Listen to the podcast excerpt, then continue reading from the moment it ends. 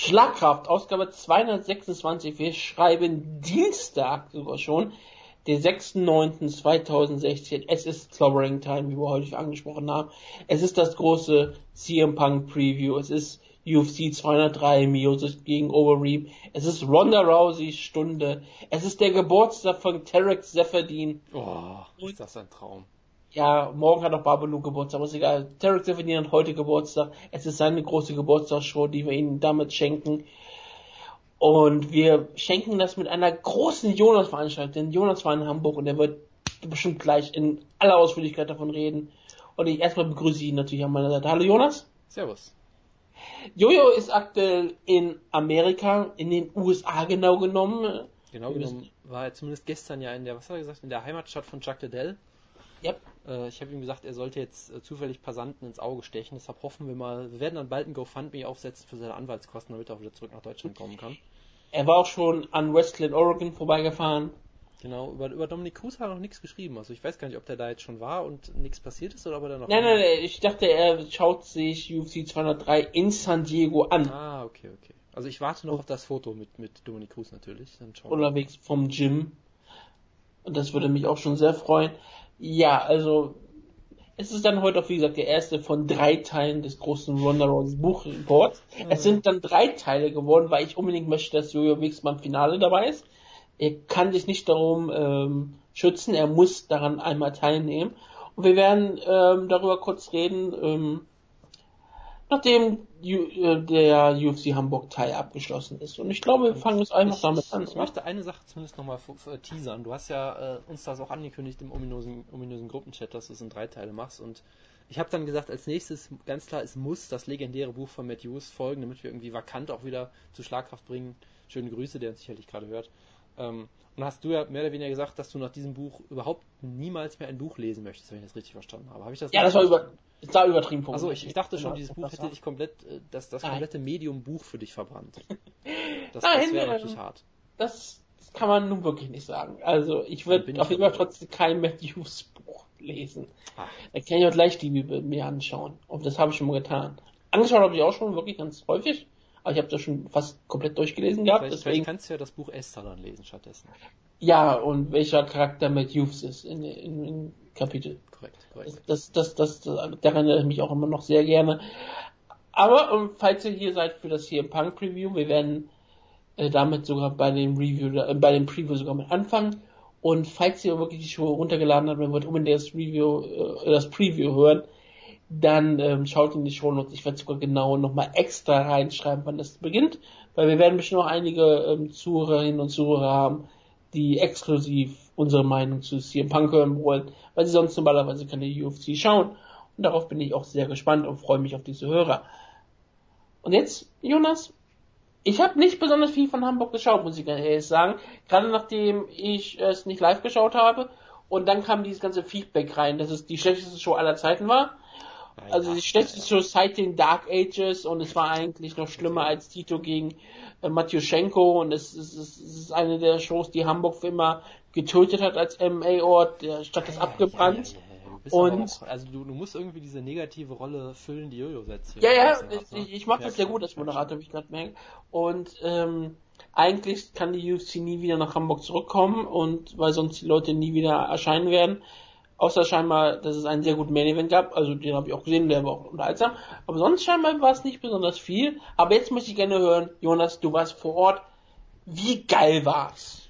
Also erstmal muss man natürlich festhalten, dass Hamburg die Kampfsport-Hauptstadt Deutschland ist. Das wurde ja, glaube ich, das war glaube ich die Tagline. Ich weiß nicht so genau, aber äh, letztes Jahr war es bestimmt noch Berlin. Aber gut. Ähm, Solange die Wrestling-Hauptstadt immer noch Hannover bleibt, ist alles in Ordnung. Da kann man von ausgehen, solange Eddie Stein, äh, Eddie Stein, ja doch, Steinblock äh, sein, sein Ding noch durchzieht. War es Steinblock? Nein.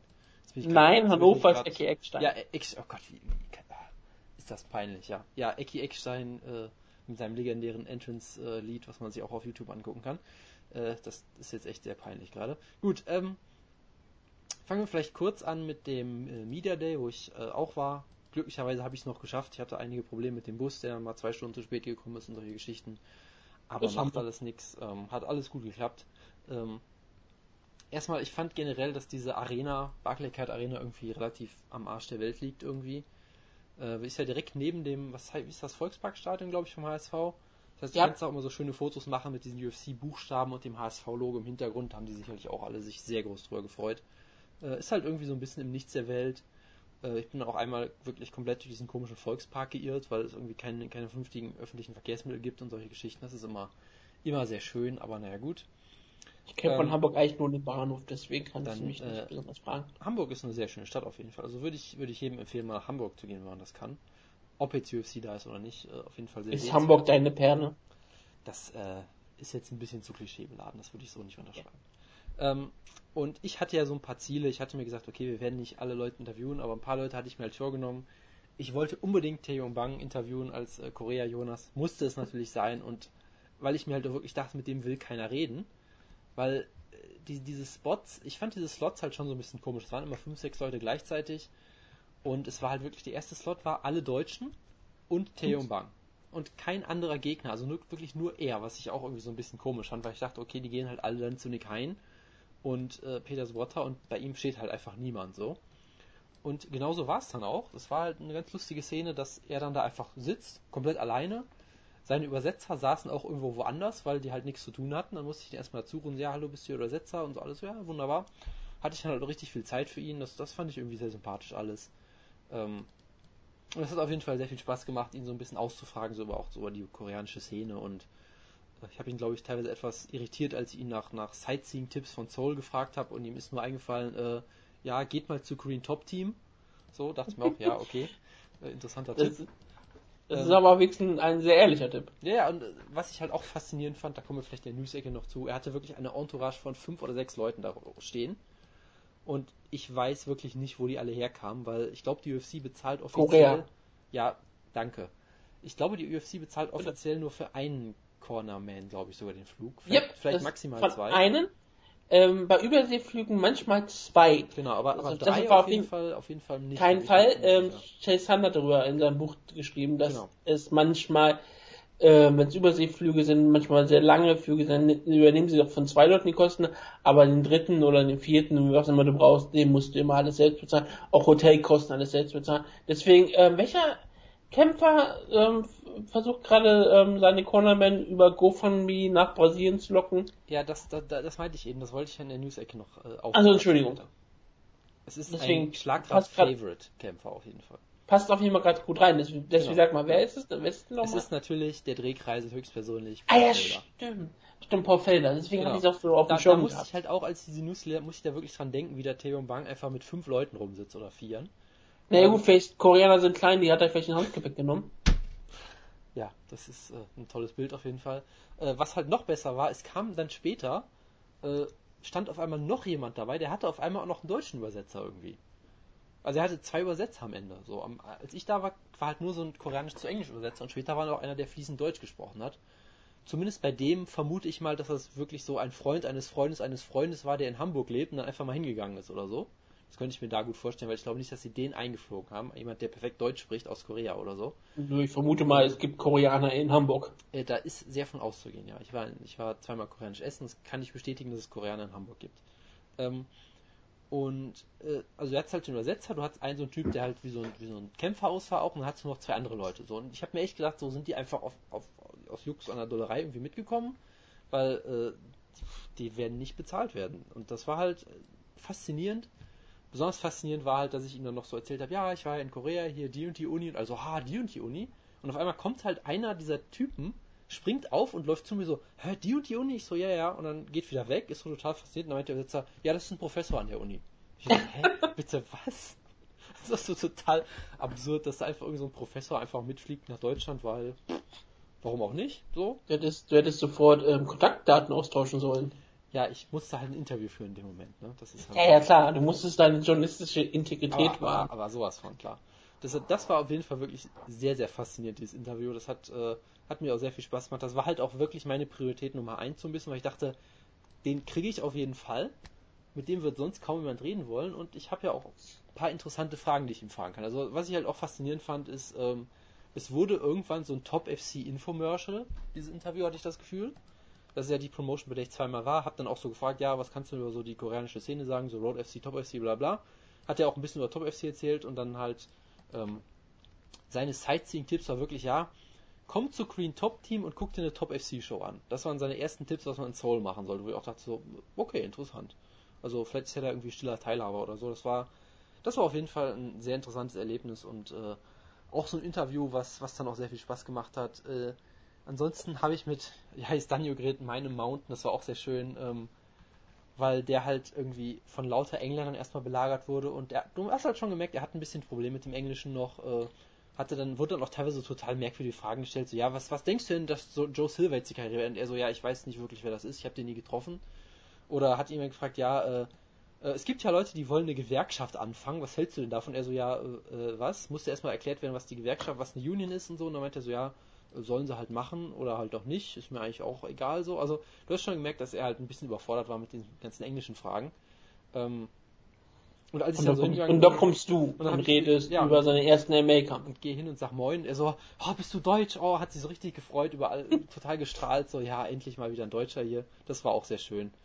Äh, auch ganz, ganz nettes Interview und äh, Nick Hein hätte ich gerne gemacht, aber Nick Hein labert einfach zu viel, muss man mal sagen. Der nimmt sich einfach zu viel Zeit für jeden und ist zu Schrecklichen Rheinländer. Er ist einfach zu gut an seinem Job. So, ich habe dann äh, belauscht, ich glaube, es war Nick Heins Manager, der einfach vor mir in der Schlange stand und halt auch meinte, ja, ähm, das gab es ja damals bei UFC Berlin 1 zum Beispiel, diese, diese Phone-Interviews, wo du gesagt hast, hey, um 15.10 Uhr ruft dich Nick Hein an, du hast dann 10 Minuten Zeit mit dem zu reden oder irgendwie sowas. Das haben mhm. wir ja vor zwei Jahren mal gemacht. Ähm, der hat halt irgendwie so erzählt, ja, für irgendein irgendein Setting gab es auch wieder so Interviews und er hat einfach gesagt, komm, wir haben Zeit, gib den Leuten einfach eine halbe Stunde Zeit, die werden die Zeit nicht nutzen, aber dann können sie auch 15 Minuten mit Nick Hein reden oder so, haben wir keinen Zeitdruck. Und er hat gemeint, jedes Interview mit Nick Hein ging genau 30 Minuten, weil der Typ einfach so viel zu erzählen hat und so, so unterhaltsam und spannend ist und das merkst du halt auch auf jeden Fall. Ja, also, ähm, Wäre er noch ein unterhaltsamer Kämpfer? Ich meine, er wäre ja, perfekt. Da, da, da, kommen wir später noch zu. Also äh, allein von diesem PR Standpoint und so weiter ist er wirklich das Beste, was der UFC hier passieren kann. Aber deshalb bin ich halt an die nicht rangekommen. Ähm, Peter Swotta war dann auch ziemlich viel los und waren noch Ayari. Also es, es ist halt schwierig, wenn du da alleine unterwegs bist, weil du musst dich, ich habe dann auch keinen Bock, mich da so irgendwie richtig reinzuschmeißen und Leute wegzuschubsen oder so. Ähm, also du würdest Nick Hein trotzdem einen charismatischen Keffel Penrith nennen.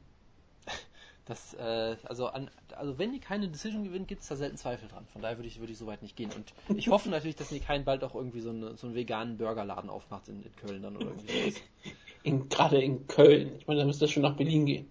Und einen der 17 veganen Burgerläden, die es da schon gibt, wie Konkurrenz machen. Wie, wie, auch immer, wie auch immer.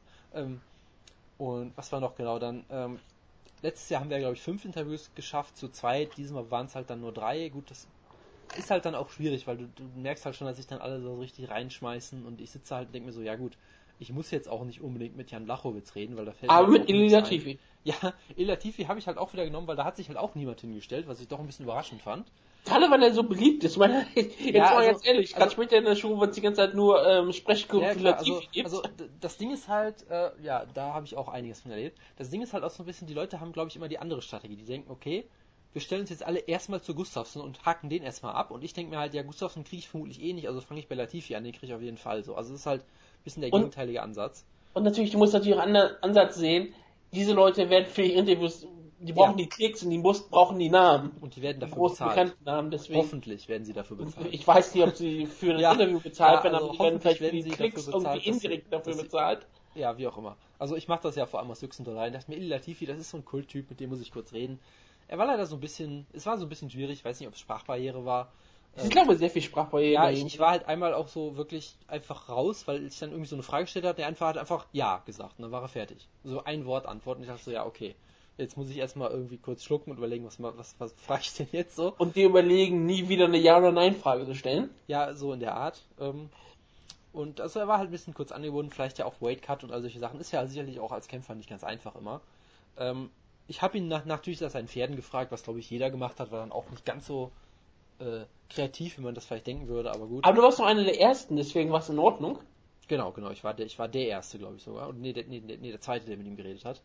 Ähm, leider habe ich von anderen dann keinen mehr gekriegt und ehrlich gesagt, ich habe mich einfach irgendwann einfach nur noch neben Josh Barnett gestellt und ihm einfach zugehört.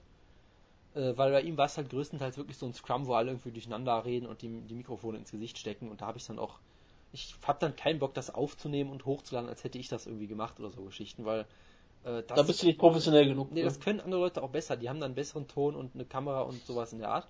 Nee, also deshalb, ich würde empfehlen, wenn ihr Lust habt, guckt euch so ein Interview, so diesen, diesen Scrum von Barnett an. Ich könnte diesem Typen wirklich stundenlang zuhören. Das war wirklich faszinierend und es gab auch wirklich gute Fragen durchaus. Ja, also er wurde gefragt, was er von Ryzen hält und solche Geschichten. Er hat gesagt, ja, also ich sag mal so, uninteressiert klang er zumindest nicht. Er wurde über New Japan irgendwie befragt. Er hat irgendwie äh, den Ryzen Grand Prix gepreviewt, weil er großer Fan von Karl Albrechtsson ist und mit dem irgendwie trainiert oder so. Ähm, er hat über sein deutsches Blut natürlich geredet. Er hat irgendwie über Billy Robinson und Karl Gotch auf einmal geredet und all solche Sachen. Also Josh Barnett ist wirklich so ein richtiger Profi, das merkst du auch. Auf der einen Seite, er kann halt gut reden und ist halt auch ein interessant, eine interessante Persönlichkeit mit, sag ich mal, Kanten und Ecken, der auch wirklich interessante Sachen zu sagen hat. Und äh, äh, den kannst du wirklich ewig befragen. Und das war wirklich extrem interessant, dem einfach nur noch zuzuhören und zu, so, so zuzuhören, was der so zu erzählen hat. Das fand ich dann in dem Fall einfach interessanter als, weiß ich nicht, mich, mich bei Jan Blachowitz oder Ryan Bader anzustellen, wenn wir ganz ehrlich sind. So. Plus ein riesengroßer Vorteil, er spricht Englisch. Das tut Ryan Bader, glaube ich, auch. Ja, aber er spricht, nein, nein, Ryan Bader wäre natürlich auch so ein Fall gewesen, aber bei gerade bei diesen ausländischen Cards, also bei diesen großen Übersee-Cards, hast du natürlich immer sehr viele Kämpfer, die nicht ähm, Englisch in ihrer Erstsprache haben und manchmal nicht mal in ihrer Zweitsprache haben. Und dann hast du diese, und du musst auf einmal ein Interview für mit Yong Bang, dann ist es nicht immer einfach, äh, natürlich immer was Spannendes rauszubekommen, einfach weil Übersetzer und all sowas kommt. Klar, du hast den Vorteil, du sprichst Deutsch und du kannst mit den deutschen Kämpfern Deutsch sprechen, logisch. Ja. Aber das ist natürlich auch für viele internationale Journalisten auch nicht mehr so einfach, auf einmal etwas Interessantes aus äh, Yesina Yari rauszuholen, wenn der ähm, Englisch sprechen muss. Ja, also, also das fand ich halt auch. Obwohl ich jetzt nicht sagen will, dass Ayari kein Englisch sprechen kann. Du weißt, wie ich es meine. Ja, ich, ich, ich, weiß nicht, wie gut sein Englisch ist. Ich war, wie gesagt, nicht bei ihm, aber äh, ich fand, deshalb fand ich es halt auch faszinierend, dass sie alle deutschen Kämpfer in einen Block gepasst, gepackt haben und dann quasi den Block mit den Topstars. Weil, äh, ich glaube, es waren drei Deutsche da. Von der, von den Medien oder irgendwie sowas in der Art gefühlt. Also es war, also Ground Pound war da, wir waren da und irgendwie Pro7, Run Fighting, irgendwie die waren da und das war's, glaube ich, so ungefähr. Also es waren halt wirklich größtenteils dann Engländer, es waren Polen da, es war ein Russe da, glaube ich, der natürlich nach Fjodor, Josh Manett gefragt hat, was hältst du von Fjodors Comeback? War das gut oder not so gut oder irgendwie sowas, was auch herrlich war. Ähm, du hast, Würdest ja, du gegen Fabio Maldonado antreten? Bitte? Würde er gegen Fabio Maldonado antreten? Ich bin sicher, dass Josh Manett da äh, äh, sehr, sehr gut für zu haben wäre. Also es war, es war, es ist auf jeden Fall immer ein interessantes Erlebnis. So, es ist, ich fand diese Phone-Interviews einfach auch besser, weil du hast halt nicht diesen Stress du wirst halt angerufen und weißt, du hast jetzt 10 Minuten Zeit mit jemandem zu reden und musst dich dann nicht drum herum drängen und es ist auch nicht immer ganz einfach dann mit der Aufnahmequalität, die war ja auch nicht optimal, sagen wir mal, äh, nachdem man sich so, ich habe ja auch einmal kurz reingehört, so das ging halt mit dem Handy dann nicht besser und Equipment haben wir halt in, dem, in der Form nicht. Also es ist auf jeden Fall ein interessantes Erlebnis immer wieder und ähm, auf jeden Fall, auf jeden Fall eine spannende Sache. Und was ich noch, eine Sache, die ich erwähnen wollte, der Übersetzer von Theo Bang war erstens hat seinen Job hervorragend gemacht und zweitens hatte er dieses äh, dieses Son Goku T-Shirt aus Dragon Ball an, diesen Kampfanzug von ihm, wie auch immer der heißt. Du weißt, diesen orangen. Ja, sein, sein Gi. Genau, das war auch ein absoluter Traum. Wunderbar. Werde ich auch sehen, ich gehe Freitag ins Kino, äh, Samstag ins Kino. Das äh, freut mich sehr. Ich, ich hoffe, ich, ich bin dafür, dass wir eine Filmbesprechung machen, wenn Jojo schon nicht da ist. wir reden über Dragon Ball Z. Super, würde mich sehr freuen. Okay, dann hatten, dann war's doch bei den Waynes, aber da ist nichts Spannendes passiert, weil die Waynes waren ja wieder eine Show Waynes wieder. Also, äh, was halt schon spannend war, ist das Sicherheitskonzept der Halle. Das war ja angeblich zufällig neu eingeführt, also dass quasi diese Show halt zufällig die erste war, wo das neue Sicherheitskonzept galt. Und äh, das war schon ausführlich, sag ich mal. Also ich hatte schon Flüge in letzter Zeit, wo ich weniger intensiv kontrolliert wurde, sagen wir es mal so. Musste die sich komplett ausziehen? Nee, aber äh, schon so, dass jemand drei Minuten lang meinen Rucksack durchwühlt hat und sagte, ah, das ist ein Powerbook. Habe ich gesagt, ja. Und dann sagt er, ah nee, zeig doch noch mal her. Und dann, ach nee, zeig doch noch mal her. Und dann irgendwie so dreimal sich das angucken wollte oder so. Es liefen äh, Hunde durch die Halle. Ich habe mindestens drei Hunde gezählt, die da einfach durch die Gegend liefen. Also halt mit Herrchen dann. Aber äh, es war schon. Also du magst ja Hunde, deswegen ist es für dich. Es war, äh, es war auf jeden Fall ein sehr intensiver Sicherheitscheck. Auch spät, auch beim, beim Media Entrance später, auch äh, bei der Show. Also die haben das auf jeden Fall sehr ernst genommen, sagen wir mal. Hättest du nicht einfach sagen können, ich bin weiß, lass mich rein? Ähm, das, ich habe es nicht drauf angelegt, aber ich glaube nicht, okay. dass das geklappt hätte, nein. Weil das, das, dann wären, glaube ich, die größten, der größte Teil der Leute durch den Check so gekommen, aber gut. Ja! Wie auch immer. Ja, und ansonsten, es gab halt ein Q&A mit Matt Hughes, was natürlich großartig ist. Matt Hughes, Neil Magny und Karolina Kowalczyk, was auch irgendwie eine komische Mischung aus Kämpfern ist, irgendwie so, ich weiß auch nicht. Äh, Gerade Neil Magny, der zuletzt einfach komplett demontiert wurde und vermutlich vorher schon gebuckt wurde für die Show. Und Matt Hughes, der in seiner offiziellen Rolle als UFC Vice President of irgendwas da war. Ähm, es gab halt immer Ist er wieder. nicht irgendwie, ist er nicht irgendwie nicht für diesen Code of Conduct und sowas zuständig? Ja, gerade Matt Hughes, was natürlich sehr passend ist, dass gerade Ja. der dafür zuständig sein sollte. Und es gab für halt- die Kämpfer zufrieden, sowas, sowas ist. Ja, es gab halt auch so tolle Sachen, wo dann jemand sagt, ja, Matt Hughes, was hältst du denn von Money Fights? Also ja, braucht man nicht. Also ich finde, die Kämpfer sollen einfach kämpfen und nicht irgendwie versuchen, Geld zu verdienen oder so. Ich mir auch so, ja, okay. Das ist jetzt, Und du bist derjenige, der dafür verantwortlich bist. das ist eine schockierende Aussage vom UFC-Angestellten Matt Hughes. So, es gab noch irgendwas anderes, was er gesagt hat. Wo Ja, hat, wurde er nicht gefragt, äh, was er von Ruslan Kabilov hält? Ja, genau. ja, das war halt. uh, What do you think of, Zitat, the great Russian fighter Rustam Habilov? Und gesagt, ja, keine Ahnung, wer das ist. So, so mehr oder weniger. Also er hat es ein bisschen höflich Für gesagt, der am Wochenende kämpft. Das Ja, ja. noch das Meinte halt, ja, äh, ich habe die Kämpfe von ihm nicht gesehen. Ähm, also, lauter irgendwie Sachen. Es gab halt so lauter komische Sachen. Er hat dann angeteased, dass er, aus, dass er sein Karriereende beendet und zurückkommen möchte. Äh, ja, er könnte gegen GSP kämpfen. ja, ganz, ganz toll. Also es ist halt, es sind halt, es gab halt ein paar lustige Zitate. Der Dan Hardy ist ja auch ein ziemlich guter Moderator, habe ich das Gefühl. Der macht das echt ziemlich gut eigentlich. Ähm, Da ist sein Herz voll bei der und von Sache. daher war es halt noch ganz unterhaltsam und die Weigh-ins ist halt so eine Sache, ne? Ach ja, genau, Matthews hat auch gesagt, dass er, Zitat, I just don't see the need for a fighters union. Also Gewerkschaft, ich verstehe einfach nicht, wozu man das brauchen könnte. So, Gut, ist Amerikaner, das kann man verstehen. gut, das, das mag, das mag vielleicht auch daran liegen, ja. Ähm, ja, Wayans, also es wirkt halt schon noch merkwürdiger als vor. Ich fand es immer schon ein bisschen merkwürdig, sich Wayans anzugucken, hab's aber oft auch für viele so Pay-Per-Views sowas immer gemacht, aber trotzdem denkst du, okay, es ist schon irgendwie merkwürdig, das zu machen eigentlich. Du guckst Leuten in ihrer Unterhose zu, wie sie äh, auf eine Waage steigen. Und jetzt guckst Später Leuten- scha schaust du dort Unterhosen zu, wie sie sich in die Fresse schlagen. Das Ja, ist noch schlimmer. Ja, eigentlich. gut, das ist richtig. Aber jetzt guckst du Leuten dabei zu, wie sie so tun, als würden sie auf eine Waage steigen, die nicht an ist. So. Das ist halt irgendwie noch eine Spur absurder, aber gut. Es ist äh, Pro Wrestling. ich war halt in dem Moment schon zufrieden, einfach, dass natürlich die Kreuzritter von Scott Eskin wieder ein, einmarschiert sind, habe mich dann einfach hinter die gesetzt und das, da hatte man doch eine gute Zeit dann. Klar, mit Kreuzritter ist immer eine gute Zeit. Das äh, immer auf jeden Fall, ja. Außer du lebst irgendwie im Nahen Osten oder so. Ja, oder in, ja klar, je nachdem, ob du ähm, Konstantin Konstantinopel als Nahen Osten bezeichnest. Gut, das, äh, das ist dann eher was für Geokraft Ausgabe 13. Ja, und, und, wenn du dann aus ähm, Venedig kommst, ist es noch mehr problematisch. Egal. Ähm, Gab es irgendwas Spannendes zu den Wayne zu sagen, außer dass du bei den Kreuzrittern warst? Äh, nö, das war's, glaube ich. Sonst ist es halt Waynes, da passiert dann auch nie mehr viel. Alle haben das Gewicht gemacht und äh, dann gab es auch nichts Spannendes mehr eigentlich. Gibt es noch, äh, okay, dann kommen wir mal zum Kampfabend. Du gehst ähm, in die Arena, hast einen schönen Anzug an, ähm, schöne Lederschuhe. Wie war's? Äh, natürlich habe ich das, ja, genau. Äh, das ist auch immer wieder lustig, wie ich finde, wenn du kriegst ja immer diese E-Mail vorher, wo dann noch mal ganz klar gesagt wird, irgendwie, was, steht- was steht da? Ähm, Smart Casual oder sowas, Dresscode und jeder, der den nicht erfüllt, wird rausgeschmissen oder irgendwie so, oder darf nur in den Media Room oder irgendwie sowas in der Art. Es wird da sehr großen Wert drauf gelesen. Das erste, was du halt siehst, ist John Morgan in seinen Shorts und seinem äh, babyblauen Hemd. Da denkst du immer so, ja, okay. Den kannst du doch schwer rauswerfen. Das ist richtig, ja. Ja, den kannst du nicht hochheben. das ist jetzt ein Niveau, auf das ich mich nicht begeben werde. Ja, das, deswegen gehe ich nicht zu diesen Shows, weil das, ich würde ungefähr genauso aussehen.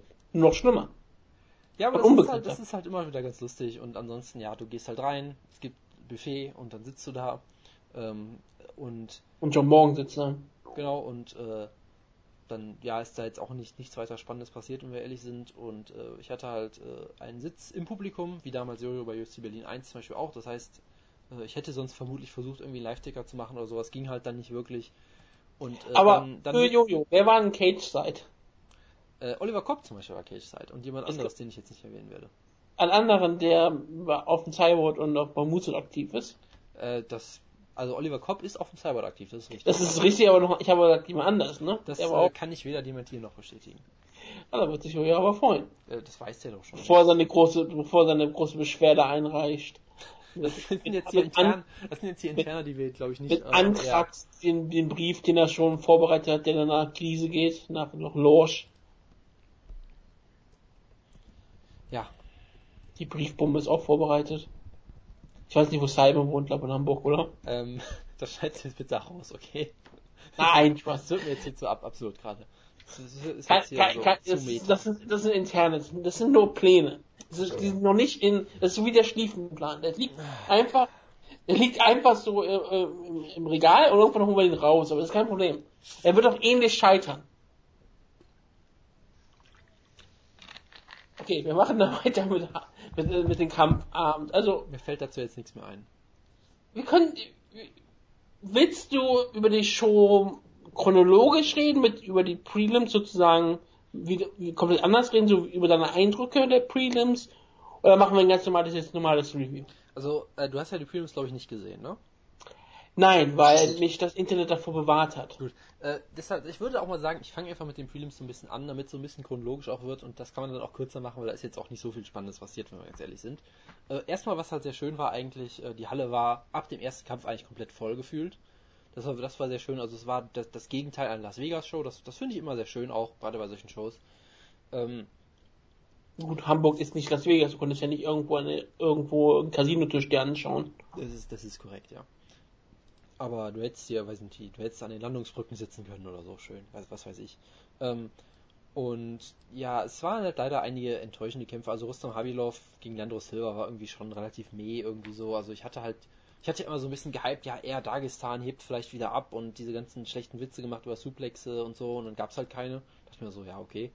Ähm, es war halt relativ, relativ langsamer Kampf. Habilov hat dann am Ende äh, gewonnen, zwei von drei Runden. Äh, Jack Hermanson gegen Scott Eskim, das war das, das erste Highlight so richtig. Für mich vielleicht sogar auch mit der beste Kampf des Abends vielleicht sogar. Was Also- schon alles aussagt.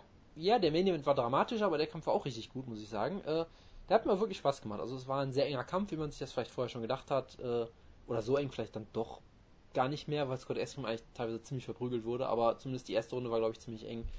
Ähm, einfach ein gutes Duell. Du hast gemerkt, beide sind eigentlich ziemlich gut. Sie sind beide, verm vermutlich werden sie beide irgendwie nie Contender werden, weil es halt Welterweight, Welterweight ist. Und Welterweight einfach so unfassbar tief ist. Aber die haben halt beide auf jeden Fall Talent und können, können einige interessante Aktionen zeigen. Ähm, warte, warte, warte, du redest gerade von Esken? Ist, ist der, ist der Welterweight? Nee. Middleweight sind Ah. Middleweight. Okay, dann nehme ich so, dann, dann, dann ist es sogar noch beeindruckender, weil es war ein. Deswegen gab es ja diesen schönen Genau. Artikel, deswegen Genau, es, war es war ein ja, und es war halt eigentlich kein typischer Middleweight-Kampf, fand ich, weil es fühlte sich echt wie, deshalb war ich gerade auch verwirrt, weil es fühlte sich an wie ein Welterweight-Kampf für mich, so.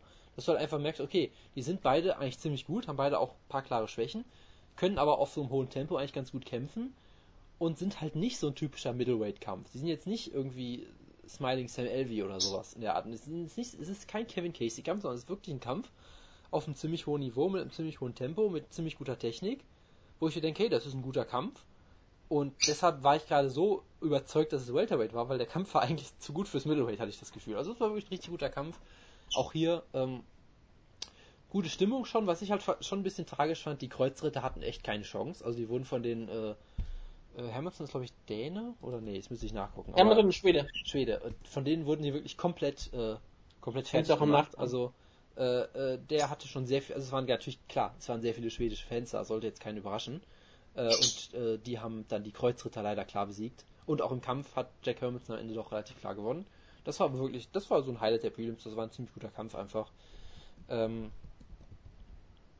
ansonsten, ja, jetzt Daniel gegen Christian Gromber hebe ich mir mal kurz auf.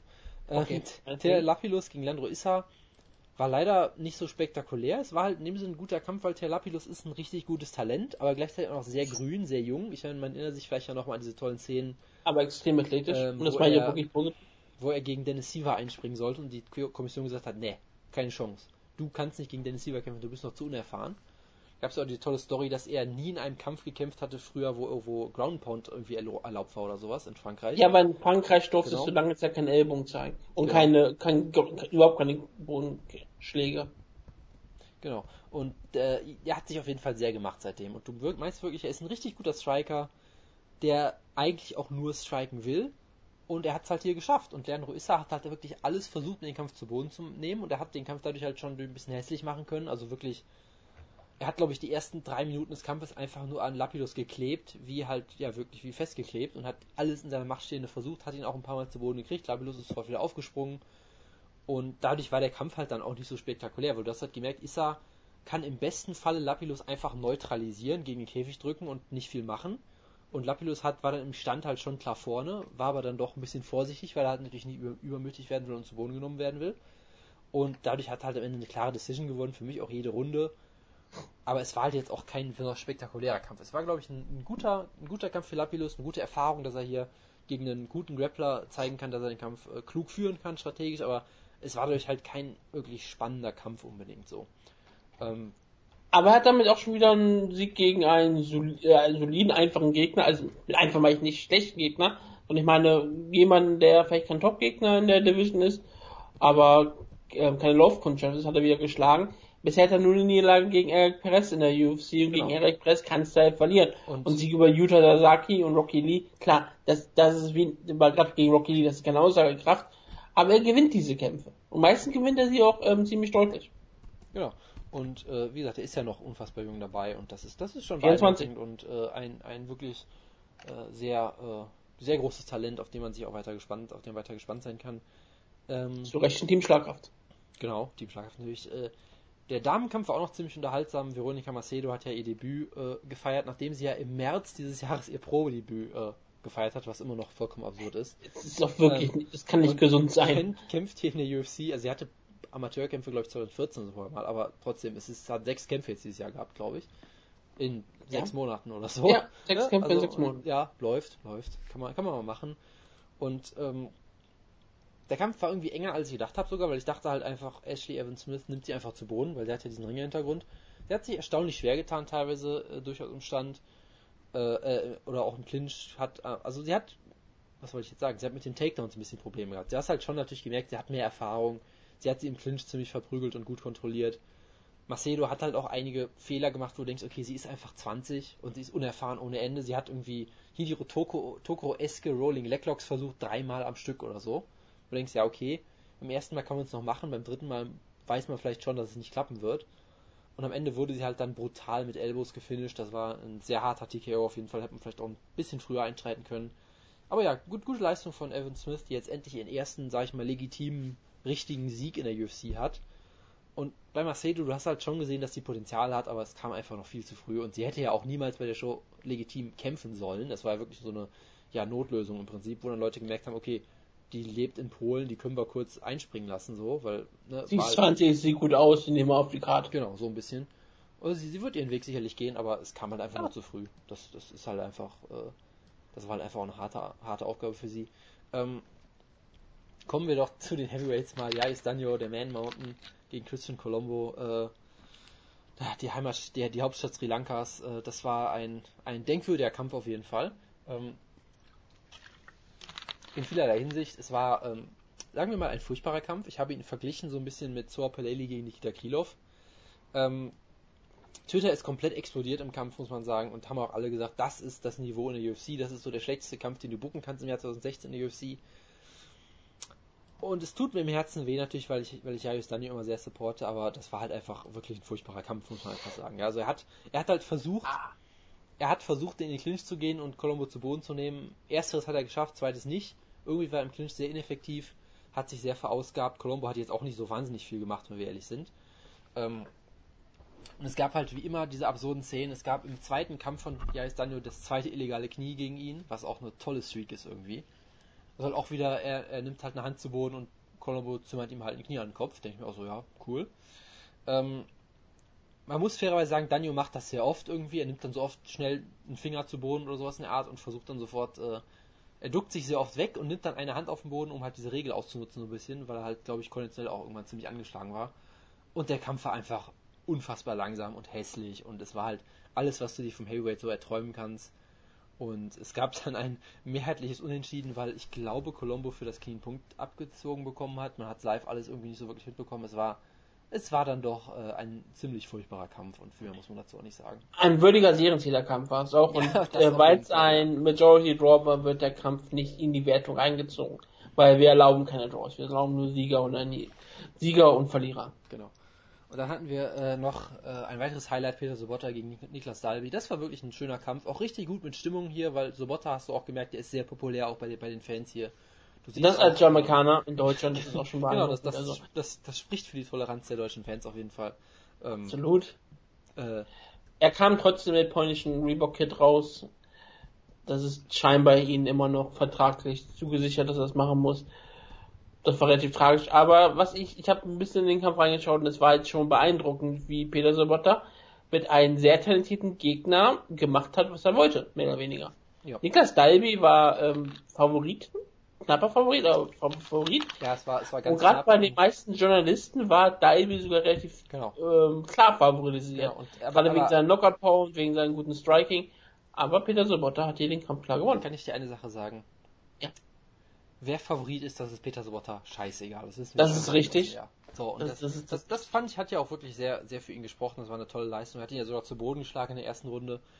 Und dass Peter Sobotta ein richtig guter Grappler ist, das wusste man ja immer schon, aber meistens, also oft in seinen Niederlagen hat er halt die Takedowns einfach nicht geschafft. Die hat er die Takedowns auch immer wunderbar vorbereitet, ihn zu Boden genommen und am Boden konnte Dalby halt wirklich nur versuchen, ihn so ein bisschen zu neutralisieren er konnte eigentlich nur versuchen zu überleben am Boden. Das hat man hier wirklich deutlich gesehen. Das war wirklich ganz, ganz tolles Grappling von Sobotta, gerade in der ich glaube, es war noch in der ersten Runde, wo er so Backmount sich geholt hat mit so einem äh, wirklich ziemlich atemberaubender, wunderbarer Transition, wo ich wirklich dachte, so, was hat der gerade gemacht?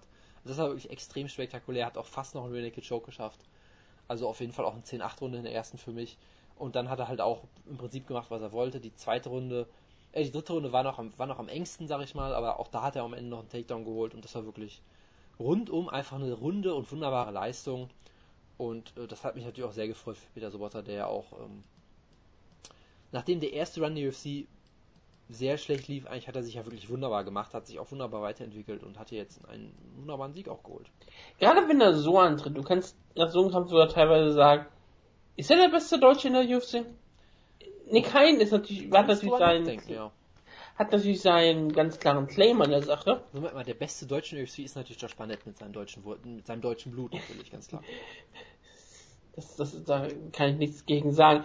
Ähm, wie gesagt, bei Nick ist immer die Sache, ja, er wird sehr, sehr beschützt und all sowas. Und bisher der einzige Kampf, der gegen jemanden richtig starkes war, hat er natürlich knapp verloren, aber sonst hat er halt solide Siege in einer sehr, sehr schweren Gewichtsklasse, Lightweight. Und der macht, hat seinen Claim dafür. Aber jetzt wieder so weiter mit gerade den Sieg über Niklas Dive in dieser Form. Ich meine, sonst gab es halt nur die Krachenniederlage gegen Kai Noak.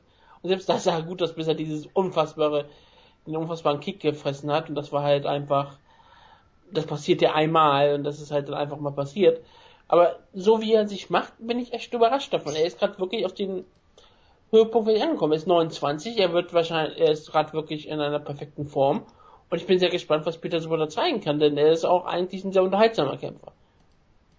Ja, also er hat halt natürlich. Kratzt an der Rückkehr auf jeden Fall. Ich meine, klar, er hat natürlich diesen Grappling-basierten Stil. Er ist jetzt kein wilder Brawler, sowas in der Art, aber ja, es war halt schon, er hat alles gemacht, um den Kampf auch zu versuchen zu finishen. Dalby war halt wirklich am Boden komplett in, die, in der Defensive. Da ist natürlich auch dann schwierig, einen Finish zu holen.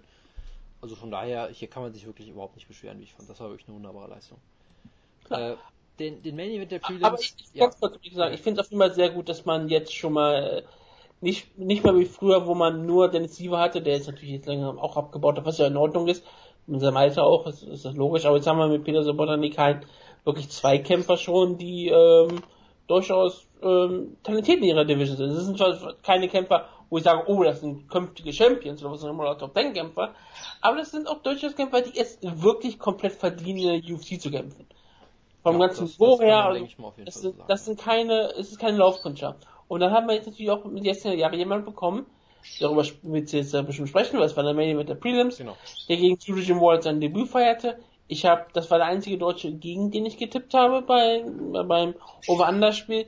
Und ich habe dann nachher geschrieben, scheinbar habe ich recht gehabt, wie die Punktrichter hatten, waren anderer Meinung.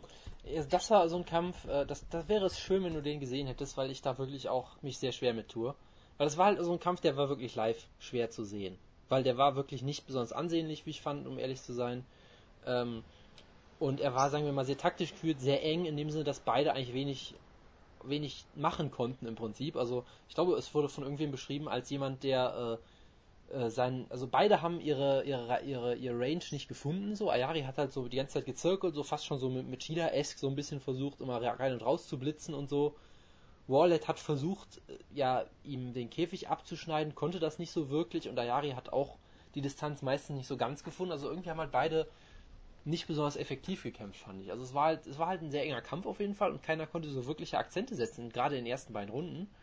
Ähm, deshalb ist das halt so ein Kampf, der ist live, fand ich, sehr schwierig zu beurteilen, weil die beste Sicht hast du immer noch vorm Fernseher natürlich. Und gerade bei so einem Kampf, wo auch dann nicht so viel passiert und beide irgendwie beide treffen sie einmal in der Mitte und gehen dann wieder auseinander und dann ist es wirklich live wirklich sehr schwierig, das zu beurteilen. Ich hatte halt, ich habe Jim Wallhead ehrlich gesagt jede Runde gegeben. Ähm, und haben auch relativ viele bei MMA Decisions. Ja, genau. Also es gab ein paar Scorecards für Yari, sehe ich ja auch gerade, aber die, die meisten, also es gab einen Draw sogar. Ich sag mal so, all, alle Leute, die ich per Namen kenne, die haben den Kampf für Yari gescored. Das, äh, und Sheehan hat ihn gescored für Yari, Burke, Chris Nelson, genau. MA Junkie als Ganzes. Genau. Ich kenne noch Mike Sloan, der hat den Kampf für Wallhead. Aber du kennst doch sicherlich, du kennst doch sicherlich Stephen Kelly her von Tap ah, nee, Topology, ja. Ja, ja. Nee, ähm, er hat den Kampf 28-30, das ist mehr so dein Score. Ja, genau. Ja, ja die, also das ist ein Scorecard, äh, ja, oh, gut, okay, weiß ich jetzt auch nicht. Also, die ersten zwei Runden wirklich knapp, deshalb es war auf jeden Fall keine Robbery oder sowas in der Art. Ich hatte halt Warhead dann doch ziemlich klar vorne, aber live ist halt immer schwierig. Ähm, der Kampf war halt auch nicht wirklich ansehnlich, wenn wir ganz ehrlich sind. Und ich fand auch die Entscheidung, den als Main Event der Prelims zu bringen, so ein bisschen komisch irgendwie, weil ich mir dachte, Peter Sobotta hat den größeren Namen. Es ist ein spannenderer Kampf in dem Sinne, dass er dass beide bekannterer sind. Dalby hatte auf jeden Fall mehr Fans in der Halle als Wallhead. Also ich hatte generell das Gefühl, dass nicht so viele Engländer da waren, sondern deutlich mehr so aus, aus den skandinavischen Ländern. Es gab ähm, nächster Zeit eine Show in Manchester. Warum so ja, genau, genau. Deshalb, äh, der Kampf war von der Stimmung her besser, es war ein höheres Niveau. Also das wäre irgendwie, finde ich, der bessere Prelim Main gewesen, aber gut. Ähm, die Frage ist, es macht keinen Unterschied. Es ist ja kein Prelim ja, Main Event bei Fox Sports 1 oder so. Ich weiß, aber ich, ich saß dann da bei dem Ayari-Kampf schon so und dachte so, ja, okay. Es war halt, ja, es war halt irgendwie ein Kampf. Die dritte Runde war noch ganz unterhaltsam, weil Ayari einfach irgendwann gesagt hat, komm, scheiß drauf, ich verliere den Kampf, glaube ich, gerade. Ich renne jetzt einfach wild nach vorne und die Hände runter und wurde fast ausgenockt. Und für einen Punkt hat er die dritte Runde gewonnen, wo er zu Boden geschlagen wurde, glaube ich. Das war dann doch ein bisschen merkwürdig. Also, man kann ihm den Kampf vermutlich geben. Die dritte Runde, wie man ihm die geben kann, weiß ich ehrlich gesagt nicht. Ähm, aber gut, äh, ist halt dann so. Und ja, mehr ist muss man so. über den Kampf auch nicht sagen. Also, Prelims nix, was man sehen muss. Nee, also wirklich nicht. Den, den, ich hatte gesagt, du, du sollst dir den Heavyweight-Kampf angucken, weil das so ein bisschen dein Ding ist, aber äh, naja. Ähm, ja, wenn ich so gespoilt bin, dann nee, da habe ich noch keine Lust drauf. Also Hermanson gegen Eskem fand ich live richtig gut, aber ist auch nichts, was man sich jetzt nochmal angucken muss. Das wollte ich auch gerade nochmal sagen. Also alles, was ich gehört habe, ist bestimmt ein guter Kampf. Bestimmt macht man nichts falsch, wenn man ihn schaut, aber man muss sich nicht aus dem Weg gehen und diesen Kampf dir anschauen. Genau. Genau. Okay, dann kommen wir mal zum Main Card und wir fangen, machen wir ruhig chronologisch weiter. Ja. Ist auch egal. Nick Hein gegen T. Bang, dein Kampf, wo du richtig Ach, Probleme hattest. Genau, eine Sache wollte ich auch nochmal erwähnen, ja. Äh, ah? Hashtag Fight Pass Pacing. Das war wirklich unfassbar, wie schnell diese Show umging. Also, zack, zack, ähm, zack, zack. Ist, das war auch so mein Highlight der Show, dass es bei jedem Kampf es saßen hinter mir ein paar Deutsche, die sehr wütend waren, immer wenn jemand im Kampf sich wieder hinsetzt und die immer angeschrien haben wie wild. Meistens waren es irgendwelche schwedischen Fans, die natürlich auf Deutsch angeschrien wurden. Hey, geh mal weg da, setz dich hin, du Arsch oder so. Die natürlich kein Wort verstehen. Ähm, was sicherlich auch daran lag, dass es einfach keine Pausen gab. Also es war wirklich so, es gab ja meist noch nicht mehr Interviews. Also ich glaube, ich glaube, noch nicht mal Nick Hein durfte die Leute auf Deutsch anschreien. Er hat am Ende hat er das Mikrofon okay, genommen. Er hat einen Satz, glaube ich, gesagt oder sowas in der Art. Ne? Aber, ja, dass er nix mal gibt, ein Knockout. Ja, irgendwie so.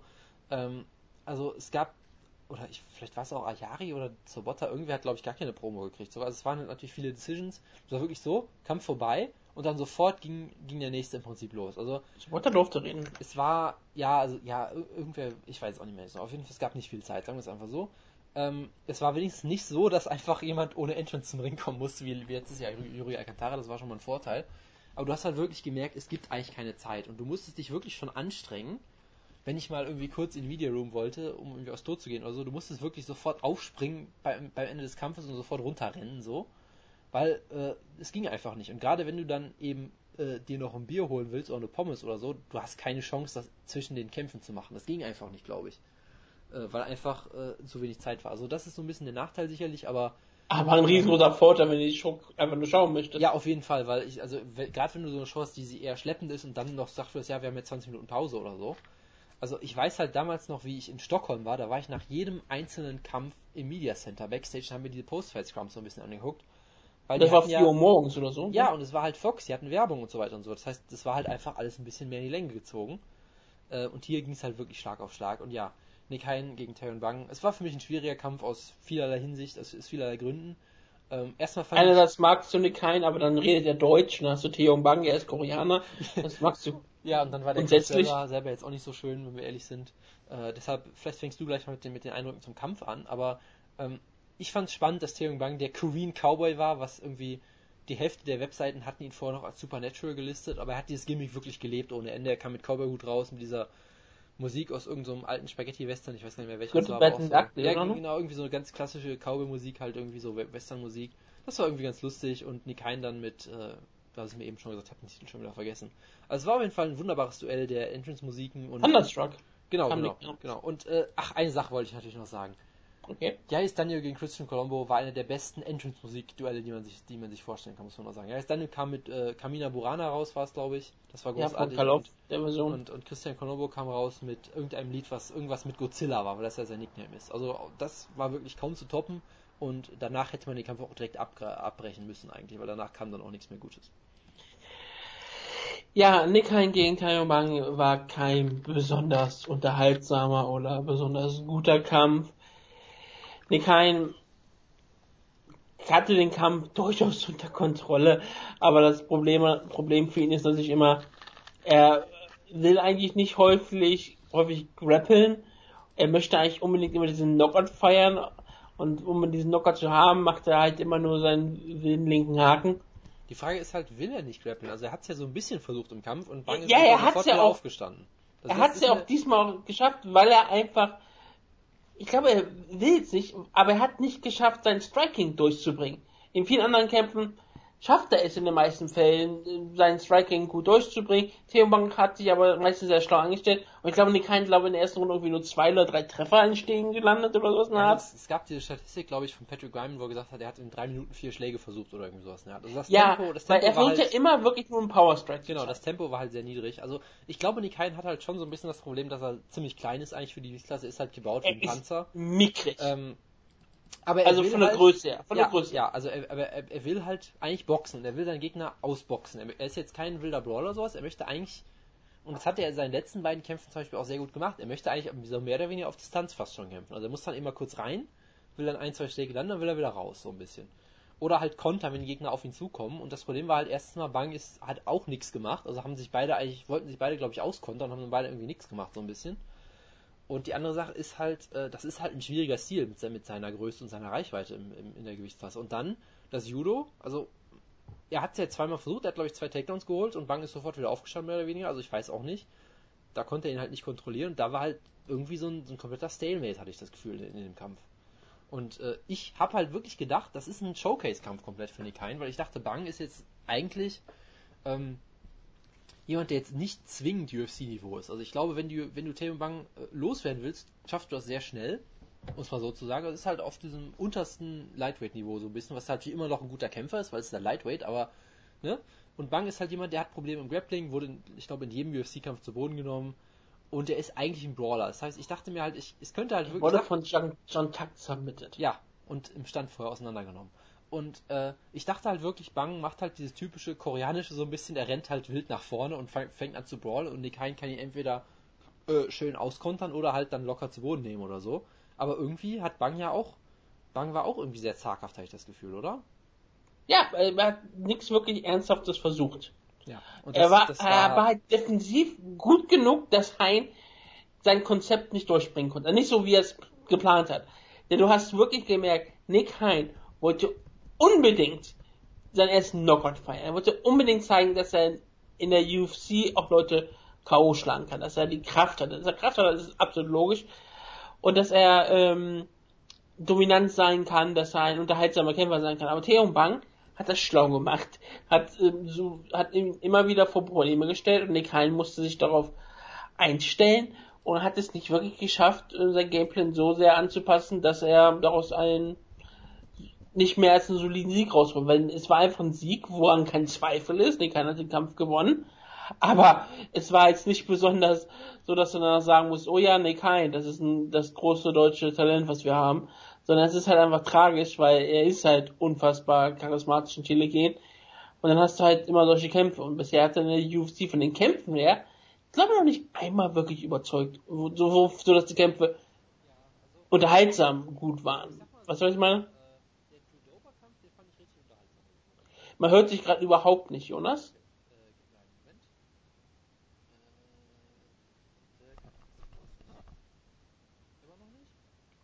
Ich höre dich ganz, ganz leise ganz hinten weg. Es kann natürlich sein, dass man dich in der Aufnahme hört, nur ich kann dich überhaupt nicht verstehen, außer dass du den Doluba-Kampf gut gefunden hast.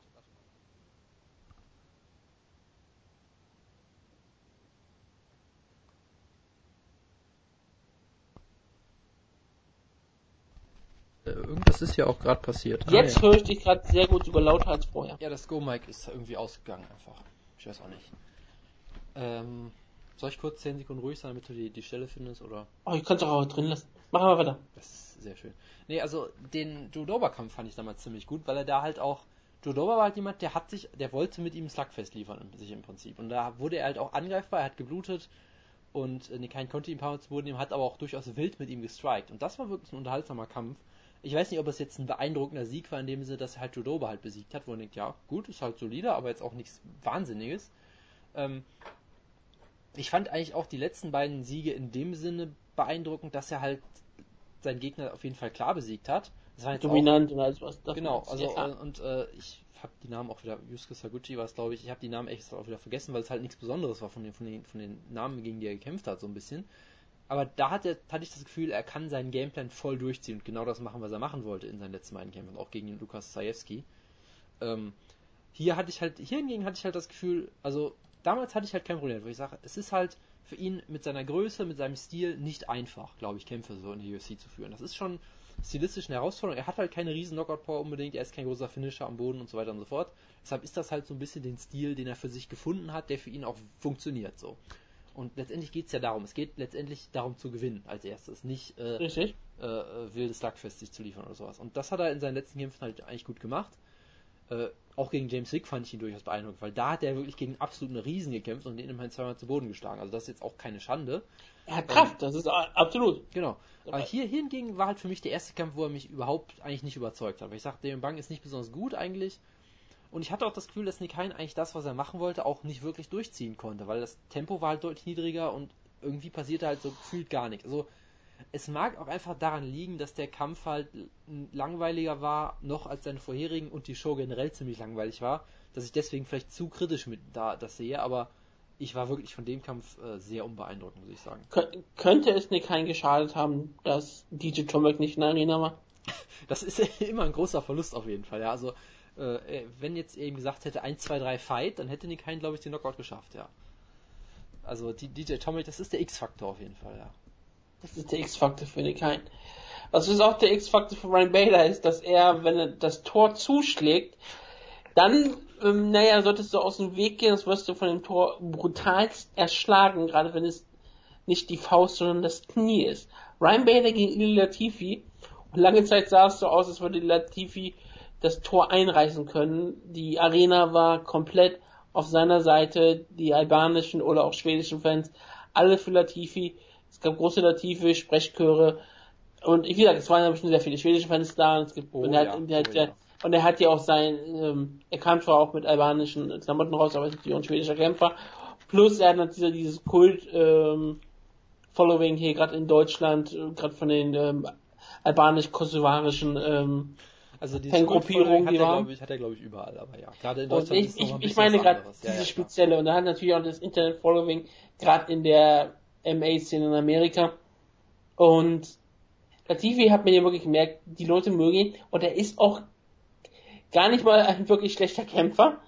Ich meine, wie gesagt, die erste Runde, zwar wunderbar für Latifi alles gelaufen, und Ryan Bader kam hatte keine Chance, mit dieser Kraft zurechtzukommen, die Latifi da hat. Und da ist es ja auch wirklich beeindruckend. Latifi ist ein Panzer.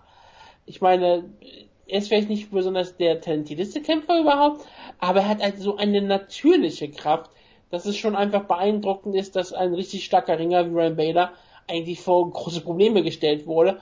Aber und dann kam die zweite Runde, Latifi wurde langsamer und Ryan Bader hat ihn dann mit einem unfassbaren, brutalen Nie ähm, schlafen gelegt. Ich meine wirklich, ich sage immer häufig, Rigamoto hat sofort eingesetzt und das war wirklich der Fall. Latifi fiel um wie ein Baum und dann lag er an der Seite und war komplett starr für kurze Momente, bis er dann zum Glück sehr schnell wieder aufgewacht ist und alles scheint auch in Ordnung zu sein. Aber ja, Ryan Bader in solcher spektakulärer Form in der zweiten Runde sich so zurückzumelden, das war schon ziemlich beeindruckend und das Tor hat wieder mal seine Funktion erfüllt. Latifi wirkte wie jemand, der vielleicht vielleicht irgendwie dran vorbeikommt, dass er vielleicht gegen einen Topkämpfer kämpfen könnte. Dann tritt er gegen Ryan Bader an und es war vorbei. Der Traum ist erstmal ausgeträumt. Also ich muss natürlich sagen, Latifi hat für mich die erste Runde 10-7 gewonnen, das ist mal ganz klar.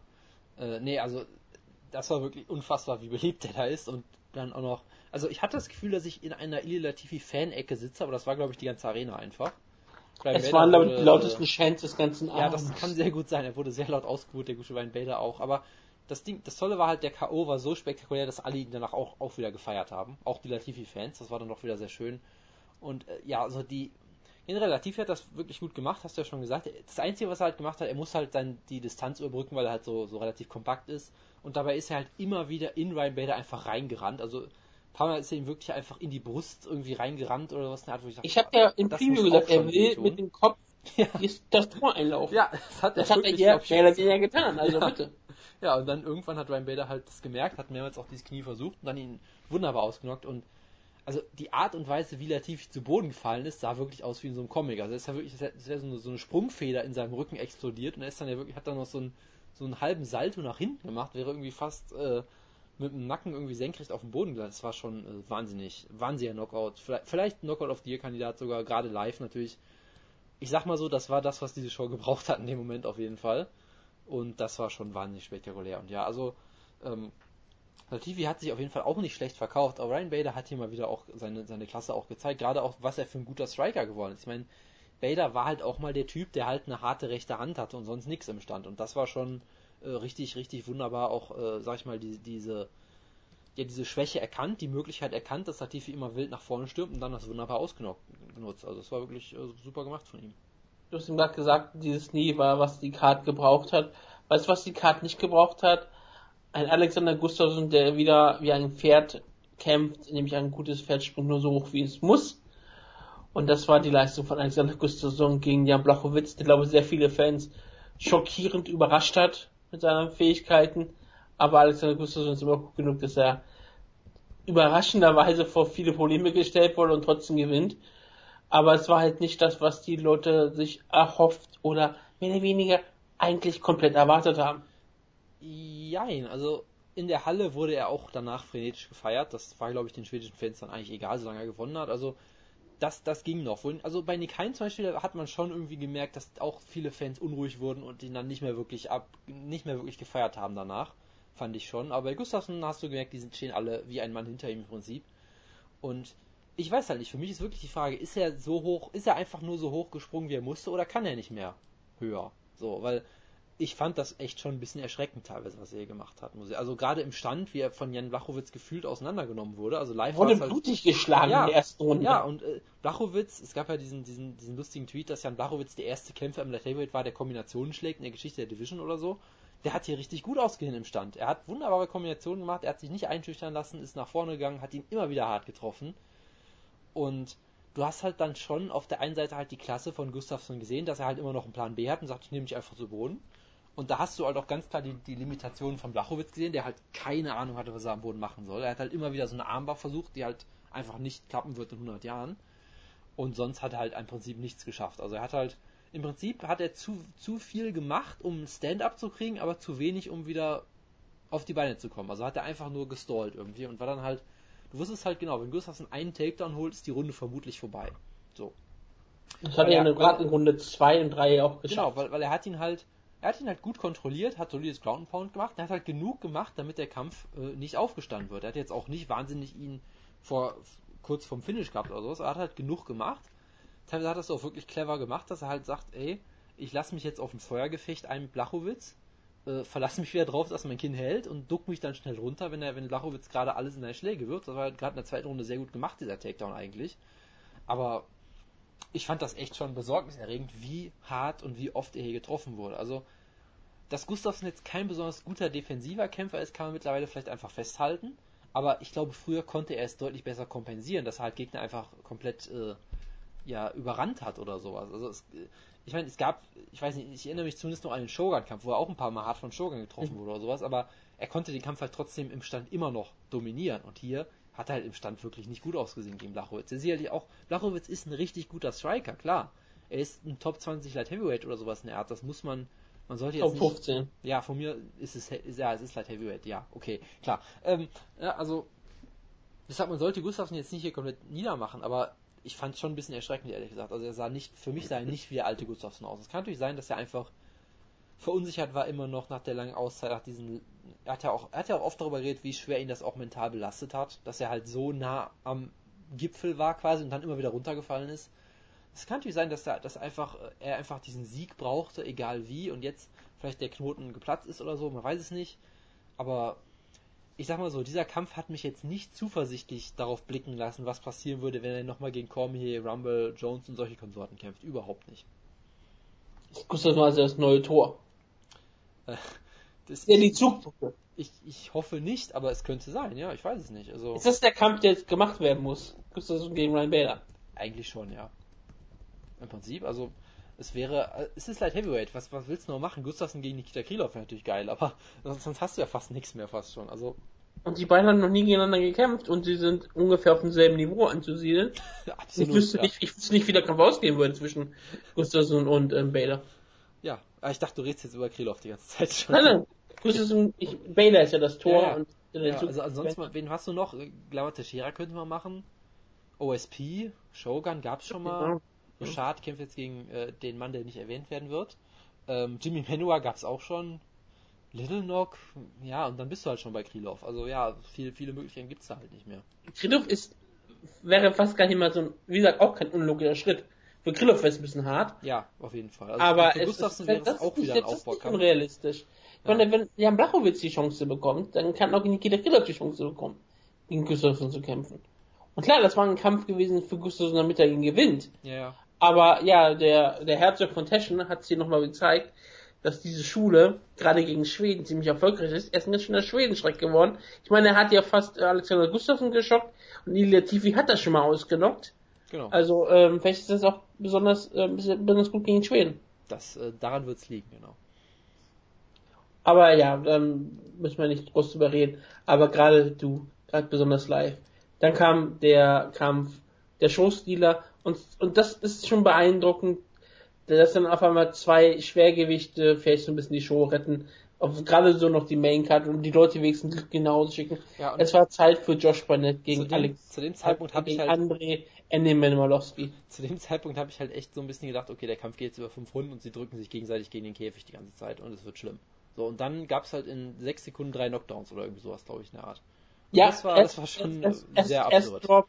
Barnett Alowski, im direkten äh, Gegenzug droppt Alowski Barnett und dann steht er wieder auf und Barnett droppt nochmal Alowski. Genau, also beides Ein Thema halt so, so, so, so, so, auf, eine, auf ein Knie gefallen oder sowas, aber schon, ja, schon absurd. Und es war halt Das einfach ein wunderbarer Kampf. Pat Berry gegen ähm, ähm, Chekongo. Ja, also das war wirklich, wie ich fand, einfach ein, ein toller Kampf. Natürlich hattest du auch Längen, in Anführungszeichen, wo es halt, es gab natürlich viel Kampf im Clinch, was, was man ja auch erwarten konnte, aber selbst das war halt interessant immer noch und Alowski hat immer wieder harte Treffer gelandet, Barnett sah ein paar Mal aus, als würde er gleich zu Boden gehen. Es gab diese absurde Szene in der dritten Runde mit dem Eye-Poke, was man live auch irgendwie alles nur so halb mitbekommen hat. Vielleicht kannst du da noch ein bisschen genauer drauf eingehen. Aber ich fand, es war einfach ein richtig guter Kampf. Du hast natürlich bei beiden gemerkt, sie sind nicht mehr das, was sie früher mal waren. Äh, aber sie sind immer noch Top-Kämpfer und sie haben halt, sind halt Leute, die unfassbar viel Herz hier bewiesen haben, die auch sehr clever gekämpft haben, die ihre, ihre Möglichkeiten auf jeden Fall ausgenutzt haben. Und es war einfach ein richtiger, ja, es war halt ein Legendenkampf und das Beste, was man sich so vorstellen kann bei so einem Kampf. Also Daniel gegen Colombo war leider so ein bisschen das Schlechteste, was man sich im Heavyweight vorstellen kann. Und das war so das Beste, was man sich im Heavyweight vorstellen kann, außerhalb der Top 5 so. Und da, ich war wirklich, äh, also nach dem Kampf bin ich sehr versöhnlich nach Hause gegangen, muss ich sagen. Bis dahin er war es nicht gut, aber dann wann war ich zufrieden. Macht ja nach diesem Kampf eigentlich die Heavyweight Division nur noch Sorgen? Wenn du überlegst, dass diese ganzen alten Kämpfer immer noch die besten Kämpfer sind und dann kommen Leute nach wie ähm, Christoph Colombo und ähm, Yaris Dano und das ist, das ist die Zukunft der Division. Tja, es ist halt, es ist halt Heavyweight, ne? Also deshalb, ich, ich rechne damit, dass Andrei Loski in sieben Jahren immer noch kämpft, vermutlich. Es ist halt Heavyweight, was weiß ich. Es ist nicht auszuschließen. Arlovski ist jetzt 37 und damit kann man auch noch was machen. Das ist mir gerade was geschickt. Aber okay, äh, was anderes. Okay, gut. Ähm, ja, auf jeden Fall war es ein ziemlich unterhaltsamer Kampf. Ich glaube, Twitter ist komplett abgedreht, einfach darum über die Kimura Rule von Josh Barnett. Catch Wrestling, ja? Das ist Ja, ich darf zu nicht eins- Kimura sagen, es war natürlich ein ähm, eins zu ein- eins Hideo Tokoro-Style. Wristlock, ein Wristlock. Kazushi Sakuraba, Double Wristlock durchgerollt. Großartig. Ich bin äh, gestorben. Ja, also. Obwohl wenn, du beim Media warst, bist du aufgesprungen nein, und hast nach Sakuraba gerufen. Natürlich, ich habe laut Sakuraba gerufen und meine äh, Nobuhiro Takada äh, Tasche in die Luft gehalten, natürlich. Ja, klar. Nein, also das Einzige, was das noch hätte toppen können, ist, wenn er mit Yuva Shock rausgekommen wäre, was natürlich sehr tragisch war, dass er also wieder mit so einem Death Metal Zeug rausgekommen ist, wie immer. Ja, der Examen kommt ja immer aus der War Master.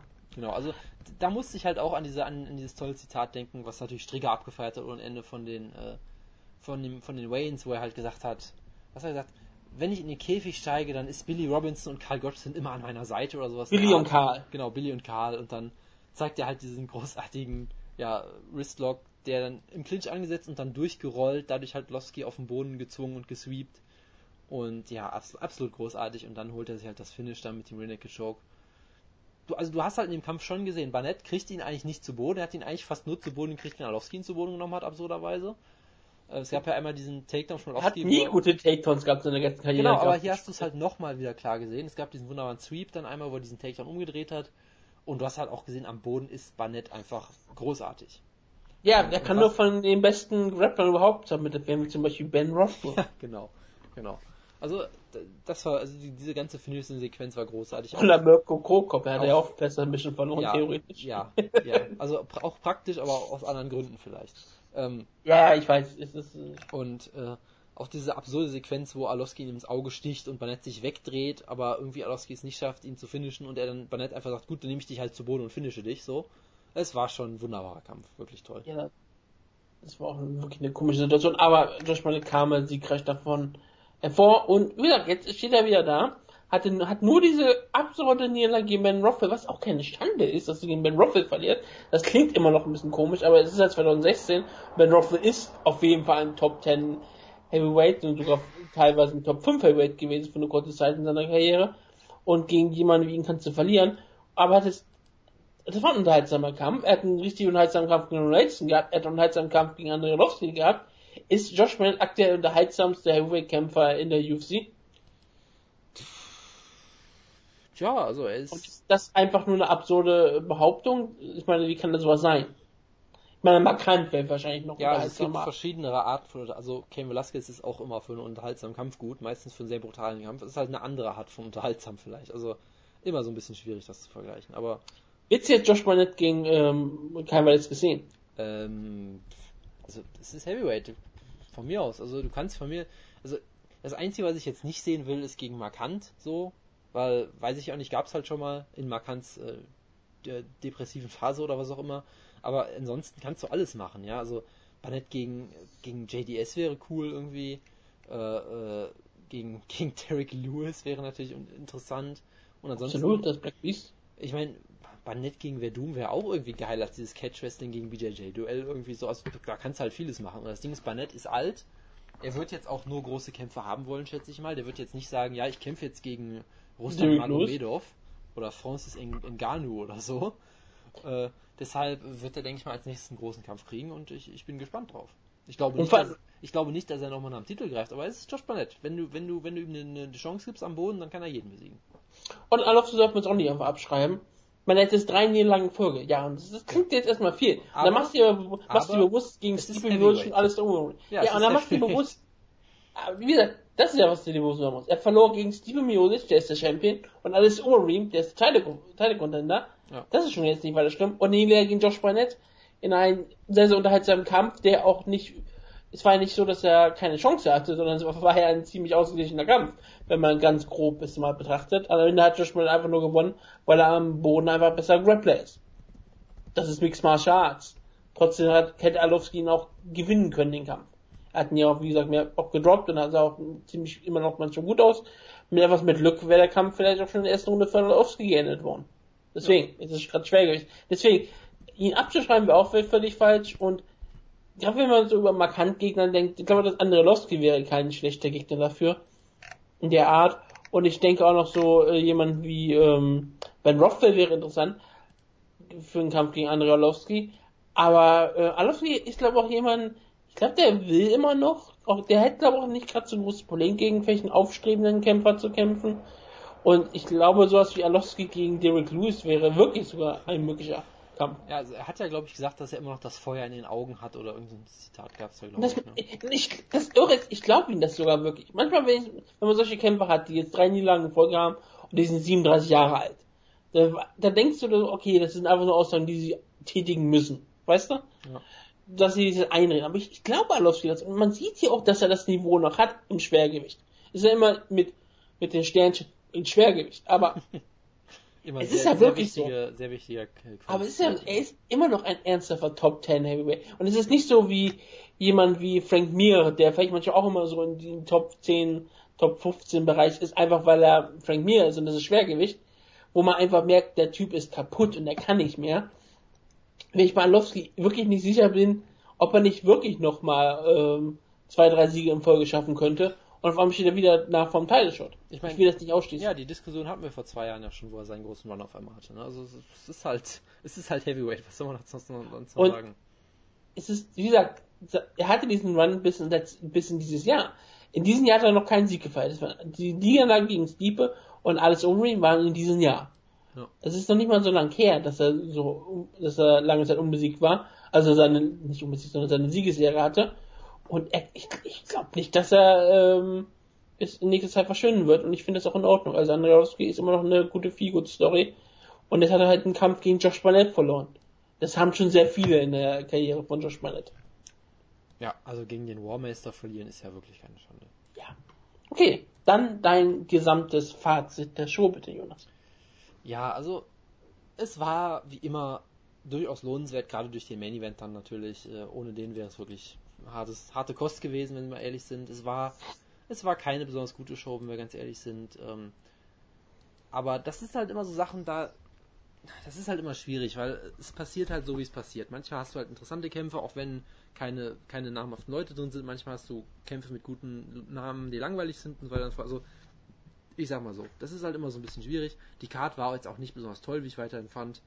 Ähm, halt sehr, sehr top-heavy, sagen wir mal. In der Undercard hast du halt so, ja, Kämpfe, wo man sagt, also du konntest immer noch zu fast jedem Kampf dir irgendwas überlegen, was du dazu sagen kannst. Es war jetzt nicht so, als wäre es komplette Pflaumen. Es- Es war keine Bellator-Undercard oder so, wo du jetzt sagst, wir gehen in irgendein deutsches Gym und holen uns alle Leute auf der Card, die dann Tickets verkaufen oder so und die keiner kennt. Es waren schon ne, Leute mit einem gewissen Namen, aber ähm, ich fand jetzt schon, dass die Card zum Beispiel deutlich schlechter war als die aus Berlin im letzten Jahr, aber das, das liegt ja auch nur an mir. Also den Fans allgemein haben, hat die Card auf dem Papier ja besser gefallen. Das ist ja keine Frage. Die hat sich ja deutlich besser auf jeden Fall verkauft, war ausverkauft. Also von daher, was das Booking der Card angeht, haben sie erstmal alles richtig gemacht und Und dann ist es halt Sport. Genau, und genau, und es ist halt Sport und es war halt nicht besonders unterhaltsam größtenteils, aber das ist dann halt so. Das ist dann auch äh, keine, Auch- nicht, nicht die Schuld von irgendwem im Speziellen vermutlich. Nein. Du musst manchmal nur so Champions League Spiele in der Halbfinale sehen. Das spielen zwar die größten äh, Namen überhaupt, aber das Spiel kann auch total scheiße langweilig sein. Und das macht nur, weil es große Namen dann sind, heißt es nicht, dass äh, es besonders unterhaltsam sein muss. Genau. Ein Kreisligaspiel kann manchmal sehr viel mehr Unterhalt, Unterhaltsamkeit bieten. Egal, ob es ist. Und das ist ja auch hier bei der UFC der Fall. Es ist halt einfach ein Sport. Und da kann auch, dann ist es auch normal, dass mal etwas langweilig sein kann. Und ich, ich sage auch so, die meisten Fans nehmen das äh, vollkommen in Ordnung, wissen ganz genau, ja, es ist einfach hier schlecht gelaufen und das kann hier auch durchaus mal passieren. Ja, genau. Aber es ist halt immer wieder so, du bist in einem neuen Ort, du bist jetzt neu in Hamburg. Das war wieder die erste Card, die im Fernsehen lief. Nach langer, langer Zeit. Die hat zwar kaum Einschaltquoten gehabt, das ist bei der Uhrzeit auch einigermaßen verständlich gewesen. Ja, ich, ich hab halt, ich kann halt diese, was waren es, 40.000 oder so, ne? Ja, Ich kann diese Zahl halt auch in keinen, weil ich habe keine Ahnung, was bei Pro7 Max normalerweise läuft, so, oder was, wie viele Leute sowas gucken. Ähm, ich kann die Zahlen halt auch nicht irgendwie einordnen, so, aber klar, es klingt jetzt erstmal nicht besonders viel, klar. Aber halt, ja, also ne, die großen sind bei 100 Max, so. also, Foot, also Football und Wrestling, da kannst du dir machen, das ist um ein Vielfaches mehr als Gut, das. das, Wir ja, reden jetzt nicht von einer Million, aber wir reden jetzt hier von 300, 400.000. Okay, ja, gut, klar. Also es ist schon, es ist schon ein eklatanter Unterschied gewesen, aber die laufen auch zu einer besseren Zeit, die laufen halt vor Mitternacht. Und das lief ja um 1 Uhr, ging es ja erst ungefähr los. Ja. Äh, genau, willst du irgendwas sagen zu der Übertragung? Du hast ja, glaube ich, so ein bisschen reingeguckt, ne? Ja, ich habe auch nur ein bisschen, weil ich konnte, na, nach dem zweiten Kampf, konnte ich schon nicht mehr ähm, Draves und ähm, Dennis Sieber zuhören. Ich habe überhaupt keine Ahnung, was Dennis Sieber den Kontakt gesagt hat. Ich Ähm, habe keine Erinnerung mehr Ich an habe ihn. hab eine Frage. Äh, wolltest du beim Hören dieser, dieses Kommentars, dass jemand dein Leben in Stücke schneidet? Ja, mehrfach, nämlich gerade meine Pulsadern. Also ähm, es ist nicht besonders ähm, intensiv gewesen. Ja, die haben halt so kommentiert, als wäre das äh, nie von Ryan Bader das Normalste der Welt gewesen. Als wenn Ryan Bader viele Leute mit einem ähm, Muay Thai in die Fresse auslocken würde und die haben nicht mal ihre Stimme erhoben und haben einfach so kommentiert wie, ja, das Telefonbuch vorgelesen. Und da habe ich dann einfach aus Wut den Fernseher ausgemacht und gesagt, okay, wenn er diese Sachen nicht ernst nimmt, dann ist es mir auch völlig egal. Und es, die Stimmung kam halt nicht rüber. Du konntest keine Musik hören, du konntest das Publikum nicht hören. Und du konntest da selbst nicht mitbekommen, dass der TV besonders beliebt ist. Das ist, das ist natürlich die, die, das Schlimmste, was ich je gehört habe. Wenn, wenn ja. du Latifi-Chants nicht hören kannst, dann geht das wirklich zu weit. Hast sie so ein bisschen gehört im Kampf, aber die waren absolut so gemutet, weil halt die, ähm, die Tonspur drüber gelegt wurde. Das ist einfach. Das, das, das habe ich häufig gesagt, es ist schwach. Und Dennis Sieber ist keine Bereicherung als Kommentator. Das hätte man sich vielleicht auch, vorher. ja, ich wollte ich gerade, also warum der in diese Rolle gebracht wurde, verstehe ich auch bei, bei aller Liebe nicht, das scheint nicht so unbedingt seinem, per, per, seiner Persönlichkeit zu entsprechen. Nein, er ist ein sehr guter Mixed Martial Arts Kämpfer, jetzt am Ende seiner Karriere, aber immer noch ein, ein großer Kämpfer, ein wichtiger Kämpfer für den deutschen Mixed Martial Arts Sport, ein Pionier hierzulande. Und deswegen finde ich auch schön, dass er irgendwie eine Chance bekommt, woanders sich was zu verdienen, aber als Kommentator, da muss er sich noch um einiges steigern. Ich glaube nicht, dass es lohnt, ihn noch weiter einzusetzen. Tja. Gut. Äh, hast du irgendwas von den Prelim-Highlights oder sowas noch gesehen? Die, die waren ja scheinbar besser von dem Kommentar her. Nein, ich weiß nur, dass sie nur von Marc Bergmann kommentiert wurden und dass die wirklich nur ein Highlight von gezeigt wurden. Also ich habe es nicht gesehen. Ich habe überlegt, ob ich nochmal den Fernseher mache, aber ich habe da einfach gesagt, das ist mir auch egal. Diese ganze deutsche Mediensache ist mir langsam so zum Hals raushängen. Die Sache jetzt mit The Zone und die Sache mit Run Fighting, Black Pass und das ist in Ordnung. Dann ist auch mal ProSieben Max, die nächste Show ist ja wieder ein Pay-Per-View. Es ist mir lange einfach zu viel. Ich habe einfach, irgendwann habe ich auch wirklich eine Sache, wo ich sage, ich bin eigentlich immer sehr positiv gegenüber der ganzen Sache und ich war immer sehr, sehr zuvorkommend. Ich war immer, ich war zwar viel kritisch, aber ich dachte, ich war fair. Jetzt ist mir aber scheißegal. Muss ich mal ganz brutal sagen. Es ist mir langsam aber sicher egal.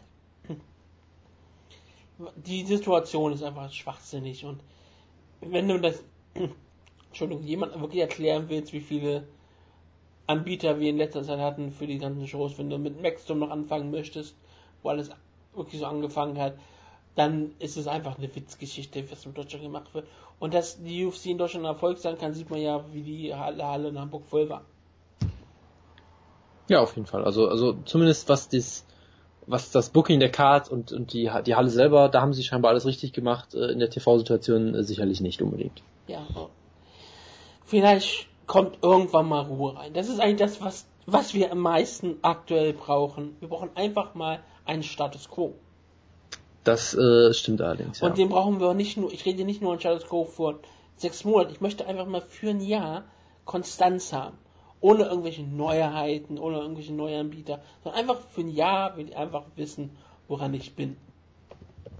Denn, das, das, ich, das, wäre, das wäre traumhaft. Ich habe, als der Blackbus rauskommt, ihn komplett gelobt und gesagt, das ist super. Wenn ich es aber auch noch sehe, dass es auch noch Kämpfe, Shows bei der Sohn gibt und wir wissen noch nicht mal, was für Kämpfe, der Sohn hat nichts dazu gesagt. Er hat gesagt, ausgewählte Fight Nights. Und was heißt das? Aber, ja, ja da, da kommen wir vielleicht in der News-Ecke gleich noch zu ein bisschen. Ist egal. Worauf wir jetzt dazu kommen, ist der richtige Zeitpunkt für Veränderung.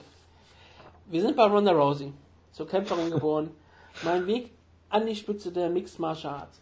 Ich, ich hatte erst überlegt, ob ich mit dem wirklich positiven anfange. Ich fange ja eigentlich mit den Schlimmsten in diesem Buch an. Ähm, ich werde gar nicht mal so groß auf das Buch eingehen. Die, jedes Kapitel hat eine Einleitung, die wirklich direkt von Nona Rosys scheinbar zu stammen scheint. Der Rest des Buches ist natürlich von der ähm, Autorin geschrieben, Maria Burns Ortiz heißt die gute Frau. Das ist doch die Mutter, oder nicht? Maria Burns Ortiz ist die Mutter von Nona Rosie. Ist, ist sie das nicht? Ich gucke jetzt mal eben nach. Nein. Nein, nee, nee, nein, ich verwechsel sie gerade mit irgendwem, verdammt. Ja, sie heißt Demars. Ja, na ja, nein, ich, ich bin gerade äh, vollkommen raus. Das ist eine ganz andere Autorin und es ist eine Autobiografie, Autobiografie. Ah, aber Moment, sie, sie ist sie die Schwester von Rousey? Irgendwie, irgendwie scheint sie, sie, sie scheint eine Schwester von Rousey zu sein, so wie ich das sehe. Das ist ja auch völlig in Ordnung. Ja. Ähm, aber ja, Autobiografien werden ja meistens immer so erzählt, dass man, dass sich natürlich die, die Schreiberin mit der mit der Person, die die Autobiografie offiziell ähm, über ist, dass man mit denen unterhält und all sowas und dann wird das halt dann wunderbar äh, zusammengeschrieben. Das ist auch kein Problem. Nur diese hier Zitate, die immer so einleitend sind, das sind wirklich so direkte Ron Rousey Zitate und die sind auch so kursiv geschrieben. Das ist immer eine Einleitung jedes Kapitels. Und das ist hier das Kapitel heißt der richtige Zeitpunkt für Veränderung und dann kommt halt die Einleitung von Ronda Rousey. Den nächsten Schritt zu gehen ist nicht immer einfach. Manche Leute bleiben bei ihrer Arbeit, die sie unterfordert, weil sie sich davor fürchten, sich anderswo erst beweisen zu müssen. Andere Leute verharren in einer unglücklichen Beziehung, weil sie Angst davor haben, allein zu sein. Sportler bleiben bei einem Trainer, der ihre Weiterentwicklung hemmt, weil sie sich davor fürchten, beurteilt zu werden oder den Ansprüchen eines Fremden nicht zu genügen. Oder weil sie Angst haben, jemanden, den sie mögen, zu verletzen. Sie lassen sich von ihrer Angst bremsen. Wer auf einer Stufe festhängt, der er eigentlich entwachsen ist, kann sein volles Potenzial nie entfalten. Um besser zu werden, muss man sich ständig neu fordern, die Latte höher legen, die Leistungsgrenzen überschreiten. Bleib nicht stehen, wage den Sprung. Kenny Florian 2015. Das sind Worte, ähm, Ja, also- die, hat, also die, ich- die sollte Ronda Rousey mal befolgen. Ja, das, äh, also ich habe da jetzt auch an eine spezielle Situation gedacht, was glaube ich so nicht be beabsichtigt war von ihr, aber naja gut. Ja, ähm, es gibt in diesem Kapitel sogar noch ein ähm, schönes Zitat. Ähm, in diesem Kapitel geht es darum, dass Ronda Rousey lange Zeit bei ihrem ähm, alten Judo-Trainer war, ähm, Trace Nishiyama, mit dem sie trainierte, seitdem sie elf war und jetzt ist sie hier in dem Buch, glaube ähm, glaube ähm, in dem Kapitel ist glaube 15 oder 16 oder was auch immer. Ähm, und sie will halt Veränderungen bringen, weil sie wird halt immer besser und was auch immer. Und da lässt sie halt los. Und da gibt es sogar das schöne Zitat von ihrer Mutter. Hier sagt, ähm, irgendwann musst du loslassen, sagte meine Mom. Das ist ein häufiger Fehler. Man wird bequem und bleibt lange bei einem Verein. Aber mit der Zeit hat jeder Lehrer immer weniger, was er dir beibringen kann. Irgendwann kennst du 90% dessen, was er dir bieten kann. Wenn es soweit ist, ist es besser für dich, woanders hinzugehen. Der neue Trainer muss nicht besser sein als der alte, kann dir aber Sachen zeigen, die du noch nicht kennst. Du komm, so kommt man weiter. Du musst immer nach vorn schauen auf den nächsten Schritt. Und das ist halt, dann merkt man halt wirklich, okay, jetzt verstehst du auch wirklich schon so sehr, warum ähm, Frau Rousey, also Frau de Maas, ähm, Edmund Taverin absolut nicht leiden kann. Denn ähm, dieses, dieses ganze Buch, ganz ehrlich, und das ist etwas, was mir ganz sehr auffällt in diesem Buch. Hätte ich das Buch gelesen im Sommer 2015, wo es aber rauskam, ich glaube, kommt Sommer 2015 raus. Da habe ich die, ich habe mir ein ähm, Review durchgelesen von Sherlock, um meinen ersten Eindrücke mal ähm, die anzupassen, um zu sehen, ob meine Eindrücke sich langsam mit dem decken, was ein komplettes Buchreport ist. Und überraschenderweise decken, deckt sich meine Meinung mit dem, was zum Beispiel der Sherlock Reporter geschrieben hat. Aber man merkt hier in diesem Buch, und das ist halt das größte Problem dieses Buches, das mit Abstand größte Problem, ist die Philosophie, die immer wieder reinkommt. Denn, nein, ähm, wenn ich das 2015 gelesen hätte, wäre es vielleicht interessant gewesen, da hätte ich vielleicht sagen können, okay, vieles von der Philosophie, die ist ja sehr auf Erfolg getrimmt und all sowas, aber die hat auch sehr viele Sachen, wie sie mit Niederlagen umgehen soll, wie man damit umgehen muss, was man tun soll, wenn man sich verändern möchte. Und ich hätte die Sache jetzt auch geglaubt. Aber wenn du sowas wie, ich sage halt gerade diese Einleitung vorliest, und das sind alle Sachen, die Ronda Rousey aktuell nicht befolgt. ja, es ist schon, alle Leute von sehr, außen- sehr spannend, wenn man so das, das vergleicht Ja. was mit, dem, was seitdem passiert ist. Ja, und wenn alle Leute von außen hier mal sagen, Alter, du musstest oft mal äh, aus deiner Wohlfühlzone, Wohlfühlzone raus und mal wieder was verändern, dann ist es nicht Weitung. Und gerade das ganze Buch ähm, ist wirklich darum, ähm, gerade diese Anfangskapitel, die ersten 100 Seiten, sind sehr viel darum, wie Ronda Rousey eine richtig kaputte Kindheit mehr oder weniger hatte. Also im Sinne von, wie sie halt sich immer wieder gequält hat und wie sie halt immer auch gerne wieder reinschreibt, dass sie auch glaubte, dass sie keine glückliche Kindheit haben kann, damit sie irgendwann Olympiasiegerin werden könnte. Und dass sie halt zum Beispiel ein, eines Tages mal aus der Schule äh, schwänzen wollte, einfach um mal die Schule geschwänzt zu haben. Und dafür musste sie über einen Zaun klettern und sie rutschte ein bisschen ab und sie brach sich dabei den großen Zeh. Oder vielleicht sogar den letzten Fuß. Das wird nie genau, genau beschrieben, aber sie war aber auch nie wirklich beim Arzt. Und um halt ähm, das, um, die hat halt Angst vor, dass, davor gehabt, dass es auffällt und dass halt irgendwann ihre Mutter davon Wind bekommt. Also hat sie dann trotz kaputten Fuß, alles war zugeschwollen, alles war kaputt, hat sie bei einem Judo-Turnier noch mitgemacht und hat dann nur das Finale verloren gegen eine Kämpferin, die später Olympia, ähm, eine Olymp olympische Bronzemedaille gewonnen hat. Und sie schreibt halt, das war ihre einzige Niederlage gegen sie. Also hat sie auch schon dafür eine Erklärung gehabt, warum sie einmal eine Niederlage gegen diese Kämpferin hatte. Sie hat einen gebrochenen Fuß gehabt. Aber diese ganze Geschichte geht halt immer drum herum. Ronda Rousey hat sehr viel Leid über sich ergehen lassen und ist dadurch immer wieder dran gewachsen, weil sie immer wieder auf Leute traf, die dann eine ähm, inspirierte Rede mit sie gehalten haben. Und das ist sehr viel in diesem Buch, ist leider immer viel wirklich so, wo du merkst, das ist nie so wirklich passiert. Das merkst du immer wieder ziemlich häufig, wenn es dann auf einmal Zitate von der Mutter oder von irgendwelchen Trainern gibt. Und du merkst halt, diese Zitate, die, die sind einfach nur reingeschrieben worden, um diese Philosophie, die Ronald Rousey verkauft, diese Do Nothing Bitch Sache, die ja da hier wirklich langsam auch begonnen hat, auch mit diesem Buch als mehr oder weniger als die Bibel, ähm, kam, kommt das halt immer wieder stark vor. Und du merkst halt diese Reden, die, daran könnte sich Ronda Rousey nicht dran erinnern. Diese Reden hat sie erfahren, als sie acht Jahre alt war oder als sie vier Jahre alt war. Und es ist halt, das ist halt das Schwächste an diesem ganzen Buch. Aber wenn du das wegdenkst, wirklich wegdenkst, das Buch ist nicht schlecht. Ja. Wenn du ganz ehrlich bist, wenn du Ronda Rousey Fan bist, oder du findest Ronda Rousey, du musst nicht Fan sein, du findest Ronda Rousey als Person interessant. Was ist sie? Du bist, du, du, sagen wir, du bist Sport 1 Leser, begeistert. Du bist Sport 1 Leser, ja klar, du bist Mixed Martial Arts Fan, hast vielleicht, du machst vielleicht Rousey nicht mal so sehr wie früher, aber du findest sie immer interessant, du willst eigentlich mehr über sie erfahren. Das Buch gibt dir das. Und sie hat eine sehr, sehr interessante Geschichte. Und wenn du sie, äh, diese Sachen, die immer wieder mal wegdenkst, und gerade diese Einleitung, diese Einleitung kannst du einfach überspringen. Meistens sind auch wirklich so teilweise Spoiler für die, was in den Kapitel jetzt gleich passiert, was manchmal noch viel schlimmer ist. Wenn du diese Einleitung und so alles wegdenkst und überlegst, okay, es ist eine Autobiografie, deswegen alles aus der Ich-Sicht geschrieben und natürlich willst du dann auch ein bisschen nah an der, an der Frau sein, in ihren Gedanken. Deswegen, ich, ich persönlich mag ja lieber Bücher, wo ich ein bisschen Distanz zum Hauptcharakter habe oder halt zur Autorin. Und was auch immer das mag, ich Biografien lieber, als dass ich Autobiografien mag. Weil ich mag nicht diese, diese komplette Nähe, dieses aus, aus der Sicht geschriebene. Und ähm, sie hasst sehr viel und sie hat eine sehr klare Ausdrucksweise wenn du über diese Sachen gut wegkommst oder wenn du sowas magst, ich meine, es gibt viele Leute, die lieben Autobiografien, dann ist das wirklich nicht schlecht. Sie hat eine interessante Geschichte. Sie erzählt halt auch darüber, wie sie eigentlich ähm, bei ihrer Geburt mehr oder weniger schon tot war, weil sie mit äh, Nabelschnur um den Hals geboren wurde. Und sie wurde halt erst sehr, sehr spät reanimiert.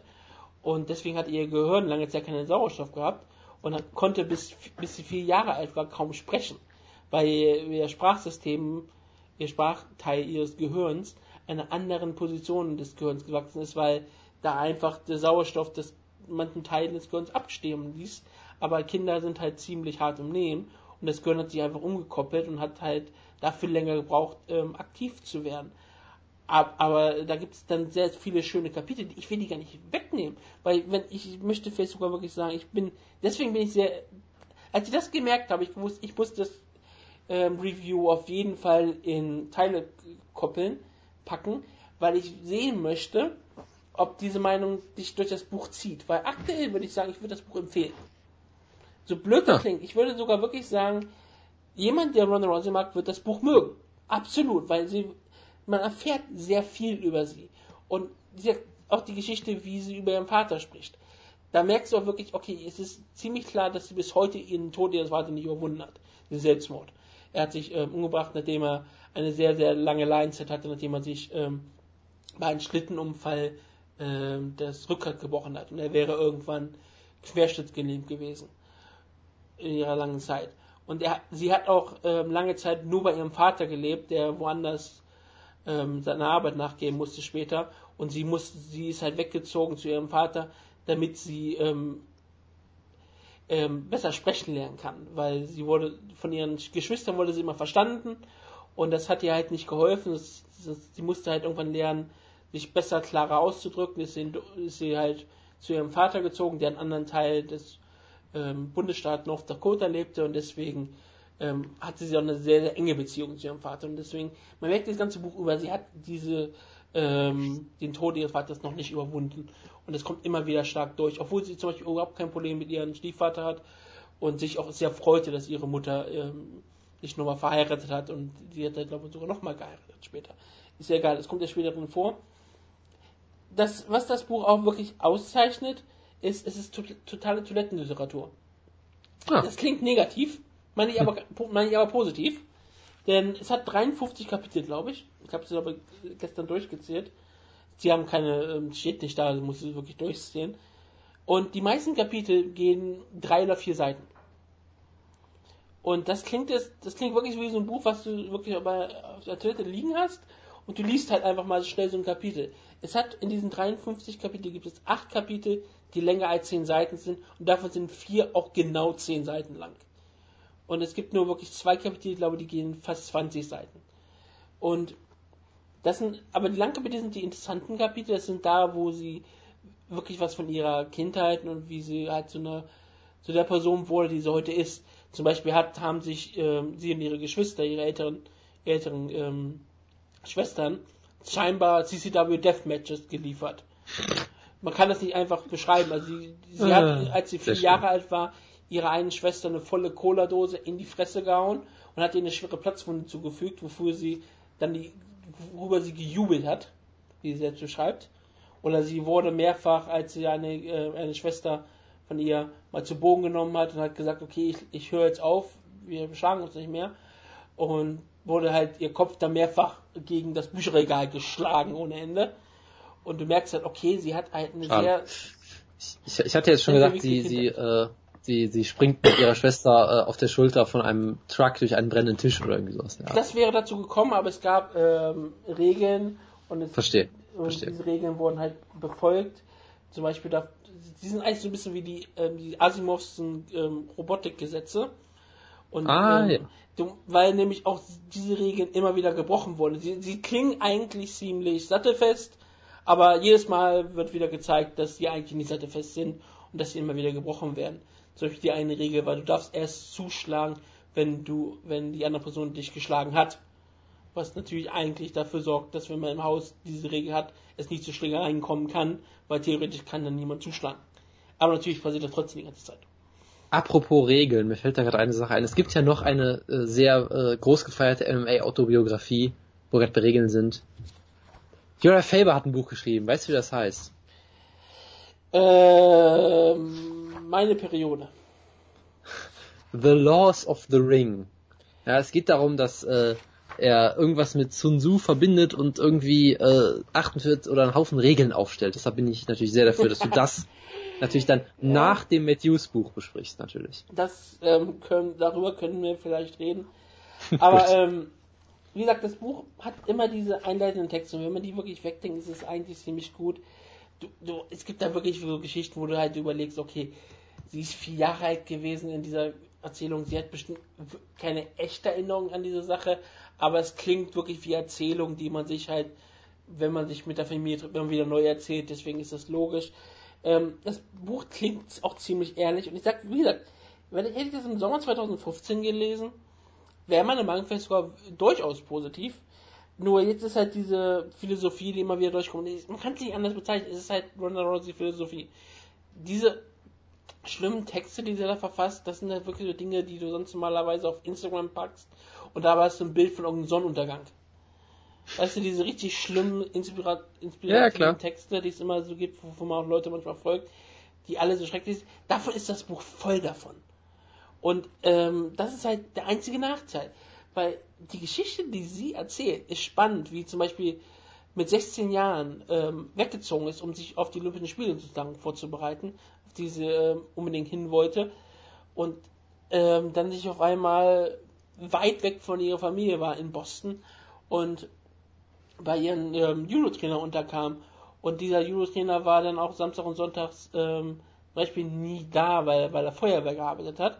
Und dann schreibt sie halt so Sachen wie, vom Freitag, Freitagabend bis zum Montagmorgen habe ich dann nie ein Wort gewechselt, weil keine andere Person überhaupt in diesem Haus war. Und ich war alleine und habe mich von ähm, Frühstücksflocken in einen Kaffee, Kaffeebecher ernährt und habe ähm, den Film 50, ähm, 50 erste Dates die ganze Zeit laufen gehabt, damit ich mal wenigstens menschliche Kontakte habe. Und du, du merkst halt wirklich, okay, okay diese sie hat eine ähm, sehr, sehr äh, kaputte Kindheit gehabt und sie erzählt halt dann so, dass sie halt glaubte, dass sie halt lange Zeit glaubte, man muss unglücklich sein, damit man Erfolg haben kann. Und dazu mischte ich dann ein, wo ich dann halt aufgehört habe, wegen der ersten Kapitel, dass sie halt langsam immer mehr ein schlechtes Körpergefühl hat und anfängt sich die ganze Zeit zu übergeben, damit sie das Gewicht machen kann, weil beim Judo musst du halt äh, eine Stunde vorm, ähm, vorm Kampf musst du halt das Gewicht haben und die Turniere sind halt nicht weit auseinandergepackt, sondern sind halt so drei Turniere innerhalb von drei Wochen. Heißt, sie muss mehr oder weniger vier Wochen lang das gleiche Gewicht niedrig haben und sie durfte halt nie was essen. Und wenn sie halt was gegessen hat, hat sich danach wieder erbrochen, weil sie einfach im Wachstum ist und sie war im Volltraining, sie kann, muss halt irgendwas essen. Und ähm, das ist halt ein riesengroßes Problem. Sie hat sich immer wieder Schuldgefühle angeredet und man sieht halt in diesem ganzen Buch, wo viele ihre Probleme herkommen. Und wenn du das Buch liest, dann merkst du auch, warum sie nach der Holly Holm Niederlage so kaputt ist.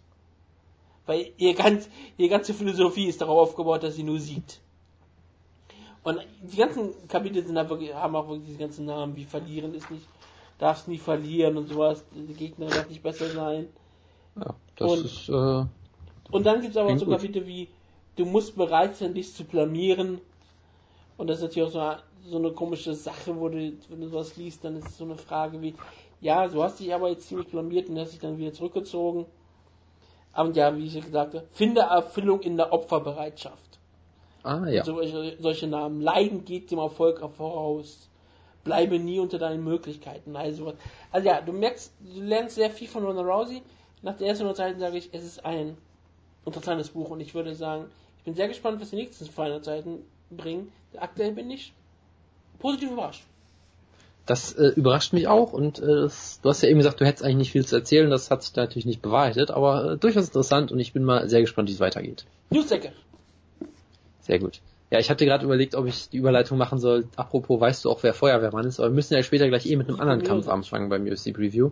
Äh, deshalb, ja, News-Ecke, es, es gab gar nicht so viel, muss man sagen. Ähm, es gab äh, natürlich die große News von Dezen oder The Zone oder wie auch immer man sie jetzt ausspricht, das weiß ja auch niemand so richtig. Ähm, und äh, das machte ja die Runde während dem UFC Media Day. So, das habe ich mich dann auch mit den Roundpound-Leuten so ein bisschen unterhalten, so, wusstet ihr das oder was passiert hier gerade? Und alle waren so ein bisschen so, ja, man weiß auch nicht so recht. Also irgendwie kam dann erst so auf Twitter so die Durchsage, ja, wir zeigen UFC Hamburg live und wir zeigen irgendwie alles live. Oder irgendwie wurde ja am Anfang gesagt, dass die irgendwie sehr viele Shows live zeigen und es war irgendwie nicht klar, sind es jetzt alle, sind's, welche sind's und irgendwie meinten dann auch Leute, ja, da sind die glaube ich falsch informiert und wissen selber nicht genau, was die da sagen. Ähm, und mittlerweile ist der aktuelle Stand, glaube ich, dass sie ähm, ich weiß halt mal, bis zu zehn Shows zeigen oder genau zehn ja, oder irgendwas. Und, und es ist halt immer noch nicht klar welche, es ist halt großartig. Und auch hier wieder, das halt rauskommt, wir zeigen diese Show Hamburg live zwei Tage vorher. So. Ja. Es ist halt, es ist halt wieder typisch, es ist das reinste Chaos. Äh, es werden auf Social Media Aussagen tätig, die dann vielleicht doch nicht so ganz stimmen. Es gibt keine wirkliche Informationspolitik. Äh, man muss irgendwie vier, man muss vier Plattformen benutzen oder kennen mittlerweile, um die Shows zu gucken. Und es ist einfach ein reines Chaos. Und äh, es ist, es ist sehr typisch für leider diese Entwicklung. Du hast es ja eben schon gesagt, wir brauchen wir bräuchten mal einen Status Quo, statt ständig Konstanz, alle zwei Wochen, Konstanz. ja, alle, statt alle zwei Wochen ein neues Angebot zu kriegen, was keiner mehr versteht. Also es ist halt schon, ja, es, es passt halt sehr in den leider eher negativen Eindruck, den wir, den wir davon haben aktuell. Ja, also ich kann dazu auch nichts mehr weiter sagen, es, ist, es regt mich nur noch auf. Ja, gut, dann äh, halten wir das vielleicht an der Stelle auch mal kurz. Ähm, wir haben eine News, eine traurige News für UFC 203, nämlich äh, Mervek Taisenhoff kann nicht kämpfen, weil er kein Visum, hallo Jojo, Visum gekriegt hat. Er ist ja nur eine Person, kriegt deshalb kein Visa. Ähm, okay, er ist raus Visa. aus dem aus dem Kampf gegen Nick Lenz, was natürlich ein sehr spannender Kampf gewesen wäre. Äh, ich überlege, ist Tyson auf Team Schlagkraft? Ich glaube sogar schon. Ähm, müsste er eigentlich sein. Ja. Natürlich schade, dass der Kampf äh, wegfällt. Ähm, wir haben es eben schon erwähnt, Paul Felder sammelt Spenden, um seine Cornerman einfliegen zu können. Ja, äh, Kann man jetzt auch mal so festhalten. Es gibt die Breaking News, dass Misha Tate ein Mädchen gerettet hat, irgendwie auf einem Trip auf irgendeinem Berg, hat sich ein Mädchen irgendwie in den Arm gebrochen, Misha Tate hat sie irgendwie runtergetragen oder so. Genau. Was natürlich sehr schön ist und äh, auch publikumswirksam von der, ich glaube von der Mutter irgendwie auf Instagram dokumentiert wurde oder irgendwie so ist eine Art natürlich ja, eine Story, aber Jackson, der eingeflogen ist und der Ah, okay, okay, okay. Hier macht ihr neue okay. Fans, Misha. Go, go get some fans, Misha. Das, so wird's gewesen sein, genau. Ähm, ja, also das ist natürlich eine schöne Story und äh, mehr muss man da glaube ich auch nicht zu sagen. Ähm, go get some Achso, ein, ein, ein, ein, ein Zitat, das ist, das ist eine, eine, tolle Anspielung. Weil der gerade ja. Wochen anspricht. Eine schönes Kapitel gibt's noch bei Ronald Rose, das muss ich kurz erwähnen äh, in dem spricht sie davon, dass sie mit Hulk Hogan geschlafen hat. Nämlich ihren Hulk, äh, Hogan, Wrest, ihren Hulk Hogan Wrestling Buddy. Ah, ja. hat. Und sie spricht, sie spricht darüber, dass sie ihr mal den, den Wrestling Buddy den Arm abgerissen hat. Und dann kommt dazu in Klammern, vielleicht war es ja eine Vor Prophezeiung für meinen weiteren Lebensweg. Und das fand ich noch ziemlich lustig. Dann hat aber ihre Mutter den Wrestling Buddy mit Zahnseide wieder den Arm dran bekommen. Und sie konnte wieder häufig mit Hulk im Bett schlafen. Das freut uns alle das sehr. Das ist mir auch ein direktes ähm, Zitat, also mit Hulk geschlafen. Gut, das, äh, gut, dass wir das nochmal festhalten. Ja, so, äh, es gibt einen, einen Kampf, einen sehr schönen Kampf im Welterweight. Dong Jung Kim, der, wie ich ja auch von Taeyong Bang erfahren habe, äh, einer der bekanntesten südkoreanischen Kämpfer ist, neben Yoshihiro Akiyama, hätte ich jetzt so auch nicht gedacht, weil er scheinbar ständig im Fernsehen auftritt bei irgendwelchen Talkshows. Er kämpft gegen Gunnar Nelson. Wutke, wo kämpft er? Kannst du es mir bitte einmal sagen? Ist es das Fit Finlay Land, die Fit Finlay Stadt? Ah, Belfast. Genau. Ich hatte jetzt gehofft, dass du, ja, genau, genau darauf hatte ich gehofft, dass du jetzt anfängst zu singen. Ähm, ja. Ah, ich würde jetzt gerne ähm, Bonnie im Anfang zu singen. Ja, das, das würden alle sehr gerne haben. Äh, dann haben wir natürlich noch äh, ein, zwei andere Sachen hier. Äh, einen Moment. Genau, wir haben äh, einen neuen UFC-Kämpfer, nämlich Martin Held, hat sich äh, angeblich freundschaftlich von Bellator getrennt und hat auch seinen Vertrag unterschrieben und er kriegt direkt einen Kampf gegen Diego Sanchez. Was, was sagt man dazu? Es ist ein sehr dankbarer erster Kampf. Ähm, Diego Sanchez ist ein bekannter Name. Er ist ein unterhaltsamer Gegner. Er ist eine Herausforderung. Aber eine, die Maschinen hält, wenn er ähm, das Talent ist, was die Leute halten, ähm, dass er ihn durchaus schlagen müsste. Das kann man so festhalten. Ja, ich bin, ich bin sehr gespannt auf Martin Held. Ich, wir, wir reden ja schon seit Ewigkeiten über ihn bei Bellator. Legendär natürlich die Anekdote, wo er einmal nicht kämpfen konnte, weil er das Casino, in dem die Show war, nicht betreten durfte, weil er erst 20 war. Aber er ist halt wirklich ein, er ist ein richtiger Spezialist, gerade für Leglocks, aber hat mittlerweile auch solides Ringen entwickelt, solides Striking, ist da sicherlich immer noch ein Spezialist, der, sag ich mal, auf sein Grappling angewiesen ist, um die meisten Leute zu besiegen, aber durchaus ein sehr unterhaltsamer und spannender Kämpfer auf jeden Fall, da freue ich mich drauf. Ähm, es gibt einen Kampf, der angesetzt wurde, natürlich tolles von Bellator, äh, Bobby Lashley gegen Josh Apple, da haben wir glaube ich schon mal drüber geredet. Ja. Mir fällt das nur wieder ein, weil tatsächlich, das fällt mir jetzt wieder ein, jemand äh, im Pre-Fight Scrum äh, einen Breakdown von Josh Barnett zu diesem Kampf gefordert hat, mehr oder weniger, weil er halt auch über Bobby Lashley geredet hat und sein Catch Wrestling und solche Geschichten und dann wirklich ihm aus dem Stand tatsächlich der Name Josh Apple über die Lippen gekommen ist, was ich auch sehr, sehr amüsant fand damals. Ähm, wir haben ehrlich gesagt relativ wenig Sachen. Wir haben äh, Claudia Gadelia, die Nova Onyao verlässt nach einem Streit und scheinbar ihr eigenes Gym aufmachen will. Das kann man auch erstmal so stehen lassen. Ähm, es gibt Gerüchte, die sich, glaube ich, immer weiter verdichten, aber offiziell ist es, glaube ich, noch nicht, dass Donald Cerrone und Robbie Lawler äh, vermutlich gegeneinander kämpfen, vielleicht in, ich glaube, es ist für New York geplant, wenn ich es richtig verstanden habe, äh, aber offiziell ist da auf jeden Fall... Durchhalten? Das weiß ich nicht.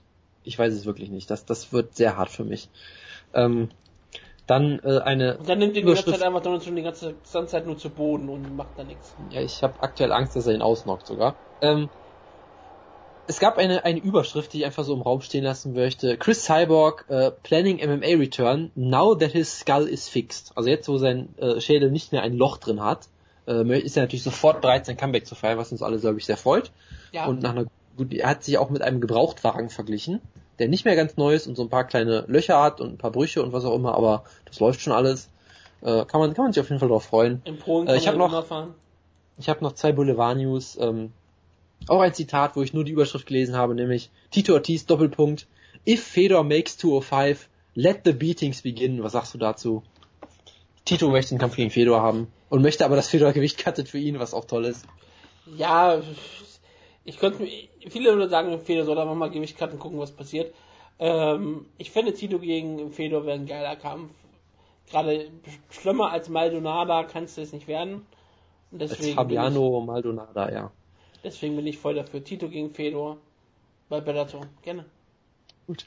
Dann haben wir noch eine weitere Boulevard-News. Ein UFC 200 Ticketinhaber hat scheinbar vor, John Jones zu verklagen, weil er ihm irgendwie die Show vermasselt hat oder so, was sicherlich auch eine ganz tolle Idee ist.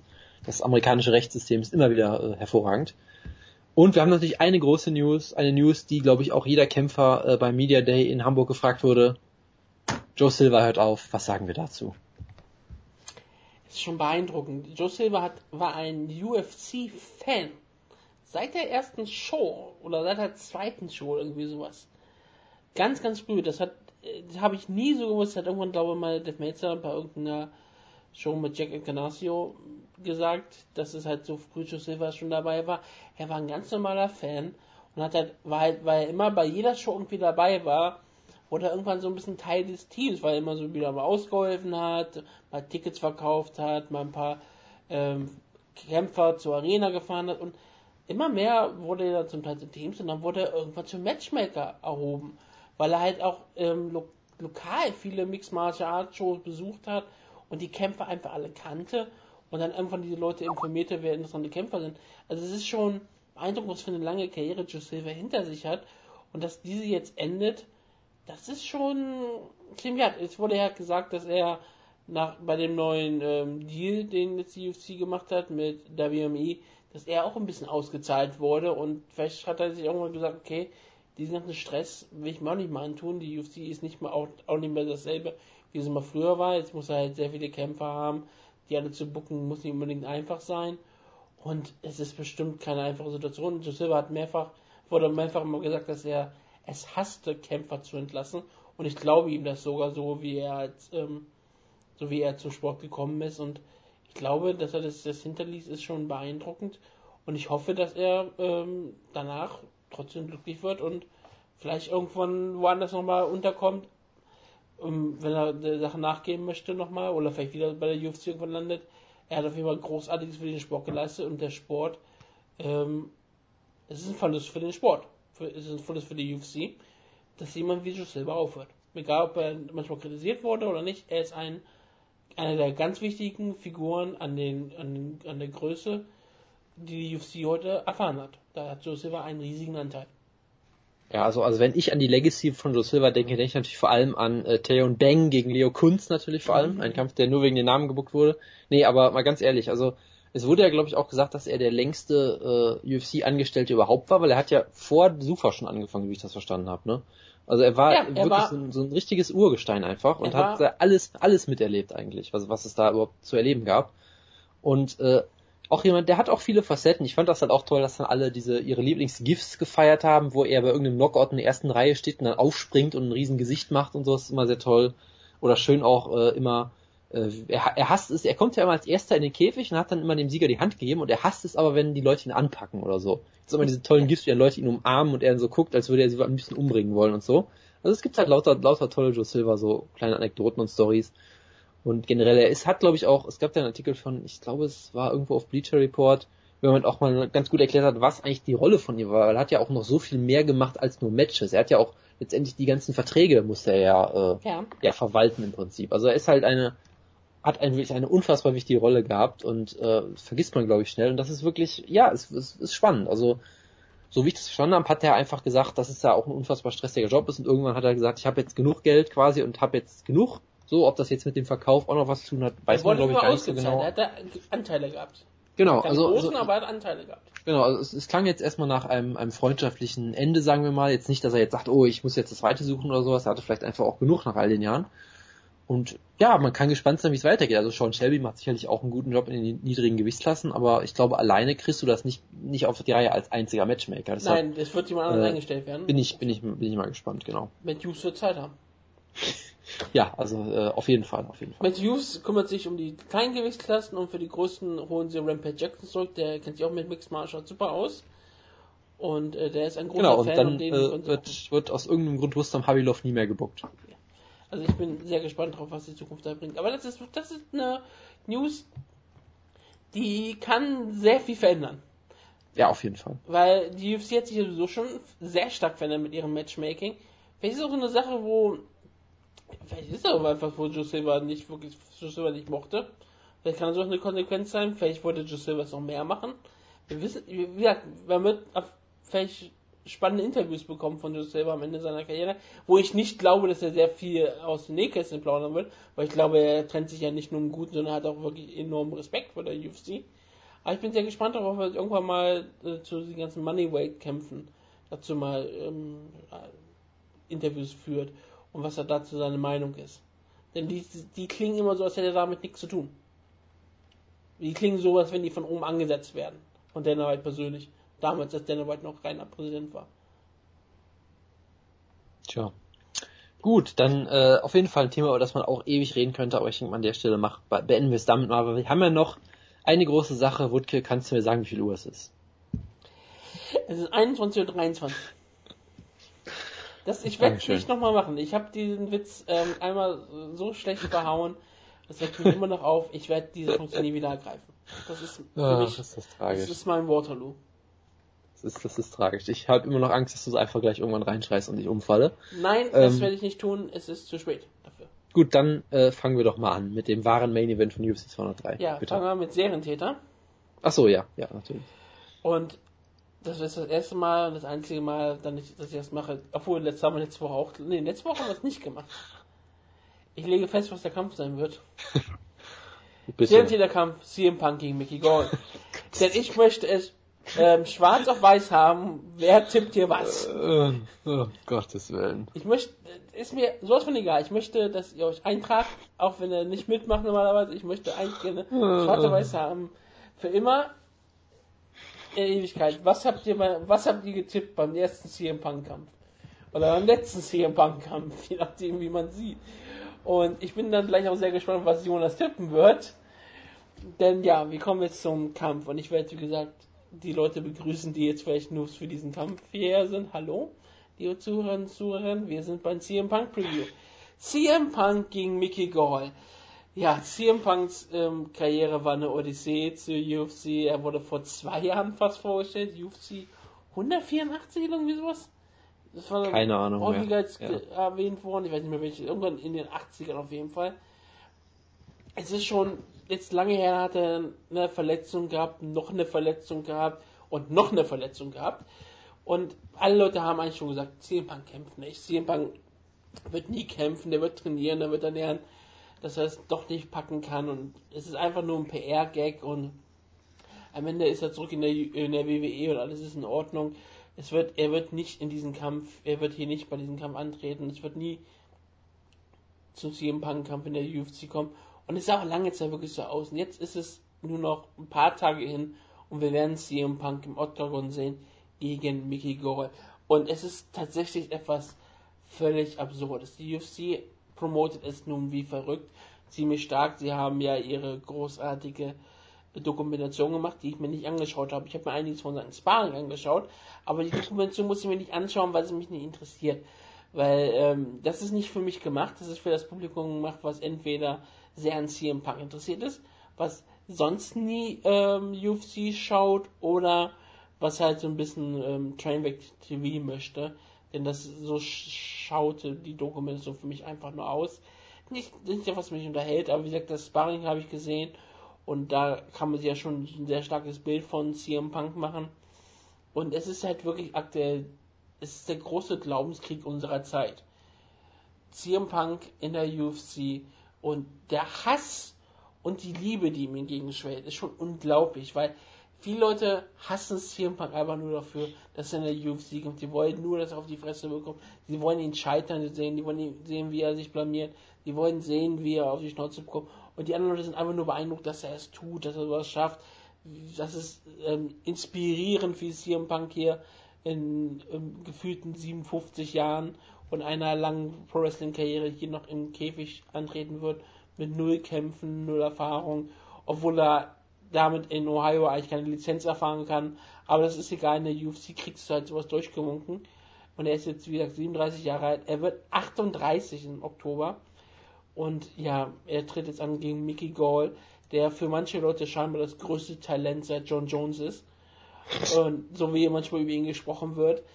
Also, was man so über Mickey Gall hört, in manchen Fällen, wie dass er ihn umbringen wird, dass Mickey Gall ja ein unfassbarer Athlet ist, ein Ringer, ein Mixed Martial Arts Kämpfer und deswegen alleine schon gegen CM Punk gewinnen wird. Das ist schon beeindruckend. Wir müssen eine Sache erstmal, das mal zu ehren. Mickey Gall ist ein Kämpfer, er hatte drei Amateurkämpfe. Er hat alle drei gewonnen, aber es sind drei Amateurkämpfe. Nichts beeindruckend. Er hat zwei professionelle Kämpfe gehabt, die insgesamt drei Minuten gelaufen sind. Und klar, davon war ein Sieg über Michael Jackson in der UFC, ein Mixed Martial Arts Reporter, der irgendwann mal einen Amateurkampf hatte und deswegen eine Chance in der UFC zu kämpfen bekommen hat. Und hatte keine Chance gehabt und äh, Mickey Gore hat ihn auch wunderbar zerstört. Und jetzt äh, tun manche Leute so, als wäre Mickey Gore tatsächlich irgendein riesengroßes Talent, was es auch so oder so jetzt schon in die UFC geschafft hätte. Und so redet die UFC. UFC baut dieses Narrativ auf, dass Mickey Gore ein massives, riesiges Megatalent ist, was ohne jeden Zweifel es in die UFC geschafft hätte. Teilweise wirklich die Implikation ist, als wäre Mickey Gore jetzt so oder so schon in der UFC gewesen. Mit einem 1-0-Record hätte er es auch so oder so in die UFC geschafft. Keine Sorge, das ist halt so, so passiert das in diesem Sport häufig. Ganz klar, gerade in der UFC. Gerade im Welterweight. Da, da ist, ist ja nicht so, dass das Talentpool ziemlich tief ist. Nein, nein, keine Sorge, Mickey Gore ist so gut. Und manchmal hörst du so ähm, Reporter dann so über Mickey Gore reden, als wäre er wirklich ein beeindruckender Kämpfer. Und wir wissen überhaupt nichts über Mickey Gore. Das Einzige, was wir über Mickey Gore wissen, dass er eine, dass er ein Ringer mal war, aber er hat auch nichts besonders Beeindruckendes gezeigt. Er hat einen Ringer-Hintergrund, meine ich damit, und er kämpft auch meistens wie ein Ringer, versucht den Kampf zu Boden zu nehmen und scheinbar ist er ein ziemlich solider Grappler auf einem regionalen Niveau und der trainiert äh, zusammen mit den Jamila Brothers in New Jersey. Und, naja, also, also wir wissen eine ganz wichtige Sache über Mickey Gall. Er kämpft gegen CM Punk. Und da sollte es dann eigentlich, ja, das sollte wollte, eigentlich alles sein. Was ich wollte eigentlich auch erstmal, wie gesagt, hier den, den Aufbau setzen. Jeder, der wirklich nichts über Mixed Martial Arts weiß, Mickey Gall ist nichts Besonderes. Mickey Gall wurde ausgewählt von der UFC, weil er halt so ein Kämpfer ist, weil sie A entweder hofften, wir müssen einen Gegner finden, der A von CM Punk vielleicht schlagbar sein kann und B, wenn Goal gewinnt, dass es keine schlimmen Schäden für CM Punk bedeutet. Weil das ist, glaube ich, das war einfach wirklich so, das war das Schwierige, äh, einen Kämpfer zu finden. Du musst einen Kämpfer finden, der trotzdem vielleicht irgendwie eine Upside hat. Also er musste schon jung sein, der musste vielleicht aufgebaut werden können. Er muss irgendwas Besonderes haben. Mickey Gore sieht gut aus, trainiert bei den Miller-Brüdern. Und die haben ja so eine lange UFC-Erfahrung ähm, hin, hinsichtlich und ich glaube, die, die UFC mag Jim Miller gerade speziell und seinen Kämpfer hier eine Chance zu geben, macht schon irgendwie Sinn. Und selbst da, die werden hier nicht, wenn die, wenn Mickey Gore wirklich ein riesengroßes Talent wäre, dann wüsste die UFC das und die würden diesen Kampf hier nicht bucken. Wäre Mickey Gore wirklich ein riesengroßes Talent, keine Sorge, das würde nicht stattfinden. Mickey Gore ist handverlesen, um CM Punk eine Chance zu geben, aber wenn CM Punk verliert, dass es nicht ähm, der Untergang für CM Punk ist und dass die UFC vielleicht noch irgendwas an Mickey Gall hat. Aber ja, es ist, der Kampf liegt eigentlich nur daran, wie gut ist CM Punk. Und da ist die Frage, ja, wir wissen es nicht. Also, das ja. ist halt das Spannende, weil das, das Sparring, was man in den ganzen Wochen sah, das waren meistens immer noch alte Aufnahmen. Selbst in der von letzten Woche, das waren meistens immer noch Aufnahmen, die sind nicht aktuell gewesen. Und dann gab es dieses geleakte Video, wo ich auch weiß, das ist, das ist sowas von, von der UFC bestimmt auch geleakt worden, ähm, von dem Training von CM Punk. Und dann merkst du halt wirklich, CM Punk zeigt wirklich das, was er im Wrestling gezeigt hat. CM Punk ist kein Athlet. Das äh, kann man sagen. Ja, ich, ich amüsiere mich auch mal wieder, wie, wie MMA-Leute solche GIFs von ihm entdecken aus seiner Pro-Wrestling-Zeit, wie er irgendwie Backstage steht und Kicks zeigt oder sowas und sich dann alle beömmeln ja. darüber. Ja, immer alle wahnsinnig drüber beömmeln, das ist und, großartig. Oder, oder ähm, wie er mal die ähm, Chase Hunt Anderson Silver Sache vom zweiten Kampf ja, mit den genau, Bryan, das Spinning Backfist, glaube ich. Ne? Ja, mit den Bryan ja, ja, genau. hat. Das ist auch absolut großartig. Ja, Ach, ja. oder wie Ben Askren einen Stone Cold verpasst. Ja. Absolut herrlich, absolut herrlich. Ja, also wir wissen überhaupt nichts über CM Punk. Was wir eine Sache wissen, und das ist für mich immer noch diese eine Sache, wo ich immer denke, wo ich relativ gespannt bin. CM Punk trainiert wirklich bei Rufus Ward, ja. Und Duke Rufus ist ein anerkannter Mixed Martial Arts Trainer. Und ich glaube, er könnte sich ernsthaft nicht erlauben, wenn er jemanden für zwei Jahre lang trainieren kann. Klar, er war häufig verletzt, aber er hat ihn wirklich zwei Jahre lang in seinem Trainingcamp ge häufig gehabt und hat ihn mit ihm intensiv trainiert. Und wenn dann CM Punk erscheint und er wird einfach von Mickey Gall innerhalb von 15 Sekunden brutal zerstört, dann ist es ein riesengroßer Prestigeverlust für The Groovers. Ich meine, es ist nicht so, dass CM Punk nur gerade drei Monate Trainingsvorbereitung hatte, sondern wie gesagt, zwei Jahre. Und ich glaube, äh, würde The Groovers davon überzeugt sein, dass CM Punk überhaupt keine Chance hat, dann hätte er schon äh, entweder versucht, CM Punk aus diesem Kampf rauszureden, oder er hätte sich davon schon die Hände reingewaschen und hätte ihm wahrscheinlich irgendwie ein anderes Camp vorgeschlagen oder hätte irgendwas anderes getan. Weil, wie gesagt, dafür ist das Trainingcamp viel zu anerkannt und viel zu prestigevoll. Und ich sag mal so, ähm, für viele Leute wäre es schon ein unfassbarer Gewinn für Rufo, für Duke Rufus, falls CM Punk vielleicht eine knappe Decision verliert. Das wäre schon. Oder, oder, ein, oder eine Runde übersteht. Ja, das ist das andere Extrem. Ne? Und das ist für mich wirklich diese Schwierigkeit. Die einen Leute sagen, CM Punk kann glücklich sein, wenn er 30 Sekunden überlebt. Die anderen Leute sagen, CM Punk kann diesen Kampf durchaus auch, auch gewinnen, weil wir absolut nichts wissen über CM Punk. Wir wissen, dass er mal Muay-Kurse belegt hatte, aber man sieht in seinen ähm, Wrestling-Karriere, seine Kicks waren nie besonders gut. Und auch die, die er, wo einfach mal so ein bisschen, beim Sparring sieht man, Stand-Up hat er überhaupt nicht. Bei einem, bei einem Sparring sieht man, dass er ähm, Stand überhaupt nie was Besonderes zeigen konnte und damit überhaupt nicht natürlich wirkt und ähm, dass er eine lange Jiu-Jitsu-Karriere hinter sich hat, im Sinne von, er hat lange Zeit Jiu-Jitsu mit Henry Gracie trainiert. Und meistens aus Spaß und er hat, ist halt ein White Belt. Obwohl er eigentlich, wie alle Leute sagen, er wäre schon höher gegangen, aber CM Punk weigert sich, ähm, ähm, die, die ähm, höheren Stufen aufzuwählen, sich im höheren Gürtel zu verschaffen, weil er sich als White Belt in seiner Karriere sieht, bla bla bla. Ist auch egal. Er hat auf jeden Fall Bodenfähigkeiten. Aber ist, reichen diese Bodenfähigkeiten auf gegen jemanden äh, wie Mickey Gore, der ein, äh, wie gesagt, lange Zeit des Mixed Martial Arts trainiert, der ähm, Leute ziemlich auf diesem regionalen Niveau ziemlich problemlos zu Boden nehmen kann und sie dort ziemlich eindeutig meistens ähm, kontrolliert. Denn alle seine meisten Siege, bis auf seinen ersten Kampf, waren alle per Submission und alle, äh, bis auf einer, Entschuldigung, die, alle professionellen Kämpfe waren in der ersten Runde vorbei, die Amateurkämpfe waren halt, gingen etwas länger, aber sie waren immer alle am Boden. Heißt, da wo CM Punk vielleicht seine Stärke hätte, in Anführungszeichen, den Bodenkampf, das ist auch die Stärke von Mickey Gore und das ist glaube ich das große Problem für CM Punk hier. Ja, also du hast ja jetzt schon gefühlte drei Stunden geredet über den Kampf. Ich weiß gar nicht, was ich da noch groß sagen soll. Äh, ich würde deine Brandrede gegen Mickey Gore vielleicht gar nicht so sehr unterstreichen. Also wenn jetzt zum Beispiel. Habe ich wirklich so schlecht über ihn geredet? Ja, schon so ein bisschen. Also, äh, du hast gesagt, dass CM Punk eine Chance haben könnte. Das ist schon sehr ja, gut, ich finde. Das hat er Nein, aber also, auch, weil wir ja, es wirklich nicht ja, wissen.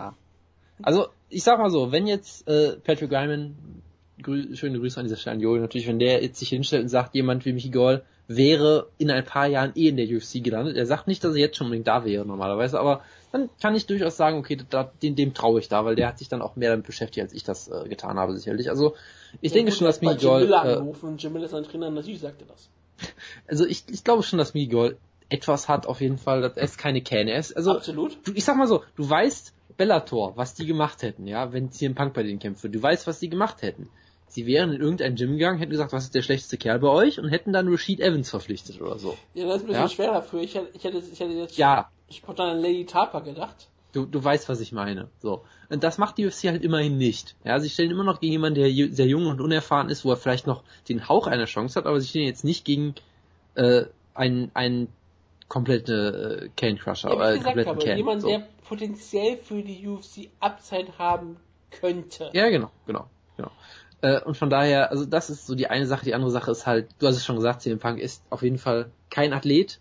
Ähm, er, er, ist jemand, der sehr spät angefangen ist, sehr viele Verletzungen hatte. Also das es spricht, sagen wir, wenig für ihn. Er hatte ja auch immer wieder Verletzungen in, in der Zeit nach der Verpflichtung. Ja, drei ähm, Stück dann gab es diese aktuell diese wunderbare Story, dass er das Gewicht vielleicht nicht schafft oder was auch immer, wo ich immer noch nicht weiß, ob das nicht einfach Bullshit ist, ja, um auch, ja. im Nachhinein zu sagen, ja gut, er sah scheiße aus, ja, das war wegen dem Gewicht oder so. Ich keine Ahnung, ob das so eine Absicherung ist oder einfach, ob er Leute worked. Weil CM Punk ist so jemand, der workt, glaube ich, auch durchaus Leute einfach, um sie zu ärgern. So, ja, das könnte ich mir das vorstellen. Ja, ist auf jeden Fall ein Troll, ja. Ähm, gibt auch ein großartiges Zitat jetzt, was ich noch sehr toll fand. Äh, es gab nämlich die Frage, warum hat CM Punk überhaupt eine Lizenz gekriegt in Ohio?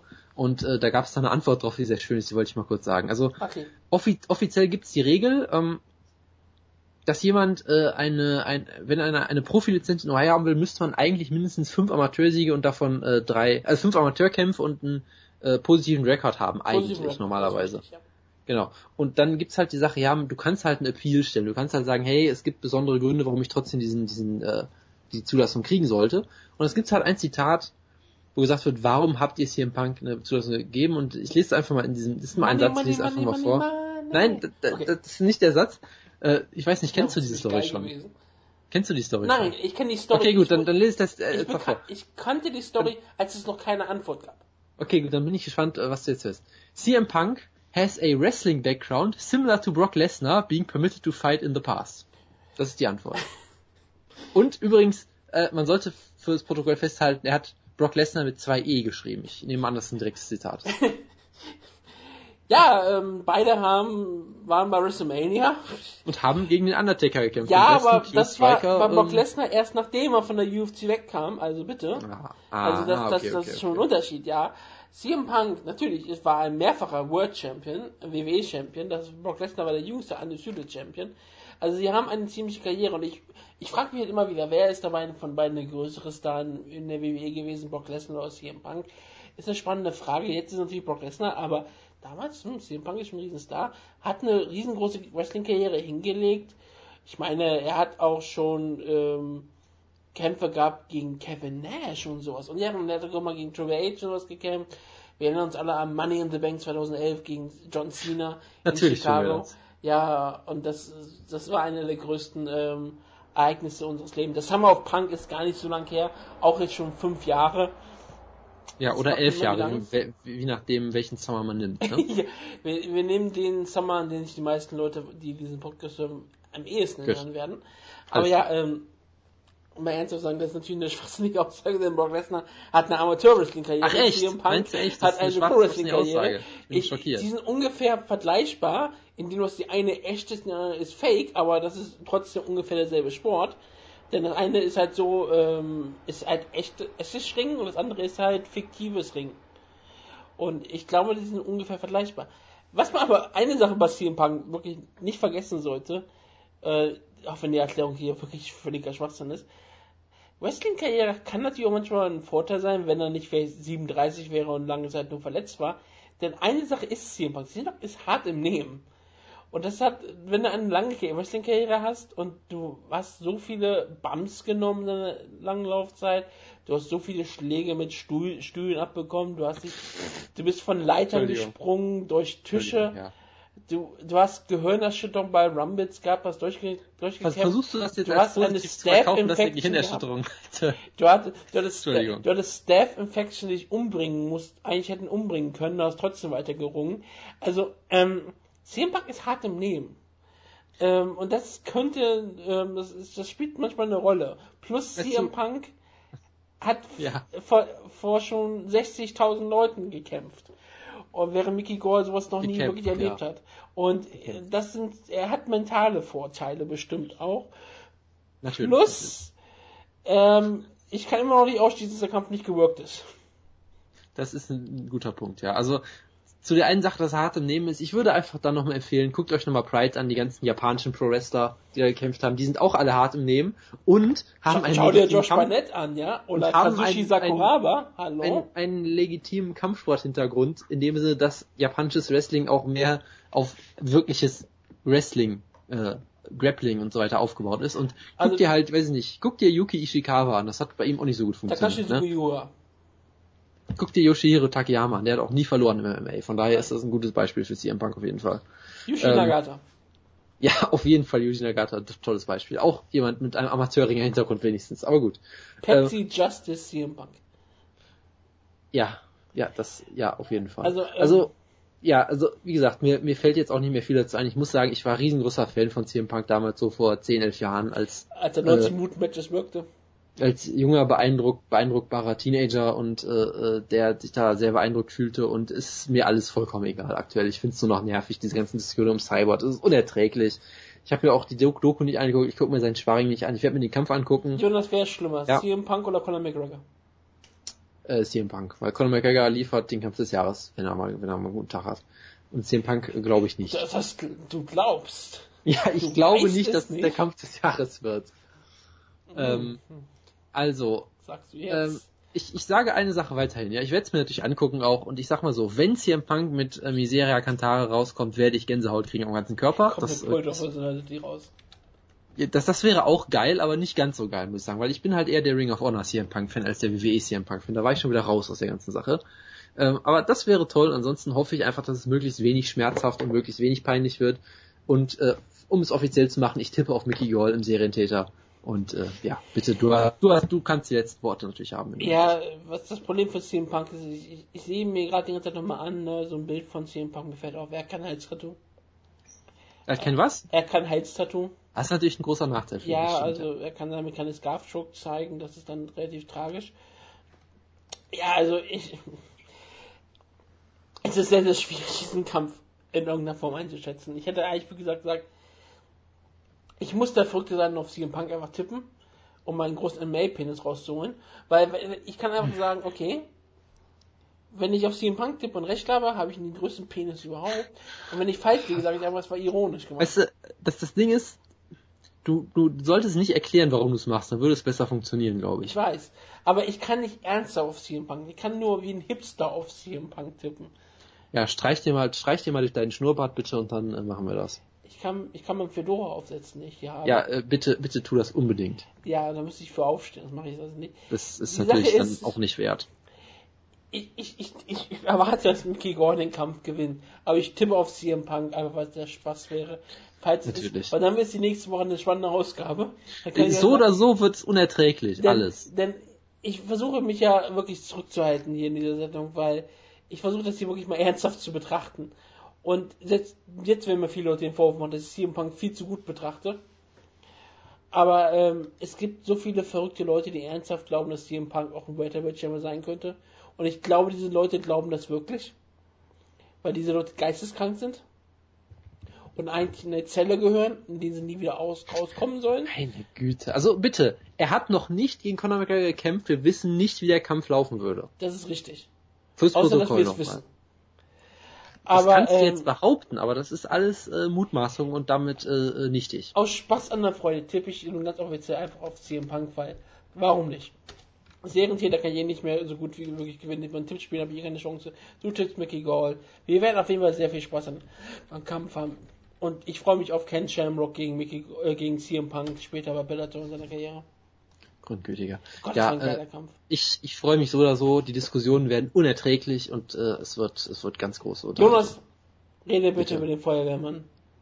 Stipe Miocic gegen Der Feuerwehrmann Stipe Miocic, ein, ein äh, ja eine wunderbare Story eigentlich, dass er jetzt der äh, Champion von Cleveland ist. Ich, Der jetzt König haben doch auch Cleveland. die jetzt haben doch auch das, das Basketballteam hat doch auch dann die NBA gewonnen oder nicht? LeBron James hat es dann nochmal geschafft. Genau, also also eigentlich hat Stipe Miocic die NBA auch noch gewonnen. Er hat den Fluch von Cleveland Er gebrochen, den Fluch den ja selbst den selbst ich kenne, obwohl ich von nichts eine Ahnung habe, was US-Sport angeht. Ähm, und jetzt ke- kehrt er nach Cleveland zurück und wird natürlich deswegen brutal seinen Titel verlieren, da bin ich mir sehr sicher. Der Fluch wird wieder aufgebaut. Ähm, und nee, aber es ist, ein, es ist wirklich ein spannender Kampf und ich weiß echt nicht, was ich davon halten soll. Ich würde wirklich, ich tendiere fast schon dazu, mit einer Münze zu werfen. Weil Alistair Overeem ist die größte Wundertüte, die man sich vorstellen kann. Äh, wenn er gewinnt, dann unfassbar spektakulär. Wenn er verliert, dann geht er immer komplett baden eigentlich. Es gibt eigentlich keinen, es gibt kaum ein Mittelding so ein bisschen. Außer in letzter Zeit gibt es das dann irgendwie schon so ein bisschen, weil Alistair Overeem hat seinen Stil umge umgestellt, seitdem er bei äh, Jackson Winklejohn kämpft, habe ich das Gefühl. Er ist jemand, er macht nicht mehr so viel Druck wie, Druck wie vorher, weil er halt auch gemerkt hat, er hat dieses Kinn einfach nicht, sondern er kämpft jetzt im Prinzip als Distanzkickboxer und das macht er wirklich gut, wie ich finde. Also er ist halt jemand, er kämpft ganz weit draußen, er zeigt ein paar Kicks, er ist halt immer noch, hat immer noch sehr präzises Striking, das heißt, er kann dich auch auf Distanz, äh, auf Distanz halten, er kann mit einem einzelnen Schlag oder Tritt viel Schaden ausrichten. Und äh, wenn du dann versuchst, die Distanz zu schließen, ich meine, es war zum Beispiel in dem Kampf gegen JDS, da ist in der ersten Runde einfach, glaube ich, nichts passiert. Und dann irgendwann kommt halt aus dem Nichts dieser wunderbare Schlag und er knockt hinaus. So, und äh, das kann er halt machen. Gegen, gegen Roy Nelson hat er es auch ziemlich gut gemacht. Gut, er wurde wieder fast ausgenockt von Roy Nelson in der dritten Runde, aber passiert halt. Äh, gegen Orlovsky wunderbaren Sieg gefeiert, gegen Struve clever gekämpft, im, im Stand einfach, glaube ich, nichts gemacht, dann irgendwann Takedown, Ground and Pound, fertig. Also er kämpft wirklich anders, glaube ich. Und er hat seinen Stil umgeändert. Und ich glaube, er ist nicht mehr so anfällig wie früher. Ähm, wo er oft halt auch irgendwie sehr, ja, ich weiß nicht, arrogant gekämpft hat, hatte ich schon das Gefühl, dass er halt sich selbst ein bisschen überschätzt und sagt, er kann durch alles durchrennen und dann halt in 17 Frontkicks von Travis Brown reinrennt, bis er irgendwann umfällt oder sowas. Und äh, ich glaube schon, dass er sich so ein bisschen ja neu neu erfunden hat, fast schon seinen letzten vier, vier, vier fünf Kämpfen so. Äh, und deshalb bin ich sehr gespannt, wie das hier läuft. Und es ist für mich wirklich ein Theaterkampf, weil Overeem kann im Striking jeden besiegen. Da sage ich weiterhin, wenn er einen guten Tag hat. Er kann auch von jedem ausgenockt werden im Heavyweight, der hart zuschlägt. Und im Heavyweight schlägt halt fast jeder hart zu. So, das ist so ein bisschen sein Problem. So ein bisschen, wie, so, so ein bisschen wie Adolfski, natürlich kein Velasquez hat kein Knockout-Power, ist klar. Ähm, und Stipe ist halt mittlerweile ein richtig guter Boxer geworden. Trotzdem würde ich halt im Striking sicherlich Overeem den Vorteil geben, weil er halt einfach deutlich vielseitiger ist. Er kann äh, Tritte zeigen, wunderbare Kniestöße, ist im Clinch unfassbar stark, hat auch gutes Boxen. Aber wie gesagt, die Defensive ist halt das Problem und gerade das Kinn, da hat sicherlich Stipe in dem, in der Hinsicht den Vorteil. Ähm, Stipe ist ein richtig guter Ringer, was du sehr oft gesehen hast, auch wunderbar, äh, ist er halt vor allem darin, sein Ring und sein Striking zu kombinieren. Ja, und unter, unter, unter Schlägen sich runterzuducken, den Gegner zu Boden zu nehmen, gerade gegen Mark Hunt, wunderbar gemacht. Und ich meine, wir wissen ja, Mark Hunt ist jemand, der ist eigentlich unfassbar schwer zu Boden zu nehmen. Äh, gerade wenn er noch frisch ist. Und Stipe hat das wirklich mustergültig gemacht, indem er halt, ja, diesen, diesen, sag ich mal, äh, Mix geht, dass er eben nicht einfach nur strikt und dann ringt, sondern dass er beides wunderbar kombiniert. Ähm, auch wenn er sicherlich, sag ich mal, an und für sich gesehen. Er ist nicht der beste Boxer der Division, er ist nicht der beste Ringer der Division, aber er ist einer der besten darin, glaube ich, beides zu kombinieren. Das macht, das macht halt schon seine Stärke aus.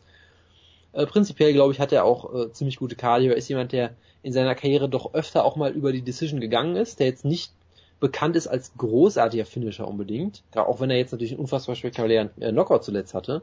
Aber er ist halt schon jemand, der, er, ich glaube, er schlägt schon hart zu auf jeden Fall. Ich meine, es ist Heavyweight, es ist fast unmöglich, nicht hart so zu schlagen. Aber er ist jetzt auch nicht jemand, der jemanden zwangsläufig brutal ausnockt, habe ich meistens das Gefühl. Aber auch da hat der, glaube ich, in letzter Zeit ordentlich zugelegt. Also ich meine, Verdum hat er brutal ausgenockt, Alowski ausgenockt. Gut, es ist Alowski, klar. Markant per TKO besiegt, das war sicherlich ein etwas anderer Kampf. Maldonado schnell ausgenockt. Also auch in letzter Zeit scheint er sich auch da verbessert zu haben. Fido ähm, Killer Maldonado. Ja, genau, Fabiano Maldo, Maldonado. Damals haben wir uns über, die, über den Kampf lustig gemacht, dass er stattfindet. Und jetzt ja, natürlich, scheint natürlich. er jetzt an der Licht. Ja, abs absolut. Also er hat quasi Fedor besiegt, das kann man so sagen. Er ist äh, der Lineal, äh, äh Lineal WCW Cruiserweight Champion damit jetzt oder was auch immer das war. Ja, absolut. Genau. Ähm, und Wammer Champion. Das Ding ist halt auf der anderen Seite, ich weiß immer noch nicht, was ich so wirklich von ihm halten soll, wenn wir ganz ehrlich sind, weil also als, als, natürlich ist er ein Elite Heavyweight, aber ich weiß immer noch nicht, ist er, ist er der Beste, weil ich weiß, dieser, dieser Verdum-Kampf war einfach so merkwürdig, wie Verdum da einfach in ihn reinrennt, in diesen Schlag einfach reinrennt auf so eine sehr, ja, eigentlich amateurhafte Art und Weise. Ich weiß immer noch nicht, was ich davon halten soll. Ob, ob Verdum da einfach den gigantischsten Fehler gemacht hat, den ich je gesehen habe und vielleicht den Kampf sonst gewonnen hätte. Also ich finde es immer noch sehr schwierig, das einzuschätzen. Äh, gegen JDS damals einen sehr engen Kampf verloren, das ist natürlich auch absolut, absolut keine Schande. Und ich weiß es einfach nicht. Also ganz ehrlich, wenn wenn Miocic da reinläuft und Overeem ausnockt mit seinem Boxen, würde mich null schockieren. Wenn Overeem ihn auseinander nimmt, würde mich null schockieren. Und ich finde es einfach schwierig. Ich glaube halt irgendwie dann doch, dass ähm, ich weiß nicht, ich sehe irgendwie das Ringen von Miocic in diesem Kampf nicht wirklich, muss ich sagen, weil Overeem hat, ich weiß nicht, wer hat Overeem das letzte Mal zu Boden genommen überhaupt? Mir fällt jetzt ehrlich gesagt niemand ein, gerade, so spontan. Äh, Brock Lesnar hat glaube ich nicht geschafft. Nee, der Doom hat es auch nicht geschafft, der hat immer Guard gepult, glaube ich, ne? Ja. Also mir fällt jetzt hat niemand ein irgendwie, weil, also wenn, wurde er halt immer ausgenockt, irgendwie habe ich das Gefühl, ne? Hat Roy Nelson es mal gesch... Ich kann mir auch nicht vorstellen. Also mir, mir fällt gerade niemand ein, ist ja auch egal. nein, nein, also wie auch immer. Overeem hat, glaube ich, richtig gute Takedown-Defense. Er ist vor allem sehr gefährlich aus zwei Gründen. Erstens mal, du kannst sehr schnell in so ein Überknie reinrennen, wenn du einen Takedown versuchst. Und das zweite ist, Alistair Overeem hat eine der besten Guillotines im ganzen Sport, glaube ich, weiterhin. Das heißt, da muss Steve auf jeden Fall sehr gut aufpassen. Er hat, er hat auch ein sehr schönes Single-Leg, da wäre jetzt die Gefahr der, der Guillotine sicherlich nicht so, nicht so da und so weiter, aber ich weiß nicht, ob er, also wenn er Overeem zu Boden kriegt, wäre es sicherlich sehr gut, aber ich weiß wirklich nicht, ob er es schafft unbedingt und ich, ich glaube irgendwie, ähm, dass er Probleme haben wird mit diesem, mit diesem Distanz-Kickboxen, den, das, diesen Stil, den Overeem aktuell hat, weil Overeem hat auch, glaube ich, aktuell kein Problem mehr damit, Kämpfe langweilig zu machen und da, die, die hinzuziehen und sich auf seine Chance zu warten und ich finde es schwierig, ich könnte jetzt noch ewig weiterreden, ich mache ich mach jetzt mal den Schlussstrich. Ich tippe einfach auf Overeem per TKO, weil ich weiß wirklich nicht, das ist so mein, mein äh, Bauchinstinkt und ich finde es einen sehr spannenden und sehr engen Kampf, aber ich tippe einfach mal auf den, auf den Ream, was vor zwei, drei Jahren auch, glaube ich, niemand gedacht hätte, aber gut. Ja, das wäre schon beeindruckend. Ich habe gleich eine Trivia-Frage an dich, aber die stelle ich erst dir am Ende, weil du hast gerade sehr viel geredet. Deswegen gebe ich dir Zeit, dich auszuruhen. Ähm, ja, ich bin auch ziemlich beeindruckt von diesem Steven Miosic ähm, beeindruckend einfach nur. Ich hätte nie gedacht, dass aus diesem Baseballspieler mal ein Weltklasse äh, Mixed Martial Arts Kämpfer wird. Er war ja, wie gesagt, ein Kämpfer, von dem ich das nie erwartet. Ja klar, er hat mal Leute besiegt wie Phil Freeze, wahrscheinlich der Rosario, klar. Und dann wurde er von Stefan Struff damals auch brutal ausgenockt. Das war so eine Sache. Und da habe ich ihn schon in meiner Karriere gesehen, okay, als jemand, der in Heavyweight immer eine Rolle spielen wird, aber er wird nie ein großer Kämpfer werden. Und nach dem Junior Sanders Kampf habe ich mich da auch den noch wirklich nochmal bestätigt gefühlt. Dann knockt er markant aus, dann knockt er Wallace Galowski aus, kriegt den Title Shot. Wenn er denken, ja, er kriegt den Title Shot, aber es ist halt gegen Verdun. Verdun ist aktuell der beste Schwergewicht in langer, langer Zeit. Vielleicht Verdun vielleicht sogar der beste Schwergewichtskämpfer aller Zeiten. Vielleicht kann man sogar das Argument machen. Und dann lockt die Miocic diesen absurden Kampf aus. Und plötzlich hast du Steve Miocic und du sagst, Steve Miocic ist der UFC Heavyweight Champion. Und dann überlegst du dir, warte, Michael Bisping ist der Middleweight Champion der UFC. Und Robbie Lawler war bis vor kurzem Welterweight Champion der UFC. Und plötzlich ist, merkst du, die ganze Welt hat sich verändert. Und im Westen geht die Sonne auf. Das ist alles relativ komisch, wie aktuell die Welt sich dreht. Aber ja, Steve Miocic ist äh, Champion und das ist absolut verdient er ist ein ziemlich guter Kämpfer, ein toller Athlet, hat seinen Ring immer verbessert. Er war schon Jury-Ringer, als er angefangen hat, aber hat seinen Ring perfekt am Mixed Martial angepasst. Sein Striking hat, ist jetzt wirklich ziemlich gefährlich geworden, wie du auch schon erwähnt hast. Und es ist eine spannende Sache. Und über Mustafa hat zu alles gesagt, was er sagen muss. Er kam mit den größten Hype überhaupt in die UFC rein, ist dann von Drogentests weggelaufen, hat eine riesengroße, ja, genau. schlechte Karriere ah, hingelegt, ja. wo wir uns alle drüber lustig gemacht haben. Wir haben gesagt, okay, Orin, aus dem wird nie was. Dann hat er gegen Ben Rothwell verloren, da haben alle Leute wirklich gesagt, okay, seine Karriere ist vorbei.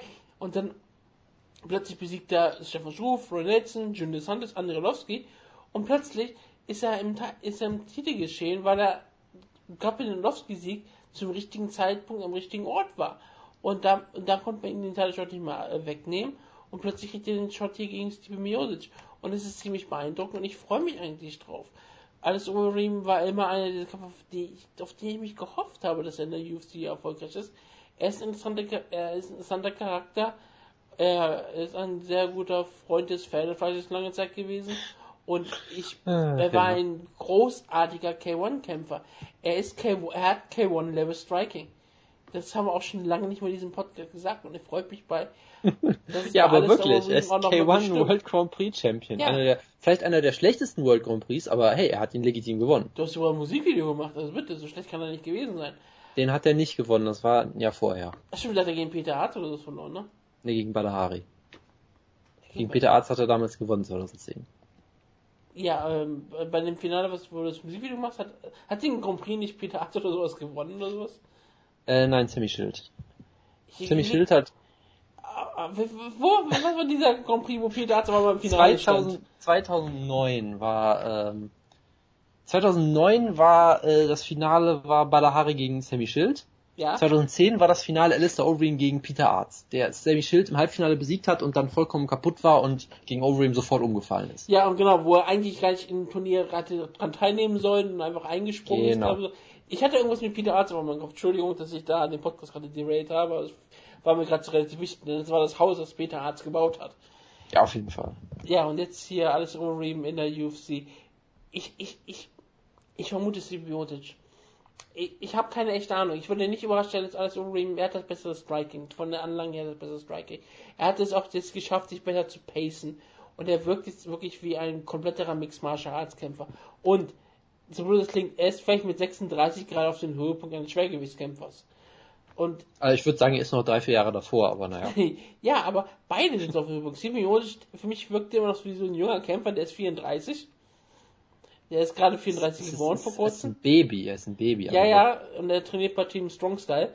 Und ähm, ich erwarte sehr vieles. Aber ich glaube einfach, Steven Miocic, ich würde es nicht ausschließen, alles Ring gewinnt. Das wäre nämlich nicht schockierend, was Schwergewicht ist. Aber ich glaube, Steve Miocic schafft es, er schafft es sogar mal einen Titel zu verteidigen dass es längere Zeit her ist, dass es passiert ist. Also ja, Stevie Miocic gewinnt hier diesen Kampf. Ich glaube, in der dritten oder vierten Runde knockt er alles Overeem aus. Das ist mein offizieller Tipp. Jetzt habe ich noch eine, eine, Frage für dich, Jonas. Bitte. Nenne mir bitte alle UFC-Champions, die Oh es Gott, geschafft Willen. haben, den, den Titel zweimal zu verteidigen. Alle UFC Heavyweight Champions. die Ich es wollte gerade sagen, alle. ja, ja, alle UFC Heavyweight Ähm, Champions, die den Titel zweimal verteidigen konnten. Es gibt vier Kämpfer. Hat Ken Velasquez in seinen zweiten Run hat so Ja, bestimmt und das zweite Mal hat er das geschafft. Er hat ihn gegen ähm, Junior Saunders gewonnen und hat ihn gegen Bigfoot Silver und Junior Saunders verteidigt. Ich hoffe, dass Tim Silver einer von denen ist. Ich bin mir aber nicht sicher. Ja, Tim Sylvia ist Oh, einer von denen. Trauma. Er hat ihn gegen Andrei Arlovski gewonnen, hat ihn gegen Andrei Arlovski verteidigt und gegen Jeff Monson. Was für ein Run, ja, großartig. Äh, wie viele fehlen mir jetzt noch? Zwei. Boah, Heavyweight Champion, alter, Ich alter. kann dir einen Tipp geben. Diese beiden bitte. Kämpfer haben sogar beide mal gegeneinander gekämpft. Ähm, äh, Kultur glaube ich nicht, nee, ne? Doch, Couture. Ah, einer. Kultur. Äh, Lesnar, nee, Moment. Genau. Und Ja, Lesnar. Tatsächlich, ja. Äh, Ich glaube, stimmt, ja. Stimmt, ja. Brock Lesnar hat seinen Titel gegen Randy Couture gewonnen Ja. und hat ihn dann zweimal gegen zwei Interim Champions verteidigt. Einmal gegen Frank Mir, UFC 100, und gegen Shane Carvin. ja. Und Randy Couture am Anfang seiner Karriere hat den Titel gegen, oh Gott, Kevin Randleman gewonnen und hat ihn zweimal gegen Peter Huso verteidigt. Ja, wunderbar. Lustigerweise hat auch Kevin Randleman den Titel einmal verteidigt, auch gegen Peter Huso. Das ist so doch genau die Trivia, die wir jetzt haben. Ja klar, also wir haben, es gibt nur vier Heavyweight Champions, die es jemals geschafft haben, Titel zweimal zu verteidigen. Und auch von ähm, echten Champions die den Titel äh, einmal verteidigt haben, ne? die den Titel einmal geschafft haben zu verteidigen, gibt es nur Kevin Randleman gegen Pedroso, Tim Sylvia gegen Gan McGee, sagt ja alles schon mal aus, Ja, absolut. äh, Andrei Arlovski gegen Andrei Arlovski ähm, ist nebenbei ein lustiger Faktor. Ich zähle ihn nicht, weil er hat, er war Interim Champion und er wurde danach zum echten Champion aufgekront. Theoretisch hat er den Titel auch zweimal verteidigt, aber naja, das ist halt schwierig. Gegen Eilers und gegen Paul Bontrello. Aber das ist halt ein bisschen schwierig. Und Junior Saunders hat den Titel mal verteidigt gegen Frank Mir. Aber sonst die meisten UFC Champions in der Heavyweight Division gewinnen den Titel und verlieren ihn sofort wieder. Gut. Das ist nur mal so ein Fakt, den ich mal raushauen wollte. Weil jetzt ist, ist, ist es aktuell eine heiße Kartoffel. Und wir sind, bleiben mit Schwergewicht. Wir bleiben bei jemandem, der den Titel gewonnen hat und ihn direkt wieder verloren hat. Fabrice Verdum ist zurück und er kämpft gegen Travis Brown, einen berühmten Ehemann, äh, oder ähm, Partner einer berühmten Kämpferin. Ja, also ich würde es an dem Stelle vielleicht mal ganz kurz machen, weil es ist schon wieder äh, sehr spät. Und äh, ich finde diesen Kampf, ehrlich gesagt, relativ uninteressant. Allein aus dem Oh. Grund, weil es ihn schon mal gab. Und der erste Kampf war großartig. Das war ja der, das Debüt von Troll Verdum, der im Kampf einen Kipp abgemacht hat und ich glaube, Brown auch irgendwie ausgelacht hat und all solche Sachen. hat Das er war, auch gezeigt. bitte? Der liegt sogar auf dem Boden rum, umhergerollt. Ja, und, und genau, und er hat irgendwie so auf, dem- auf den Boden gezeigt und dann eine reingehauen oder solche Sachen. Das war so wirklich, wirklich großartig. Ähm, und hat ihn damals auch vollkommen klar besiegt, auch ein paar Mal zu Boden genommen, aber halt auch im Stand eigentlich klar besiegt mit seinem wunderbaren Muay Thai auch, schönen Bodykicks im Clinch und so weiter und so fort. Und ich sehe jetzt eigentlich keinen wirklichen Grund, warum es anders sein sollte. Ich meine, du kannst natürlich sagen, wer Doom ist schwer K.O. gegangen. Das kann immer einen Effekt haben und Terrence Brown haut immer noch hart zu, das ist klar. Und Verdum ist irgendwie 38 oder irgendwie sowas, ne, 39? 39. Also fürs Heavyweight im besten Alter, aber kann natürlich sein, dass er jetzt einfach äh, über den Zenit ist oder sowas. Das kann immer sein, aber das Ding ist halt, wenn man sagt, dass Fabrice Verdum abgebaut hat vielleicht, dann musst du dir halt angucken, was Terrence Brown in letzter Zeit gemacht hat. Und ähm, ja, das ist jetzt auch nicht besser unbedingt. Er hat Matt Mitchell besiegt in einem furchtbaren Kampf, wenn ich das richtig in Erinnerung habe, wurde von Andrialowski furchtbar verprügelt ähm, und wurde von Ken Velasquez furchtbar verprügelt und hat ja hat dann hat Siege über Brandon Schaub und Matt Mitrione seit diesem ersten Kampf gegen Verdum, was jetzt auch nicht gerade die Spitze des Heavyweights ist, sagen wir es mal so. Von daher, ich habe das Gefühl, wenn Verdum abgebaut hat, es kann sein, dass es da, dass es da halt Faktoren gibt, dass sein riesiges Selbstbewusstsein Schaden genommen hat nach diesem schlimmen K.O. Das kann natürlich immer sein, dass er, ich glaube, er ist halt auch jemand, der ähm, aus dieser Rafael Cardero Schule kommt, der sehr viel über sein Selbstbewusstsein kommt, sehr viel über seine Aggression auch im Stand, über seinen Bravado, macho-mäßig so. Kann natürlich sein, dass das jetzt ein bisschen weg ist und dass er damit Probleme kriegt, aber alles, was man in der Hinsicht über Fabrice Verdum mutmaßen kann, musst du eigentlich noch viel stärker über Travis Brown denken, habe ich immer das Gefühl. Ja, auch wenn er jetzt die Babys von Ronda Rousey sicherlich jede Sekunde gebären oder zeugen wird oder was auch immer, das ist sicherlich ein großer motivierender Faktor für ihn. Aber trotzdem äh, glaube ich, da er trainiert immer noch im, im Glendale Fighting Club, da haben wir eben einige Worte von seiner Freundin schon zugehört, was man davon halten könnte vielleicht. Deshalb, ich glaube, es wird in vieler Hinsicht eine Wiederholung des ersten Kampfes werden und Verdum wird, schätze ich mal, per Decision gewinnen. Verdammt nochmal, ich suche hier gerade einen. Ich merke auch schon, was machst du da die ganze Zeit? Ja, weil. Oh, fuck. Ich suche, ob ich es vielleicht noch finde. Ähm, kannst Sag du doch einfach mal. Ich, nee, ich hab. Ja. Ähm, wo ist hier? Oh Gott. Weißt du, welchen äh, Trainingcamp sie trainieren? Offiziell den Higheston Trainingcamp heißt das Ding. Ah ja. Hier ist Ronda Rousey. Ich glaube, das ist, als sie 14 Jahre alt ist oder sowas in der Art. Zwei Wochen später brachte sie mich zum Training in Hyerston, ein Studio in Hollywood, dem ich regelmäßig trainiert hatte. Mein Freund Manny Gambirian schloss das Studio extra für uns auf. Die Übungshalle roch nach verschwitzten Armeniern und Deospray. Jeder Als ich mich auf das. den blauen und meergrünen Matten niederließ, fühlten sie sich fest und vertraut an. All die Ängste, die mich seit dem Tag meiner Knieverletzung geplagt hatten, verpufften. Da bin ich wieder, ihr Hühner, dachte ich. Ja. Da fällt mir Es roch nach. Schwei nach verschwitzten Armenien und Deospray. Das ist das Leben von Ronda Rousey und auch das Leben von Travis Brown aktuell. Ich bin ja schockiert, dass sie nicht mit Armenier zusammen ist. Aber ja, ähm, Travis Brown, wie gesagt, interessante Karriere hingelegt. Wir haben, du hast schon eben gerade in langer Form darüber gesprochen.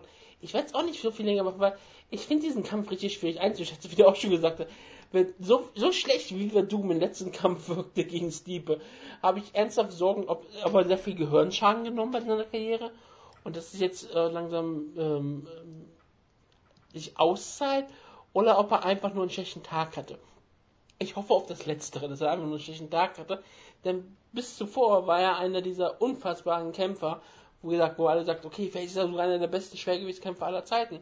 Aber er sagt, er ist 39, heißt, er ist noch relativ jung in der Schwergewichtsdivision und hat noch ein bisschen Zeit vor sich, aber er könnte irgendwann noch einfach alt werden. Und es geht für ihn jetzt um sehr, sehr viel. Terrence Brown ist ein gefährlicher Gegner, ein, super Stri ein gefährlicher Striker, einen, jenen, der im Sinne von ziemlich hart zutreten kann, ziemlich zuhauen kann, der Leute sehr schnell beenden könnte, wenn er die Chance dazu bekommt. Ich meine, er hat Josh Barnett mit mal brutal ausgenockt. Er hat Leute wie Brandon Schaub auch brutal ausgenockt. Das ist vielleicht jetzt nicht so beeindruckend wie Josh Barnett brutal auszunocken. Aber er hat auch Alice Overeem besiegt, der im Main Event steht. Also, es ist ein schwieriger Kampf für alle. Und für Travis Brown geht es auch immer wirklich vielleicht um die letzte Chance, in nächster Zeit um den Titel anzutreten. Aber es ist Schwergewicht. Ich glaube, selbst wenn er verliert, hat er immer noch Chancen in, auf, sein, auf, auf lange Sicht, weil er ist 34, also er ist noch relativ jung. Aber ja, ich will hier auf Verdum tippen. Ich, ich, ich, ich vertraue einfach, dass Verdum nur einen schlechten Tag hat. Ich sage, Verdum submitted Travis Brown in der zweiten Runde. Und dann haben wir CM Punk gegen McGraw, darüber haben wir schon gesprochen. Und jetzt kommt wirklich so der Moment, wo ich auf diese Karte schaue und merke, diese Karte ist verdammt gut. Ryan Faber gegen Jimmy Rivera. Ja, das ist, das ist doch eine ordentliche Ansetzung, ne? Ja, das, Kann man nicht meckern. Also, das ist für mich äh, ein sehr interessanter Kampf. Jimmy Rivera äh, bin ich ja durchaus gehypt auf, auf ihn seit seinem Debüt eigentlich. Ähm, und ich bin mal, ich bin mal echt gespannt. Also er hat bisher jetzt äh, Pedro Munoz besiegt. Genau, damit hat er mich sehr beeindruckt damals. Ähm, hat ihn da wunderbar outstriked, hat Yuri Alcantara besiegt. Und äh, ganz ehrlich, wenn du überlegst, Marcus Brimage, Pedro Munoz, Yuri Alcantara, das ist für ein debütierendes Bantamweight ein ziemlich großartiger Run. Das geht fast schon kaum besser, wenn du Ja. jetzt nicht direkt mit Riesenhype einsteigst oder so. er hat dann ist das? 19 einen Rekord sogar. Also das ist Ja. schon. Ich meine, Marcus Brimage ist jetzt nicht UFC-Niveau sicherlich, aber trotzdem ist das noch ein Name, den man irgendwie kennt. Und Munoz und Alcantara, das sind schon zwei richtig große Namen. Und deshalb, ich bin, ich bin sehr gespannt. Ich halte wirklich sehr viel von ihm. Ich finde, er ist ein richtig guter Allrounder, der eigentlich alles ziemlich gut kann, der äh, auch richtig gutes Striking bewiesen hat mit schönen Kombinationen, der ähm, eigentlich in jeder Phase des Kampfes bisher bewiesen hat, dass, dass er was kann. Und ich bin deshalb eigentlich sehr beeindruckt von ihm. Und ich tippe hier auf, ich weiß nicht, ist es ein Upset? Ist es überhaupt ein Upset? Nein, es ist kein Upset, nämlich Jimmy Rivera ist Favorit und ich tippe darauf, dass er Uriah Faber besiegen wird per Decision. Denn Faber muss irgendwann auch mal abfallen und ich glaube schon, da- dass er mittlerweile über dem Zenit doch ist. Ich meine, er hat große Probleme mit Frankie Zanes, gab zum Beispiel auch klar gegen Frankie Edgar und Dominic Cruz chancenlos, aber es ist auch absolut keine Schande. Aber ich habe schon das Gefühl, dass er, dass er nicht mehr auf diesem ganz großen Hoch war. Also ich glaube, das letzte Hurra war wirklich dieser tolle Run 2013 so ein bisschen für ihn, wo er wirklich wunderbar noch aussah. Und seitdem ist er, ich meine, er hatte Probleme mit Bruce Leroy durchaus, er hatte große Probleme mit Francisco Rivera. Also der letzte Kampf, wo er mich so wirklich überzeugt hat, war glaube ich wirklich Michael McDonald damals, äh, Dezember 2013. Und seitdem hat er immer noch drei Kämpfe gewonnen, aber sah in keinem jetzt wirklich toll aus, sondern immer noch natürlich richtig gut, aber nicht mehr auf diesem ganz hohen Niveau vielleicht. Lag und deshalb auch meistens seinen Gegner. Also wenn deine Gegner meistens Andy ja, Barrow, Frankie Edgar, Dominic Cruz heißen, dann siehst du nicht gut aus. Klar, ich, ich habe ja auch über die Siege vor allem auch geredet. Selbst in den Siegen ja. hat er auch durchaus Probleme gehabt und auch nicht gegen absolute Top-Gegner. Ja, deshalb, äh, das hat sich eigentlich ganz schon gemacht jetzt. Ja, also nicht absolute Top-Gegner, also, gute so, Gegner. Okay, okay, ne? okay. Fair, also durchaus von mir aus Contender, aber keine Top-Contender, um mal diesen, um mal diese, dieses, diesen Evergreen zurückzubringen. Absoluter fairer Punkt von dir. Deshalb, ich glaube, er ist ein bisschen über den Hügel hinaus. Er kann natürlich immer noch alles ziemlich gut. Er ist ein Power Striker, der sicherlich nicht der beste technische Striker ist, aber sehr viel Power hat, natürlich immer noch ziemlich schnell ist. Immer noch ein hervorragender Ringer, großartige Scrambles, sehr gefährlich mit Submissions. Aber ich glaube, Jimmy Rivera wird hier einen guten Gameplan fahren. Er wird den Kampf vermutlich stehend halten und Rare Faber vermutlich ausstriken, schätze ich mal. Das ist einfach, ich glaube, er ist mittlerweile vielseitiger als Faber, der immer noch sehr auf seine auf, auf seine Explosivität äh, fokussiert ist, damit, dass er schnell mit, einer, mit, mit einem Schwinger reinrennt und jemanden vielleicht zu Boden schlägt oder ähnliches und eine Guillotine holt. Ich glaube, dass das nicht klappen wird. Und ich glaube, er wird hier eine Decision verlieren gegen Jimmy Rivera. Mit dem neuen Sicherheitskonzept in Hamburg, glaubst du, dass El Terror Jimmy Rivera in die Halle gekommen wäre? Könnte schwierig für ihn gewesen, gewesen sein, ja. ja also gerade wenn er sich noch einen Bart stehen lässt zum Großen oder so, dann wird es echt schwierig. Ja klar. Ähm, aber ich, ich, ich, ich falle durchaus deine Argumentation zum Opfer, sage ganz klar, du hast, glaube recht. Ähm, Uriah Faber ist ein absoluter Topkämpfer, eine riesengroße Karriere, wir haben so häufig über ihn gesprochen, klar.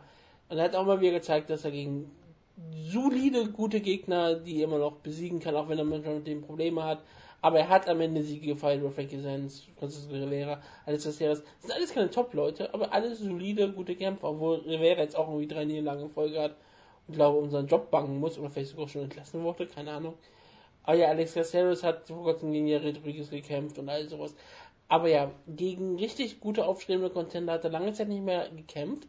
Und Jimmy Rivera ist genau das. Jimmy Rivera ist jemand, wo man wirklich überlegt, derjenige, der könnte wirklich einen riesengroßen Weg nach vorne machen. Und da ist Ryan Faber jetzt wirklich der Gatekeeper. Kann Faber hier Jimmy Rivera nochmal stoppen? Dann, dann weiß ich nicht, was die nächste Zukunft von Ryan Faber so bringt, weil dann hat er nochmal wirklich einen richtig starken Sieg über ein aufstrebendes ähm, Talent gefeiert. Ui, das aufstrebende Talent ist auch schon 27, also es, es ist langsam so eher, er kommt langsam an den Höhepunkt, gerade für einen Bantamweight-Kämpfer. Also ich bin sehr gespannt drauf. Rivera ist relativ klein, das ist ein sehr großer Nachteil, glaube ich, gerade weil. Das stimmt, ja. Also er ist schon ein Panzer irgendwie so ein bisschen. Ja klar, ja. aber Faber ist halt jemand, der zwar auch nicht körperlich besonders groß ist, aber der hat seine ganze Karriere früher im Featherweight äh, hatte und da auch wirklich was mit Masse hatte. Rivera hat auch sehr viel Masse für Bantamweight im Sinne von wie sein Körper gebaut ist, aber von der Größe ist er halt sehr, sehr klein. Ich glaube, die Reach ist sogar einigermaßen vergleichbar. Ja, die Reach ist ungefähr gleich, also ist das nicht der größte Nachteil. Aber ich könnte mir vorstellen, dass Ryan Faber trotzdem noch Kraftvorteile hat, gerade weil er hätte jetzt auch Old Man Strength noch dazu. Aber ja, ich erwarte, dass Jimmy Rivera hier einfach eine bessere, jüngere Version ist. Und ich glaube, Jimmy Rivera gewinnt hier eine unterhaltsame Decision, weil eins kann man Ryan Faber nicht nachsagen, Ryan Faber hat meistens immer sehr unterhaltsame Kämpfe. Das äh, kann man auf jeden Fall so festhalten. Ja, dann haben wir als Opener auch ein richtig unterhaltsamen Kampf. Join Calderwood gegen Jessica Andrasch. Und Jessica Andrasch ist ja ziemlich spannend. Sie war ja die längste Zeit ihrer Karriere im Bantamweight. Hatte da eine solide, aber keine besondere Karriere hingelegt. Und ähm, sie hatte halt so Niederlagen wie gegen Camouche, gegen Marion Renault, Raquel Pennington, als Pennington jetzt natürlich jetzt immer sich ganz schön gesteigert hat. Aber sie hatte ähm, nie so irgendwelchen großen Sieg gehabt. Sie war halt immer so eine Journeyman-Kämpferin solide unterwegs und hat sich dann entschieden, ähm, ich kann da mal Gewicht in Strawweight und kriegt sofort Jessica Benet äh, vor die Schnauze gesetzt, eine Teile-Contenderin, die hier in Berlin letztes Jahr gekämpft hat. Und sie hat Jessica Benet brutal zerstört. Und das hat, glaube ich, Leute richtig aufhorchen lassen. Andrasch war immer schon eine für viele Leute unterhaltsame, gute Kämpferin, aber wie sie Penet klar besiegt hat, das war schon beeindruckend. Und wäre wär nicht nur Rocker gegen Bisping gewesen, wäre das wahrscheinlich das überraschendste Resultat des Abends gewesen, in der Form. Nicht, dass sie gewonnen hat, das ist, äh, kann man ja locker reden, ist kein Problem, aber dass sie hier wirklich ähm, so ein Statement in ihren ersten Kampf im Strawweight machte, das war schon ziemlich beeindruckend. Und sie kämpft gegen Joan Calderwood, eine meiner absoluten Lieblingskämpfer, auch eine Kämpferin, die du sehr gerne schätzt, glaube ich. Jojo, Fall, sehr unterhaltsam. sehr dafür bekannt, mit Geld gut auszukommen, was sie in Mixed Martial Arts verdient. Ja. Dass keine traurige Geschichte ist, über die man sich Sorgen machen muss. Nein, nein, es geht alles gut. Mixed Martial Arts ist eine solide Karriere, liebe, liebe Zuhörerinnen. Also wenn, wenn ihr Kinder habt, ähm, behaltet sie auf eine Mixed Martial Arts Karriere vor. Da kann man richtig Geld mit verdienen. Aber Und wisst ja, ihr, ganz kurz, wisst ihr, wie ihr eure Kinder am besten auf eine Mixed Martial Arts Karriere vorbereitet? Ihr liest das Ronda Rousey Buch mit ihr. Genau, so sieht's aus. Immer vorm Schlafen gehen. Auch das ist auch für die Zuhörer, ja. falls ihr Töchter ihr, habt. Ihr, ihr, ihr liest ihr, das Buch vor. Und dann, ihr, ihr, ihr bringt sie zu Bett mit dem Rousey-Buch und weckt sie mit einer Armbar. So ja, geht das. So ist das, ähm, muss man sich das vorstellen. Das nennt sich nicht Kindesmissbrauch, das nennt sich Erziehung. Aber ja, äh, John Calderwood hat jetzt ähm, nach der schlimmen Niederlage gegen Marina Morosch ähm, kam sie zurück gegen Courtney Casey, ein sehr unterhaltsamer Kampf, und gegen Violet Nur, die sie dann ähm, noch richtig schön ausgenockt hat, was mich sehr gefreut hat. Ein auch ziemlich äh, wunderbaren Kampf. Aber ja, Joan Calderwood, eine meiner Lieblingskämpferinnen. Ich freue mich, sie wiederzusehen. Und es wird ein richtig spannender Kampf sein. Denn das wird, wenn Jessica Andrade das zeigt, was sie gegen Penny schon angedeutet hat, dann wird das ein kann das ein unfassbar guter Kampf. Denn Calderwood ist äh, keine Kämpferin, die braucht ein bisschen Zeit, in den Kampf reinzukommen. Und dann wird es richtig schwierig für Calderwood. Dann sage ich, Calderwood würde ich dann hier durchaus, wenn Andrade Show auftritt wie gegen Penny, dann sehe ich Calderwood im Nachteil. Aber je länger der Kampf geht, Calvert hat bewiesen, dass sie gerade in den letzten Runden heraus immer noch Kämpfe entscheiden kann, immer noch für die Kondition besitzt. Und ich sage, ich hoffe einfach, dass Calvert hier eine Decision gewinnt. Ja, also das ist wirklich ein faszinierender Kampf, über den man noch ein bisschen was reden kann. Äh, ich werde jetzt auch äh, kurz eine Anekdote erzählen, weil Jojo ja nicht da ist, der jetzt meckern würde sonst.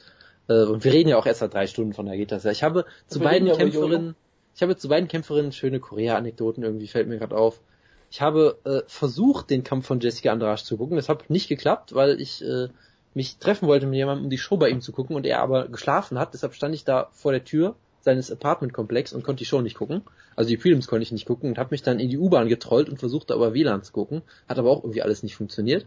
Das war damals sehr tragisch, weil ich habe dann nur, nur Twitter noch gelesen, wie sie unfassbar beeindruckend aussah gegen Jessica Penne. Und dass es irgendwie eine, eine Late Stoppage war und so sie quasi Jedrzejczyk-esk besiegt hat fast schon äh, was natürlich sehr, sehr interessant ist, weil sie halt für mich als Benjamin war sie halt immer so da, wo ich sage, ja, die, ja. die, die gibt's halt. Sie hatte auch durchaus mal drei Siege am Stück, aber halt auch gegen Leute, wo man sagt so, ja, okay, Rosie Sexton, Raquel Pennington, Larissa Pacheco, ja, okay, ist das halt war okay. Die alte Raquel Pennington? Genau, da hat sie gegen Raquel Pennington ja nochmal verloren, und wo ich immer gesagt, ja, okay. Und sie scheint wirklich das seltene Beispiel zu sein, äh, wo wirklich dieser Sprung in die Gewichtsklasse wirklich einen großen Unterschied gemacht hat, weil Sie war ja irgendwie auch nie. Äh, ja, ja, ja, ja, genau, stimmt ja. Also sie war ja nie jemand, der wirklich gefährlich war so richtig. Sie hat mal, sie hat mal ein paar Submissions geholt und sowas. Also sie war jetzt nie physisch äh, eine große Gefahr, hatte ich so das Gefühl. Und jetzt gegen Jessica Penne sah sie ja scheinbar wirklich wie ein absolutes Monster aus und hat sie komplett auseinandergenommen wo sicherlich Penne auch zum gewissen Maß für anfällig ist, weil sie halt diesen Grappling-Stil hat und im Stand jetzt nicht besonders viel Power hat und so weiter und so fort und defensiv nicht gut. Also klar, Penne hat auch viele Schwächen, aber die musst du erstmal ausnutzen können, da musst du schon richtig gut für sein. Ähm, deshalb ist das schon beeindruckend und durch diesen einen Sieg habe ich ein vollkommen anderes Bild von ihr als vorher. Also wirklich, es hat sich um fast 180 Grad irgendwie gedreht und ich würde aktuell vermutlich sie sogar leicht vorne sehen. Andererseits, äh, der letzte Kampf von Jen Calder war eigentlich auch faszinierend. Den habe ich damals geguckt, äh, äh, als ich eigentlich schon nicht mehr in Korea hätte sein sollen, weil ich mir Flug verpasst habe. Und dann saß ich dann da rum und habe diese Show geguckt, was auch äh, sehr, sehr schöne Erinnerung war, wo ich dann einen 18 Stunden Layover hatte oder sowas, was auch alles ganz toll war. Und auch das gegen Valerie Latourneau war der beeindruckendste Kampf, den ich von Calderwood, glaube ich, je gesehen habe.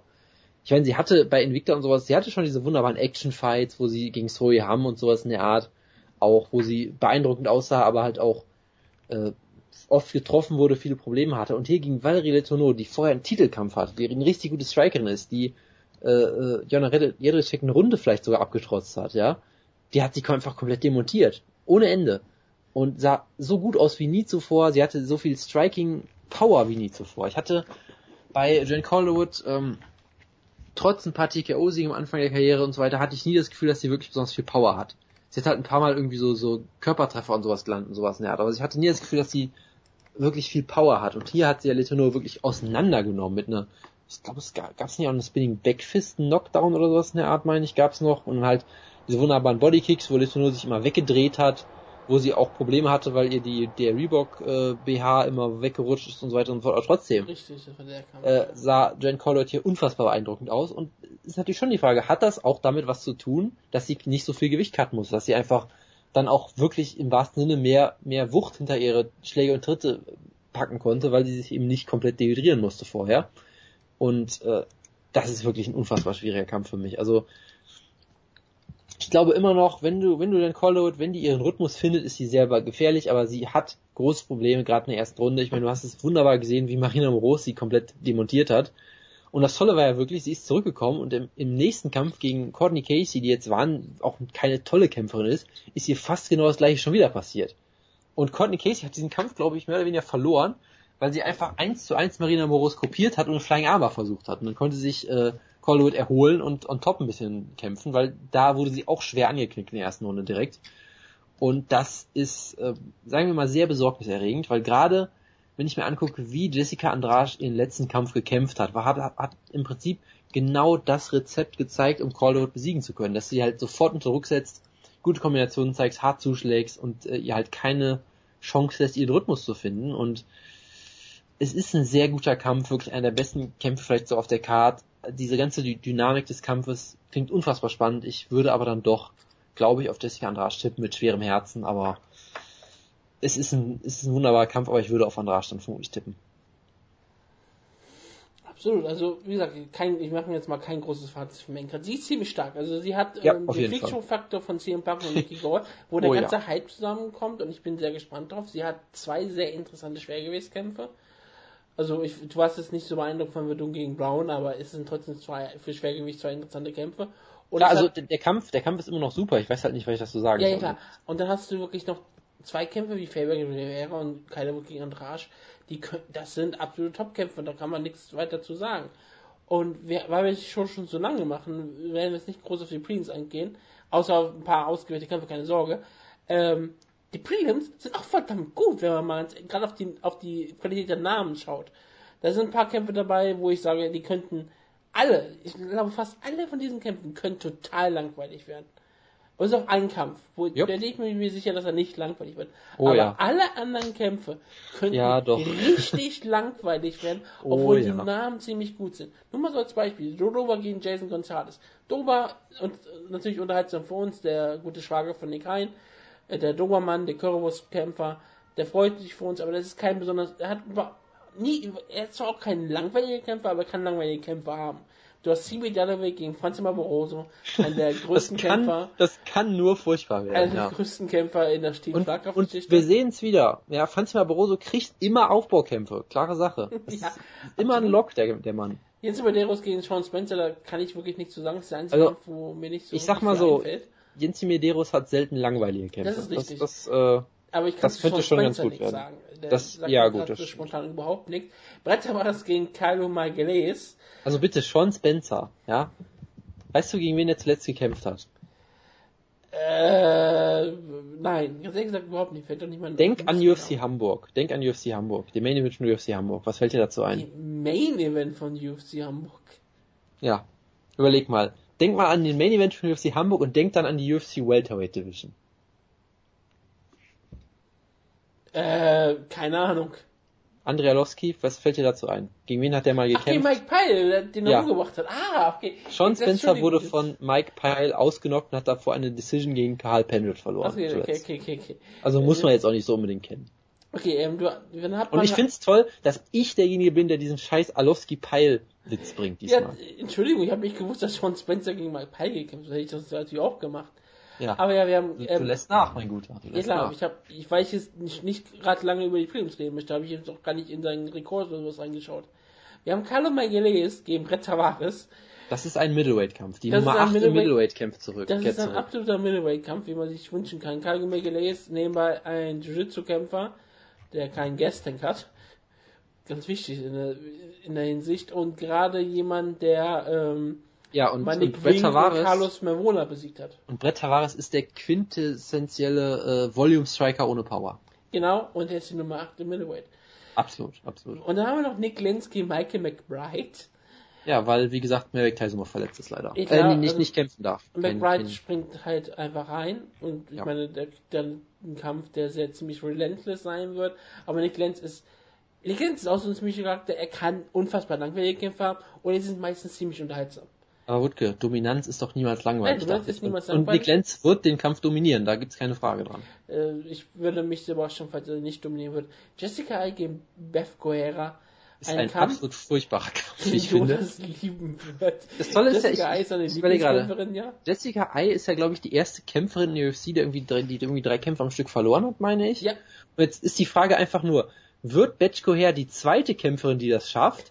oder wird Jessica Ai die erste, die vier Kämpfe am Stück verliert? Das, Das ist, ist das sind die Stakes in diesem Kampf. Die sind sehr hoch, die Stakes auf jeden Das ist Fall. eine spannende Frage. Sie ist äh, auf jeden Fall, Jessica Ai ist in ihren letzten fünf Kämpfen 1 und 4. Sie ist nur in der UFC, weil die schon in Cleveland stattfindet. Das habe ich ja, das war immer meine große Verschwörungstheorie. Nachdem alle Leute gesagt haben, nachdem Sarah Maker wird sie lassen, ich habe gesagt, nein, die, die, sie haben eine Show in Cleveland. Sie wird da antreten zu 100 Prozent. Und da hat mir sogar Jojo gesagt, dass das nicht stimmt, dass sie entlassen wird. Und ich habe ich hab recht gehabt. Das ist das einzige Mal, weil ich mal so sag mal recht habe. Deswegen freut mich das. Ähm, gegen Beth Correa wird es ziemlich unterhaltsam sein. Denn Beth Correa war die Kämpferin, die Ronda Rousey vor die größte Herausforderung überhaupt gestellt hat. Und ist nur knapp gegen Ronda Rousey gescheitert in Brasilien damals. Hatte dann einen ziemlich unterhaltsamen Kampf gegen Raquel Pennington, den sie verloren hat durch Punkte. Und da ähm, ist es gar nicht mehr so, äh, nicht so schlimm, weil Pennington hat sie ganz schön gemacht. Ich Beth Correa ähm, ist eine Kämpferin, die auch immer ziemlich sehr stark athletisch wirkt. Sie trainiert mit dem, sie trainiert mit den Pitbull-Brüdern. Ich hoffe, sie hat sich einen Mustache wachsen lassen und sie Ja. knockt Jessica aus. Hat Ronda Rousey in ihrem Buch irgendwas geschrieben über diese, diese Boxsprünge von Betchko her vor ihrem Kampf? Das wird vielleicht noch kommen. Gut, das, das, da hoffe ich drauf, ich bin sehr gespannt. Also ja, ich hoffe, ich hoffe, sie wird ähm, Jessica Ai zu Boden schlagen, dann einen Boxsprung über ihren Körper machen und dann ihr ins Gesicht schlagen und sie ausnocken, ich. Gut. Aber dann kommen wir zu dem einzigen Kampf, wo ich mir wirklich sicher bin, das wird echt ein ziemlich unterhaltsamer Kampf werden. Ähm, es ist Ian McCall gegen Ray Borg in der Flyweight Division. Yay, Flyweights. Großartige Ansetzung natürlich. Und das du darfst jetzt so lang reden, wie du möchtest. Das ist der letzte Kampf, den wir besprechen werden. Es ist 22.30 Uhr fast. Ich, ich muss mich zusammenreißen. Nee, aber das ist, das ist wirklich ein traumhafter Kampf. Ich bin einfach, oder sagen wir es mal so, ich freue mich drauf, wenn Ian McCall im Octagon steht. Bis dahin bin ich mir noch nicht sicher, ob er zurückkehrt, weil das ist ja mit ihm immer eine große Leidensgeschichte irgendwie. Mit Letzte- vielen Verletzungen und dann war er, ich glaube im letzten Kampf war er sogar fit und dann ist der Gegner rausgeflogen, ne? Genau, Justin Scoggins hat das Gewicht nicht gemacht. Genau, also er hat, äh, ist irgendwie vom Pech verfolgt einfach nur. Ich meine, dann, wenn er kämpft, dann kämpft er auch noch gegen John fucking Lineker. Das ist natürlich auch keine Chance, ist ja ganz klar. Das heißt, er hat seit Januar 2015 nicht mehr gekämpft. Das ist schon, das ist schon bitter. Und selbst in dem Kampf hat Lineker das Gewicht verpasst. in Also, den letzten zwei Jahren hat, hat er zwei Kämpfe gemacht. ja genau. Und ich meine, die Karriere ist halt einfach absurd. Ich meine, er hat diesen Draw gegen Mighty Mouse, den er vielleicht gewonnen hat für viele Leute, oder wo es zumindest eine vierte Runde hätte geben müssen, die er vermutlich gewonnen hätte, so wie Mighty Mouse abgebaut hat. Äh, Dann Ich glaube, verliert er dass das Mighty Mouse sogar zugeben würde. ja, dann verliert er das Rematch, klar, auch keine Schande. Verliert gegen Joseph fucking Benavides, auch absolut keine Schande. Kämpft dann gegen Il Iliades Santos und sagt, ja, okay, ist halt ein Kampf, Aufbaukampf. Gewinnt gegen Brad Pickett, sieht da eigentlich ganz gut aus. Ja, aber halt auch wieder fast ein Jahr später und dann ist er halt wieder, verliert er gegen John fucking Lineker, ist auch wieder ewig weg. Also es ist halt, Würdest du sagen, Entschuldigung, dass Ian McCall Ja. eigentlich ein Elite Flyweight ist, nur weil er immer wieder verletzt ist, es einfach nie zeigen kann? ähm, vermutlich, ja. Also er ist aus zwei Gründen ist er ein Elite Flyweight. Erstens das und zweitens, es gibt jetzt nicht so viele Flyweights. Das heißt, er ist per Default eigentlich Top 10. Weil er ist eigentlich ziemlich weit unten gerankt, aber es liegt eher so daran, dass er gegen viele große Namen gekämpft hat, gegen die verloren hat und einfach dann nicht genug Kämpfe hat, weil er sich häufig immer verletzt. Also er ist wieder... fürs Protokoll, er ist auf 5 gerankt. Also Oh, nicht so ernsthaft? weit ich unten. dachte, ich ja, dachte ja. der wäre sogar mal ziemlich Er ist bestimmt jetzt auf, auf sieben, auf, auf sieben, sieben Punkte hochgesprungen in der letzten Woche zufällig ich dachte, oder Der war so. bestimmt mal auf 8 oder 9 Also er ist so. über Wilson Reis gerankt, ja, also bitte. Okay, der eben fast Title Contender wird sein. Gut, also man muss sich wirklich überlegen, wie absurd diese Karriere von Ian McCall war, diese große Leidensgeschichte. Er kam als ungekrönter Champion in die UFC und unterm Strich ist fast nichts bei rumgekommen bisher, wenn wir ehrlich sind. Er hatte sehr viele Verletzungsprobleme, sehr viele persönliche Probleme und so weiter und so fort. Und jetzt hat er nämlich auch ein sehr großes Problem, denn er kämpft gegen Ray Borg, den Tess Mexican Devil, oder vielleicht heißt er auch noch der Tess Mexican oder Oh wie auch Gott, immer. würde jetzt Jojo sagen. Ja, danke, dass du das jetzt sehr gut nachmachst. Dankeschön, Dankeschön. Das ist, äh, man vermisst es schon so ein bisschen diese, äh, diese Stöhnen und diese äh, entrüsteten Zwischenrufe und so weiter und so fort. Ey, boah. Dankeschön, ja. Ähm, Ray Borg, das äh, beste Talent aller Zeiten. Äh, also ich sage jetzt, er ist das beste Flyweight-Talent, weil das war vorher Justin Scoggins, der ihn klar besiegt hat, aber der kann das Gewicht ja nicht mehr machen. Deshalb ist er jetzt ein Bantamweight und Ray Borg ist wieder das beste Flyweight-Talent per Default. was ich natürlich sehr schön finde, weil äh, Siege. Siege per Default sind immer die besten Siege, wie ich finde. Ähm, nee, also ist jemand, ich habe ihn einfach lieb gewonnen seit seinem ersten Kampf, diesem wunderbaren Kampf gegen Dustin Ortiz. Er ist jemand, der sehr guter Grappler ist, sehr, sehr Scramble aktiv, sehr Positions, äh, sehr, wechselt sehr viel Position, ist sehr aggressiv am Boden, sehr, ja, sehr, sehr aktiv. Man möchte fast schon sagen Tokro-esque in dem Sinne, dass er halt äh, voll auf Action setzt, äh, sehr viel, sehr, sehr hohes Tempo geht, auch ein ziemlich guter Ringer eigentlich mittlerweile ist. Er kann halt eigentlich alles ziemlich gut, weil er ist halt jemand, ich meine, Gott, er ist 1993 geboren, das ist, das ist echt deprimierend wieder alles. Ähm, äh, und von daher kann er halt eigentlich alles, trainiert alles, hat natürlich sicherlich trotzdem ähm, die, die, diese Stärken, vor allem im Grappling und äh, hat bisher eigentlich ziemlich gut da gekämpft. Wie gesagt, der kämpft gegen Dustin Ortiz. Äh, Split Decision Niederlage für mich hat damals gewonnen, hat dann halt Shane Howell, Chris Kelades, Gene Herrera alle klar besiegt, was halt dann auch solide Kämpfe sind, aber halt auch keine Top-Gegner sicherlich, weil er ist halt auch noch unfassbar jung. Und dann haben sie ihn halt in ins äh, tiefe Wasser geworfen mit einem Kampf gegen Justin Scoggins, ein sehr an, anderes, sehr vielversprechendes Talent. Da hat er halt klar verloren, da wurde er fast schon deklassiert, muss ich ja als, selbst als großer Ray Borg-Fan zugeben. Äh, das, das ist halt, äh, das war halt schon hart für mich, das hat mir ein bisschen das Herz gebrochen, aber wir, wir merken es ja jetzt, Justin Scoggins ist ein verkappter Bantamweight, deshalb zählt diese Niederlage eigentlich auch gar nicht. Er ist im Flyweight quasi unbesiegt, wenn man die zwei Niederlagen wegdenkt sich einfach, und das werde ich jetzt einfach auch tun. Ähm, von daher, es ist ein toller Kampf, wie ich finde. Ray Borg ist die Zukunft der Division. Ian McCall ist vielleicht so ein bisschen die Vergangenheit der Division, wenn wir ehrlich sind. Und es ist sehr spannend. Also Ian McCall, man weiß halt einfach nicht, was er noch leisten kann nach all diesen Auszeiten, nach all diesen Problemen. Er hat ja oft noch angedeutet, wenn ich noch eine Verletzung kriege, höre ich auf und, und so weiter und so fort.